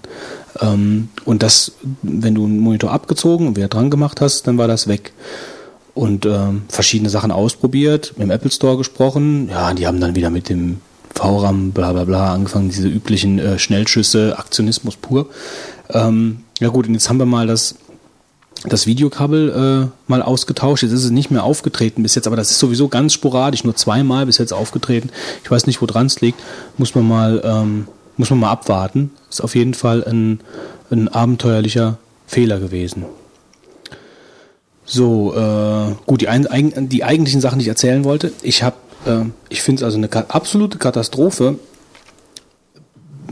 iPhone OS 3.1 sind wir mittlerweile. Ja. Und Apple schafft es nicht, unterschiedliche Signaturen ähm, zu ermöglichen in der E-Mail-Applikation. Also das finde ich wirklich für, für, ein, für ein Smartphone, was auch im, im Geschäftsbereich genutzt werden soll, finde ich das ein Unding. Also ich dachte, ich bin zu doof dafür, aber das gibt's nicht. Das gibt's da einfach nicht. Du kannst nur eine Signatur einstellen, das ist dann deine Signatur für alle deine E-Mails. So. Ähm, hier klingelt's. Ja. Das ist der Wolfgang. Aber ich erzähle einfach mal weiter. Nee, mach, mach weiter. ist ja nichts Neues. Ja, und das, das, das finde ich also schon sehr, sehr äh, schade eigentlich. Also bei einem, bei einem, bei einer 1.0er-Version oder so würde ich das verstehen. Es gibt scheinbar ein, eine Applikation dafür, Signatures oder so heißt die. Ja, aber super. die, ja, aber die ist halt, die, da musst du halt dann jedes Mal, bevor du die E-Mail schreibst, musst du in die Applikation, musst dann da irgendwas auswählen. Wahrscheinlich, äh, keine Ahnung, wie das funktioniert, aber das ist auch über, äh, also so viel Features brauche ich überhaupt nicht. Ich möchte einfach nur, wie in Mail auch, dass ich halt äh, sagen kann, äh, die Signatur für das, die Signatur für das, die Signatur für das gibt's nicht. Du kannst nur eine eingeben. Das finde ich total unglaublich. Also ehrlich. Okay, das ist das eine. Ähm, das andere, das ist meine Dummheit gewesen. Und zwar äh, habe ich, mache ich einmal in der Woche, habe ich ja schon mal erzählt, äh, sauge ich mir praktisch die ganzen Updates, wenn es welche gibt, ähm, installiere die, fahre die Kiste neu hoch, mache dann Zugriffsrechte reparieren, Volume überprüfen, Time Machine und dann mache ich die Kiste aus. Weil die ganze Woche fahre ich die nie runter, aber einmal in der Woche mache ich, mache ich halt die, ab- den Ablauf. Ob das sinnvoll ist oder nicht, keine Ahnung, ich mach's. ähm, und ähm, da ist mir dann halt bei der äh, bei der Überprüfung von meiner Festplatte ist, ist mir dann halt aufgefallen, dass da eine Fehlermeldung gab. Ähm, und zwar war da irgendwas mit Volume Bitmap äh, fehlerhaft, bla bla bla. So, und dann war mein Denkfehler an der ganzen Geschichte, weil bei, bei den Zugriffsrechte reparieren ist es ja so, du drückst, du drückst auf Zugriffsrechte reparieren und dann überprüft und repariert der die in, in praktisch einem Doppelschritt. Also er überprüft zuerst und repariert sie dann, wenn du auf Reparieren drückst. Und ich habe dann gedacht, den Knopf, den ich da drücke, das ist nicht überprüfen, sondern reparieren. Ich drücke also auf Reparieren und er überprüft und repariert. So, und er hat mir diese Fehlermeldung gebracht, immer wieder, wo ich das dann gedrückt habe. Und er hat mir aber immer nur wieder gesagt, da sind Fehler auf deiner Festplatte ich muss das reparieren. Und dann hat er drunter irgendwas mit ähm, reparieren gestanden und ich dachte, der kann das aber nicht reparieren. Das ist also irgendein Hardwarefehler. Dann habe ich gegoogelt und dann, dann hieß es da, ähm, um das zu reparieren, muss ich von der Leopard DVD booten und muss das da vom Dienstprogramm her auswählen. Ähm, und kann das also nicht im laufenden Betrieb machen, was ja auch einleuchtet. Habe das also gemacht, aber habe wieder auf den falschen Knopf gedrückt, ähm, wieder auf den oberen, also Volume überprüfen und nicht auf ähm, zuerst auf den Überprüfen und dann auf den Reparieren-Button, sondern dachte, der macht das in einem. Ich war einfach so befangen von diesem anderen Knopf mit den Zugriffsrechten, weil es da ja so ist, dass ähm, ich da wieder falsch drauf gedrückt habe. Und bis ich das dann irgendwann mal verstanden habe, dass ich dann nach diesem Überprüfen unten auf den Button Reparieren drücken muss und dann hat er das repariert. Dann, dann ging irgendwie, ist das fünf Minuten, sechs Minuten gelaufen ähm, und hat dann gesagt, irgendwie Volume Bitmap musste geringfügig repariert werden. Dann war es gut. Ich war schon fast so weit, dass ich aus meinem Time Machine Backup zurückgespielt gespult, äh, gespielt habe. Das war nicht wirklich total hart, wie du dann halt von dieser, von dieser, von diesem Konzept des Zugriffsrechte überprüfen und reparieren so befangen bist eigentlich, dass das so abfärbt auf den Knopf, der direkt daneben ist. Äh, man muss natürlich auch sagen, ist auch ein bisschen doof geregelt, also von, von Apple jetzt in diesem Festplattendienstprogramm. Ja. Okay, kommen wir mal zur Tippomatik. Und das ist der Zeitpunkt, wo ich mich hier heute wahrscheinlich schon verabschiede, denn ich muss noch eine Erledigung vollziehen. Das ist toll, Wolfgang. Und dann toll. darf ich mich jetzt für außergewöhnlicherweise mal etwas früher verabschieden. Das ist toll, Wolfgang. Tschüss. Das ist toll. Tschüss. Tschüss, Wolfgang. Bist du immer noch da, Wolfgang? Ja, ich bin gleich. Ähm, und zwar, äh, Tschö, Wolfgang. Tschö. tschö, Wolfgang, die zwei Vogonen und der leere Stuhl. Ähm, also, Tippomatik. Genau, Tippomat. Ich hatte ja schon mal darüber erzählt, dass ich Journaler benutze. Ähm, Journaler ist ein Tool, um ist eigentlich so die eierlegende Wollmilchsau in Sachen Notizen verwalten, Notizen sammeln, äh, sowohl Video, Audio, äh, alle möglichen Formate kann man da reinziehen. Ähm, eigentlich ein sehr tolles Programm, äh, Passwort geschützt, äh, also man kann Passwort äh, schützen, also auch für sensiblere Daten ist das geeignet, ist ein Kalender mit eingebaut. Ähm, es hat eine eigene Indexfunktion, ähm, also dass man halt super drin suchen kann, äh, baut also eigentlich wie so eine eigene, so eine eigene, ja, so einen eigenen Index halt auf. Ähm, nutze ich, habe ich genutzt. Das Problem war, dass der Entwickler in, in sowohl finanzielle als auch zeitliche Nöte oder beides, was sich bedingt hat, geraten ist und an dem Programm nicht mehr viel machen konnte. Ich habe mir das damals auch gekauft. Ähm, ja, und jetzt haben wir halt so ein bisschen das Problem mit dem Journaler, dass keine neuen Versionen mehr rauskommen. Er sagt zwar halt auch, dass Das soll doch Open Source sein, oder? Falsch? ja, das ist so, hm, hm, hm, er, schon irgendwie hat er das vor, aber in mehreren Schritten und so, so richtig vorangekommen ist das nicht. Ähm, er will das jetzt eigentlich mehr so machen, dass er gerne das Projekt an irgendjemanden übergeben möchte, äh, der das weiterführt. Ähm, äh, ich bin eigentlich darauf aufmerksam geworden, dass der Christian, einer von unseren Hörern, halt gesagt hat, er würde, äh, Journaler ist jetzt endgültig tot, hat er geschrieben.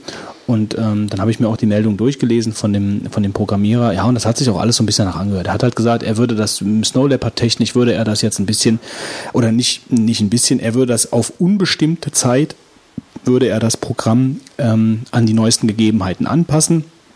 Also schon Patches für verschiedene Betriebssysteme, ähm, also verschiedene Betriebssystem-Versionen halt nachliefern, aber äh, keine neuen Features etc.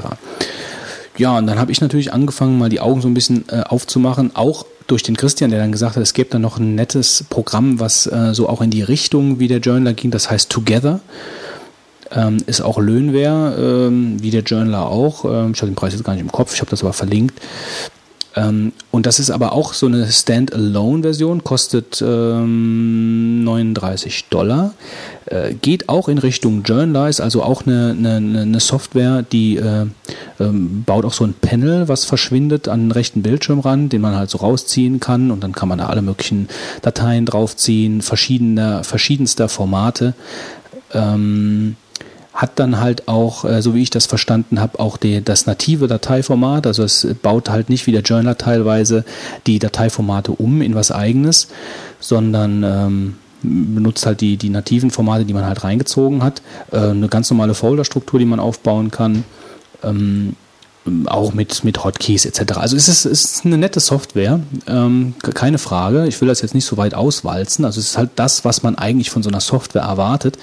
Das Problem an der Sache ist nur ein bisschen, ähm, dass man keine Synchronisationsmöglichkeit hat. Also man hat schon eine, man kann über MobileMe und AppleScript kann man sich eine Lösung ähm, nicht bauen, sondern das ist halt dann schon mehr oder weniger integriert und kann dann äh, seine Daten über mehrere Macs äh, synchronisieren. Das ist ja auch nett und toll. Ähm, ist aber nicht unbedingt das, was ich gesucht habe. Ähm, ich habe mir das auch wirklich angeguckt und es ist auch wirklich eine gute Software.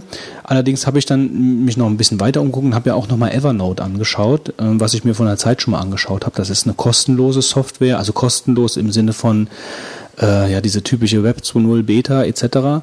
Äh, Geschichte. Äh, es gibt auch eine kostenpflichtige Version davon, die kostet, glaube ich, 5 Dollar im Monat. Dafür hat man dann ein paar Features mehr, wie zum Beispiel SSL-Verschlüsselung und so. Ähm, der, der riesige Vorteil auf dem Papier von Evernote ist, dass ähm, es da wohl eine, eine, es gibt sowohl eine Web-Applikation, also eine, eine, Web-Anwendung, also im Browser kann man sich einloggen bei Evernote und kann sich da seine ganzen Notizen anschauen. Es gibt fürs iPhone eine ähm, eine Version, äh, die sich auch automatisch dann synchronisiert mit den im Netz abgelegten Daten und halt eben eine Mac-Applikation. Und die drei synchronisieren untereinander, ohne dass man großartig was tun muss. Ähm, hört sich super an, ist irgendwie auch super. Allerdings ähm, hat die iPhone-App zum Beispiel noch einige Haken, äh, mit denen ich momentan halt zu kämpfen habe. Also zum Beispiel, ähm, jetzt steht auch der letzte noch auf und ich rede, ich rede mit mir alleine an diesem Tisch, meine Freunde, ihr da draußen und ich. Und ich erzähle euch über Evernote. Ähm, also Evernote, äh, die iPhone-App ist schon ziemlich bescheiden, sag ich mal. Also man kann, man kann sich einen Überblick über seine eigenen Notes verschaffen, das ist toll. Äh, was aber zum Beispiel nicht geht, wenn man nur in der, in der, ähm, in der ähm, Desktop-Applikation unter Mac zum Beispiel nur eine ein Wort fett und grün gemacht hat, dann gilt das direkt als grafischer Text und man hat in der in der iPhone App bekommt man dann direkt, wenn man die editieren möchte, diese diese dieses diese Note, äh, wo man diesen grafischen Text in Anführungsstrichen halt reingebaut hat, wenn man diesen editieren möchte, geht das nicht. Dann sagt er, das ist grafischer Text. Du äh, kannst das jetzt nicht editieren, du kannst nur am Ende der Note ähm, was hinzufügen. Naja, also das ist natürlich nur begrenzt sinnvoll. Ähm, vor allen Dingen, wenn man zum Beispiel eine Note hat, ähm, wo man äh, verschiedene Bereiche drin hat, die man dann äh, mit Fettschrift oder so voneinander getrennt hat. Ähm, dann kann ich halt da nichts reinschreiben. Dann kann ich nur nach unten äh, an, ans Ende von der Note schreiben. Ja, und das ist halt schon, das ist so ein großer Pferdefuß an der ganzen Sache. Ähm, ich habe es jetzt mal benutzt und werde das auch Together vorziehen, alleine wegen dieser Synchronisationsmöglichkeit. Auch wenn ich damit nicht froh bin und jetzt die ganze Zeit hoffe, dass diese Pferdefüße in der Benutzung der Software, also zwischen ähm, äh, von der iPhone-App vor allen Dingen, äh, dass die beseitigt werden vom Entwickler. Äh, aber diese Synchronisation und die Möglichkeit von überall auf diese Nodes zuzugreifen, ist natürlich schon ja ein Killer, ein Killer-Feature. Ähm, ich habe mir Google Notes oder Google Notebook oder wie das heißt, kennst du das, Fitz? Google Note? Das habe ich mir jetzt nicht angeschaut. Äh, ich weiß nicht, wie das da mit der Synchronisation ist, aber auch wenn man so ein bisschen recherchiert über, über Note-Software äh, im Internet, da fällt immer Evernote. Ähm, was natürlich ein bisschen ähm, von wegen sensiblen Daten ist, äh, es besteht die Möglichkeit, dass man was, was, hast du denn da für einen Anspruch? Was, was, was erwartest du denn? Nee, ich erwarte eigentlich nur, also das Problem habe ich gerade erzählt, während du hinten um die Ecke gegangen bist. Gut. Ähm, das Problem an der ganzen Sache ist halt, dass du, äh, dass die, dass die nicht so ausgereift sind. Also du hast Web-Applikationen, Mac-Applikationen und iPhone-Applikationen. Also Sync mit verschiedenen. Ja, du hast den Sync, ja, das ist kein Problem, das ist super, das ist das Killer-Feature von dem Ding, sonst würde ich es überhaupt nicht benutzen. Ähm, aber du kannst zum Beispiel, wenn du auf der auf der Desktop-Applikation irgendwas dick und, und dick und grün machst, äh, dann gilt das als grafischen Text und dann kannst du diesen grafischen Text auf dem iPhone schon nicht mehr editieren. Das heißt, du kannst zwar in die Note kannst du reingehen, aber du kannst nur ans Ende der Note was hin, äh, hinzufügen. Ja, du kannst also nicht die Notes editieren, die du auf den anderen entworfen hast, so wie du das halt gerne hast. Ja, aber ja? du brauchst ja diese, diese Synchronisation. Du hast nicht alle alle Möglichkeiten mit der iPhone-App, die du zum Beispiel mit der mit der Mac-Geschichte halt hast. Ja. Ähm, das, das ist halt ein bisschen, ein, bisschen schade, aber diese Synchronisationsgeschichte ist schon toll. Du kannst auch ähm, Text verschlüsseln, ja, mit einem Passwort ähm, von wegen sensiblen Daten. Wie sicher diese Verschlüsselung ist, weiß ich nicht. Äh, da habe ich mich nicht eingelesen, weil ich das auch nicht unbedingt benötige, weil ich da sowieso keine sensiblen Daten hinlege, sondern das sind mehr einfach Notes so, wie zum Beispiel hier Vogonen, äh, Vogonen-Inhalte für die Folgen und so, wo ich einfach, wo ich einfach Gedanken kurz äh, verfasse und hinlege oder was reinpaste. Also ich habe den Anspruch eigentlich ähm, an den Journaler, also das Journaler von Features her war schon ein super Programm, auf jeden Fall. Das werde ich auch weiter benutzen für, für sensible Daten auf dem Mac. Aber für diese Synchronisationsgeschichte, äh, hm, Mann oh Mann, also das ist halt gar nicht so einfach. Ich habe äh, zum Beispiel Mobile Me, habe ich mir jetzt, da machen wir ja in der nächsten Folge vielleicht mal einen Brainstorm drüber, Pro und Contra, weil das würde mich wirklich mal interessieren. Du bist ja jemand, der das nutzt. Äh, ich habe mir jetzt mal die Trial geholt und ich bin da halt schon auch teilweise wirklich erschreckt, also ich finde es erschreckend, äh, wie wenig Feature dieses Vieh hat und äh, wo, dass es schon hakt an so simplen Sachen wie äh, wie Notizen synchronisieren, ja, also das ist halt praktisch so eine so eine so ein so, weiß ich nicht so eine Firma wie Apple mit diesen Geräten nicht schafft. Du musst für die für den Dienst Geld bezahlen, 80 Euro äh, im Jahr und die schaffen es nicht, dass du simple Scheißnotizen zwischen deinen äh, zwischen deinen Geräten synchronisieren kannst. Ja, das ist halt ein Buch mit sieben Siegeln. Wenn du in den Foren reinguckst, die Leute fassen sich alle an den Kopf oder sie kommen damit und sagen, ja, das ist halt so. Aber ich finde das genau wie mit den Signaturen wirklich, also das ist das ist wirklich billig. Tut mir leid. Und dann haben sie zum Beispiel, nur mal so, um so ein Argument noch vorauszugreifen, von, dann haben sie dieses Feature von Mobile Me, haben sie halt dann gestrichen, dass du Bookmarks, konntest du scheinbar früher, da ja, konntest du. konntest du früher in der Web-App, konntest du dir angucken, das ist weg, ist nicht mehr da. Also sowas zum Beispiel kann ich halt überhaupt nicht verstehen. Also damit ihr euch selber ein Bild machen könnt, habe ich äh, in der äh, in den Show Notes habe ich drei recht interessante Reviews über Evernote, Journaler und Together mal verlinkt und halt direkt die ähm, die Links zu den jeweiligen äh, Applikationen selbst. Vielleicht noch ähm, ganz kurz dazu äh, hat so meines Wissens nach keine iPhone-App. Auch sonst kein Synchronisationsfeature, aber könnte vielleicht äh, deinen äh, Journal zumindest äh, langfristig als, sag ich mal, Sicherheitssoftware Anführungszeichen ersetzen, wo du halt so wichtige Sachen äh, speicherst, ist äh, Jojimbo. Ja, das habe ich auch schon gehört. Aber um den Journal zu ersetzen, ähm, wäre zum Beispiel Together schon wirklich ein super Programm. Also was der Christian da empfohlen hat, das ist wirklich schon ein gutes Programm, da kann man gar nichts sagen. Und diese Synchronisation zwischen mehreren Macs funktioniert da ja auch über Mobile Me natürlich. Aber die pl- planen keine iPhone-App, machen noch machen sonst irgendwas. Und das ist natürlich so eine Sache, naja gut, also das hätte ich dann schon ganz gerne. Wenn ich so ein Smartphone habe, dann möchte ich auch die Möglichkeit haben, Notizen zu synchronisieren und das über wenn ich dann Mobile Me habe, auch über Mobile Me und nicht immer nur über iTunes, wenn ich das, wenn ich das Ding beim Kabel anschließe. Ja. Aber gut, da werde ich auf jeden Fall ähm, dranbleiben und wenn mir da eine schöne Lösung einfällt, dann äh, erfahrt ihr das auch. So Fitz, dein Tipp.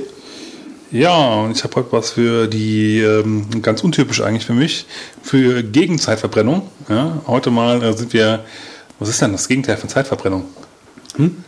Der Gegenteil von Zeitverbrennung.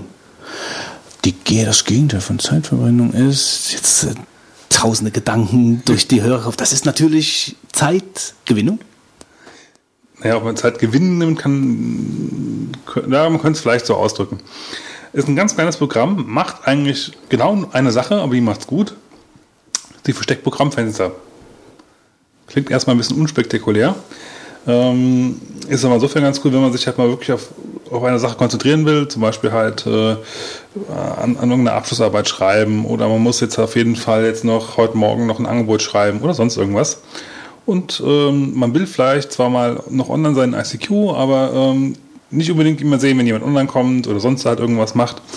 Ähm, ja, man kann das halt ersetzen durch alles Mögliche, was man halt so ne, äh, erlebt, äh, Twitter etc. Also das minimiert die Fenster. Also die praktisch, als ob du sie auf dem roten X schließt. Nein, Nee. es, es versteckt sie. Hast du schon mal äh, ein Command H gedrückt mit dem Fenster? Command H für Hide. Mhm. Äh, Ja, ich weiß jetzt nicht, wo der Unterschied ist. Also wenn ich, wenn ich jetzt ein Safari-Fenster, zum Beispiel, gut, ein Safari-Fenster ist ein doofes Beispiel. Wenn ich jetzt ein Things-Fenster habe und das über das X schließe, dann verschwindet das auch und das läuft noch. Gut, ja, könnte ich jetzt auch. Egal, auf jeden Fall, du siehst halt nicht mehr. Okay. ja, gesundes Halbwissen wieder äh, 2-0. Ähm, ist genau das Gleiche. aber es macht es automatisch in einer Vorge äh, kannst Zeit einstellen, sage ich mal 30 Sekunden und wenn du das Programm nicht mehr benutzt hast für die Zeit, verschwindet es. Ist vielleicht nicht so sinnvoll, wenn man es halt für den, für den alltäglichen Gebrauch, aber ab und zu ist es, finde ich, sehr angenehm, weil ich, ich habe ehrlich echt gemerkt, ich habe aber so viel Platz auf dem Bildschirm, wenn ich nur das eine Fenster aufhabe, so richtig angenehm und so, so, so gar nicht ablenken, dass wenn irgendjemand mal in Facebook was schreibt oder in, in Twitter oder, ja, ist schon, schon ganz cool. Kleines Programm heißt, äh, ja, den Namen habe ich noch gar nicht verraten, ja. ähm, Spirited Away habe ich verlinkt und äh, könnt ihr mal reinschauen. Okay. Ja, dann würde ich ja sagen, ähm, kommen wir zur Auflösung bzw. Verlosung des Fitz-Quiz Ja. Folge 26. Ähm, Hast, hast du das Soundfile noch mal zum Abschluss? Okay, ja, es ist zwar ein bisschen laut, ich mache es mal ein bisschen leiser. Moment mal, wie hast du gesagt? Shift. Ich mache mal ein bisschen leiser. Okay, Fitz. Also, Jetzt ein schönen Kasten Bier. mach's gut. Das war das Fitz-Quiz von der letzten Woche. Nochmal kurz. Okay, Fitz. Also, Jetzt ein schönen Kasten Bier. mach's gut. So, also ich hätte ja eingesendet, Fitz, einen schönen Kasten Bier. Och, das wäre meine Lösung gewesen. Ähm, was haben denn die Hörer so eingesendet? Also zum Beispiel der PayPal-Bernd schra- sagt, jetzt endlich ein Kasten Bier, och. Der Uwe, Uso, Schlippert, sagt, gibt es endlich den Kasten Bier, oh.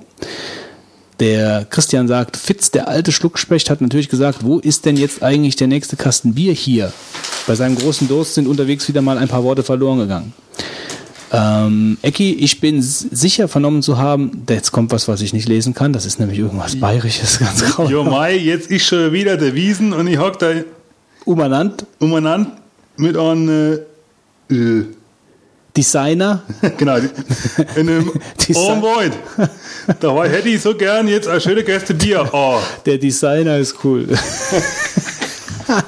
Mit einem Designer. Ähm, so, es äh, der, der, der Ole, es begab sich an einem schönen Sonntagmorgen, als die Mitglieder des Geheimen Saufbunds nach durchzechter Nacht sich zum gemeinsamen Frühstück trafen, dass der Kellner in die Runde fragte, was er denn wer, wert, was er den werten Herrschaften an Getränken reichen dürfte. Da rief der Fitz ohne zu zögern wild und aufregend mit dem Fingerschnipsen in guter alter Saufbund-Tradition. Fitz, einen schönen Kasten Bier. Wo ist denn das? Oh. Ole. So, und der Fabian sagt, und jetzt einen schönen Kasten Bier. Oh. Also, ihr könnt euch selber ein Bild machen. Ähm, der Fitz hat diese große, diese große Tonne mit den ganzen Einsendungen vor sich und äh, äh, zieht jetzt den Gewinner. Trommelwirbel. Und der Gewinner ist. Uwe Uso Schleipers. Hey, hallo Uwe. Uwe. Herzlichen Glückwunsch für deine Lizenz von Things. Ähm, ja, ich werde das beantragen bei den Jungs von äh, Cultured Code und dann, äh, ja, melde dich auf jeden Fall nochmal per E-Mail, damit ich auch dran denke. okay, so, das Fitzquiz dieser Woche. Heute haben wir mal keins, aber es kommt wieder ein neues. Ich durfte heute nicht so viel reden, ich musste so viel trinken heute. Genau. Ja, wie ist denn eigentlich mit dem fünften, dem, mit dem vierten Wein? Achim, schenk doch nochmal aus. Und dann, Gieriger Schlund. Der Achim hat zwischendurch mal Eimer Farbe holen. Moment, jetzt muss ich erst noch den roten Das aus dem ist Glas ein wenig ausspülen. das ist der ähm, noch Wein, Wasser. das ist Grauschiefer. Grauschiefer. Ich mach das mal professionell mit Wasser. Der Boden hat bei uns unterschiedliche Farben, ist geologisch eingeteilt in Rot, Grau und Blauschiefer. Und ich habe das einfach mal als Motto genommen, um die Weine auch zu benennen. Das ist der Grauschiefer Riesling Trocken. Trocken ist gut. Ein knackiger, stahliger Geselle. Was sagt denn die Farbe überhaupt über einen Wein aus? Kann man das irgendwie pauschal sagen oder kann man Ja. nur sagen, er hat eine schöne Farbe? Genau. Ma machen wir jetzt einen extra Deep Sort? Ja, genau. Bonus Deep Sort. Deep Salt PS. Äh, grundsätzlich ist ähm, Farbe mal positiv. Prost. So schön goldgelb. Prost zum Wohl. Oh, das ist gut. So schön goldgelb. Kann aber auch ähm, ein Zeichen von sehr guter Qualität sein, aber auch von langem Hefelager. Wenn man also die Hefe nach der Gärung lange im Wein belässt, Oh, unser Anwalt kommt wieder. unser Wolfram kommt wieder. Wenn man die Hefe nach dem Wein, nach der, nach der Gärung lange im Wein belässt, dann kriegt der Wein auch eine etwas kräftigere Farbe. Grauschiefer. Und dann du hast du hast noch einen Blauschiefer. Und einen Buntschiefer. Den Buntschiefer gibt es jetzt geologisch nicht unbedingt, aber ich habe einen Schieferboden, der ist ein Grauschiefer und hat viele grünliche, bräunliche, orangefarbene Einschlüsse. Und da haben wir den einfach mal Buntschiefer genannt und da einen wunderbaren süßen Wein von gelegt. Hallo Wolfgang. Wir, wir müssten den Deep Sort nochmal gerade wiederholen. Prost. Kommst genau richtig. Wolfgang, frisch wie der junge Morgen. Da bin ich wieder. Du verstrahlst ein Glück, wenn du den Raum betrittst, das Ja. erhält alle. Ja, das äh, Ich komme mir vor war wie. Frankfurter Flughafen hier. It shivers down my spine. Kurz die Platte gesprungen, glaube ich. Ähm, kommen wir mal kurz zur Rohrpost noch, ähm, während ich hier diesen goldgelben Tropfen. Ja, wir haben wieder diverse äh, Zuschriften bekommen, wonach es wieder anscheinend lebensgefährliche äh, Situationen gab beim Hören der Vogonen. Kann ich gar nicht nachvollziehen, aber Also am lustigsten fand ich eigentlich den, den Kommentar von dem, ähm, von dem, von dem, von dem, von dem, äh, ich habe den Namen vergessen. Doch, Kellerkind, genau. Wieder einmal ein Spitzen-Podcast. Mich würde ja der Name des Films mit F und das war dann halt alles, was er geschrieben hat. Äh, äh, was ist passiert? Rechnerexplosion, Anschlag durch Konkurrenz-Podcast, Kellerkind, gib uns ein Lebenszeichen. Irgendwie äh, hat uns das ein bisschen Angst gemacht, der Kommentar. Also, wieder mal ein Mit- Spitzenkott. mit Pf Ist mit PF oder mit, Nee, mit F, einfach nur. Mit F. Ja. So, dann äh, du weißt auch nicht, was das, was wir, wir hatten eigentlich nie was mit dem Film besprochen, oder? Nee, ich weiß auch nicht, keine Ahnung. Vielleicht ist ihm das dann aufgefallen und er, dann hat er irgendwie auf, einfach auf Abschicken gedrückt. Phantomas. Phantomas, das kann der einzige Film gewesen sein, der er gemeint hat. So, dann gibt's noch den, die, die Sache mit der Lachen in der U-Bahn. Das äh, bei auf SWR 1 scheint irgendwie ein Lachen zu sein äh, von jemandem, der in der U-Bahn über irgendwas lacht. Da muss ich direkt dran denken, das ist bestimmt einer von unseren Hörern. Ähm, so, und macht es wie Hörer Mac Micha, der rechts ranfährt, wenn er lachen muss. Und Ecki möchte Mac Stammbaum in die Preise des Fitzquiz aufnehmen. Wer das noch möchte, meldet sich. So, und jetzt müssen wir ganz schnell die Kurve kriegen hier, weil kurz davor ist das Haus zusammenzustürzen. Ähm, vielen Dank an den Achim für den Deep Thought. Für die leckeren Getränke. Ja, Danke. War sehr interessant auf jeden Fall. Ich hoffe, das war auch für euch interessant. Ihr könnt gerne in die, in die Kommentare einfach mal reinschreiben, wie ihr das alles gefunden habt. Und ich äh, denkt dran, heute wieder hier nach der Folge wird das Hörspiel fortgesetzt ähm, äh, mit äh, unserem, äh, ja, mit der spannenden Geschichte, die ihr letztes Mal in der ersten Folge erlebt habt. Ähm, und ich sage Danke an den Fitz. Genial. Genial. Ich sage jetzt lieber nichts. Äh, danke äh, auch an den äh, ab und zu mal anwesenden Götz. Äh, Das war richtig verteilt. Und dann danke ich noch dem. Wem danke ich jetzt eigentlich? Dem Niemandem mehr. Also, Allen. ähm, wir danken allen, die da sind. und denkt ans Hörspiel. Super. Bis dann. Macht's gut. Ciao. Ciao. Ciao.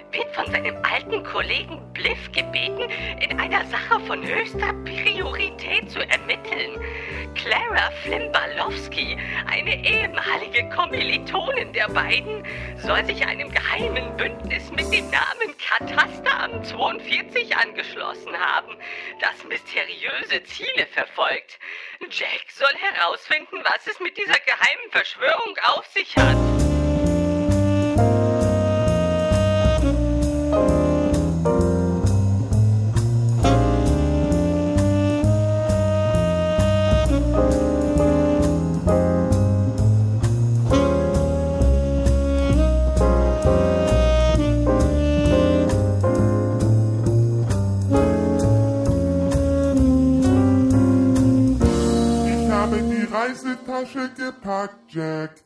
Wir können also los. Bitte? Ich will Ermittlungen führen und nicht in den Urlaub fliegen. Egal, man weiß nie, was man so brauchen kann, wenn man durch die Gegend ermittelt. Waka. Ach, Solange du den Kram schleppst, meinetwegen. Lass uns runtergehen und ein Taxi bestellen. Untersehen und Maxi-Gesellen, verstanden? Waka. Gott. Wie auch immer. Wir schnappten uns ein Taxi und düsten zu meiner Stammkneipe, zum wabbelnden Schnaffelkopf. Das war wirklich ein heruntergekommener Laden, aber hier traf ich schon seit Jahren meine Informanten. Und der Beste war der Wirt des Schnapfelkopfs. Er hieß Bullklotz. Bullklotz Wachskehle. Durch seinen Beruf kannte er so gut wie jeden in der Stadt. Zumindest machte er den Eindruck. Ich war mir sicher, dass er mir bei der seltsamen K42-Verschwörung helfen konnte. Ich wollte schon immer einen mit dir trinken, Jack. Du bleibst draußen, Spotty. Hast du noch nie Star Wars geschaut? Droiden dürfen nicht in Kneipen. Wieso muss ich dann immer mit ins Hotel? Ist das nicht Spotty! ähnlich? Oh, Spotty! Lass es einfach, okay? Ich brauche auch nicht lange. Bully, gib mir einen Whisky und setz dich neben mich. Ich brauche Infos. Erstens kotzt du nach einem Whisky immer meine ganzen Gäste voll. Zweitens habe ich auch noch was anderes zu tun, als mit Arbeitslosen, die Detektiv spielen und nur anschreiben lassen, in der Ecke rumzusitzen. Bully, wie sieht's eigentlich mit deiner Zulassung aus, hm? Ist die noch aktuell? Ich sehe zwar nicht so aus, aber du weißt, dass ich viele Kontakte im, äh, im Amt der, der Planetengesundheitskacke habe. Planetengesundheitskacke? Überleg mal, was für ein Müll du da redest, Jack. So etwas gibt es nicht mal, Blödsack. Doch, doch. Ich weiß das. Ich äh, bin Privatermittler Stufe 1. Ich weiß vieles, von dem du nichts ahnst. Ähm, aber eine Sache gibt mir Rätsel auf. Ich kann mir vorstellen, dass du mir dabei behilflich sein kannst. Na gut, wenn du danach hier verschwindest und das Achselhaare, die da aus deinen Ärmeln hängen. Was? Egal. Also, ähm, hast du schon mal was von einer Organisation namens K42 gehört? Bist du denn nun total dumm im Kopf? Du darfst den Namen nirgends laut aussprechen. Äh, ich? Äh, wieso nicht? Was ist denn so dramatisch daran? Das. Darüber kann ich dir hier nichts sagen. Da musst du jemand anderen fragen. Ich, ich will hier keinen Ärger. Es reicht schon, dass du den Hocker immer als Toilette benutzt. Oh, äh, sorry. Ich bin zu gewohnt vom Büro. Geh in die Melonda-Gasse. Such dort nach dem Haus mit der Nummer THX 1138. Es ist eine Kneipe mit lauter schwarz gebrannter Schnapskacke.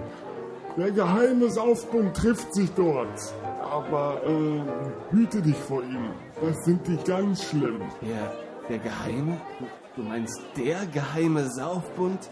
Der, der so geheim ist, dass, dass ihn jeder auf diesem Planeten... Äh, oh, oh, dass ihn jeder auf diesem Planeten kennt und dennoch für geheim hält? Ja, ja, der. Aber ich sage, äh, ich, ich rate dir davon ab. Äh, mach's auf deine Verantwortung. Ich, wie gesagt, würde es dir nicht empfehlen. Äh, Na gut, danke schon mal. Ich äh, gehe dann mal. Und äh, wie sieht's mit Bezahlen aus? Kenn ich nicht. Wer ist denn das? Bis die Tage. Auf Wiedersehen. Tschö. Hau bloß ab und denk nächstes Mal an meine Kohle. Dieser Bully. Ein alter Haudegen und ein Vollidiot. Er denkt ständig, ich müsste für Drinks bezahlen. Dabei bin ich ein Privatermittler, also sozusagen eine Attraktion in seiner Kneipe. Er sollte mich bezahlen. Ich werde das demnächst mal ansprechen. Ja, das ist eine gute Idee. Spotty und ich nahmen also ein weiteres Taxi in die Milonda-Gasse. Eine unglaublich dreckige Gegend, in der dieser geheime Saufbund seine Treffen veranstaltete. Überall roch es nach Alkohol und Exkrementen. Riecht Alkohol überhaupt? Ich weiß es nicht. Naja, nachdem wir 1137 Häuser zu Fuß abgelaufen hatten, da ich die äußerst kluge Idee hatte, man müsste uns am Anfang der Straße absetzen, äh, haben wir dann endlich das Ziel erreicht. PHX 1138, das war es. Auf dem Schild, das sich über die ganze Breite des Hauses erstreckte, stand in leuchtenden Buchstaben Der geheime Saufbund. Bitte nicht weiter sagen. Hm. Komisch. Äußerst seltsam. Naja, ich klopfte an der Eingangstür, denn sie war verschlossen. Dann spürte ich einen heftigen Schlag am Hinterkopf und mir wurde schwarz vor Augen. Na toll. Und wo war eigentlich Spotty?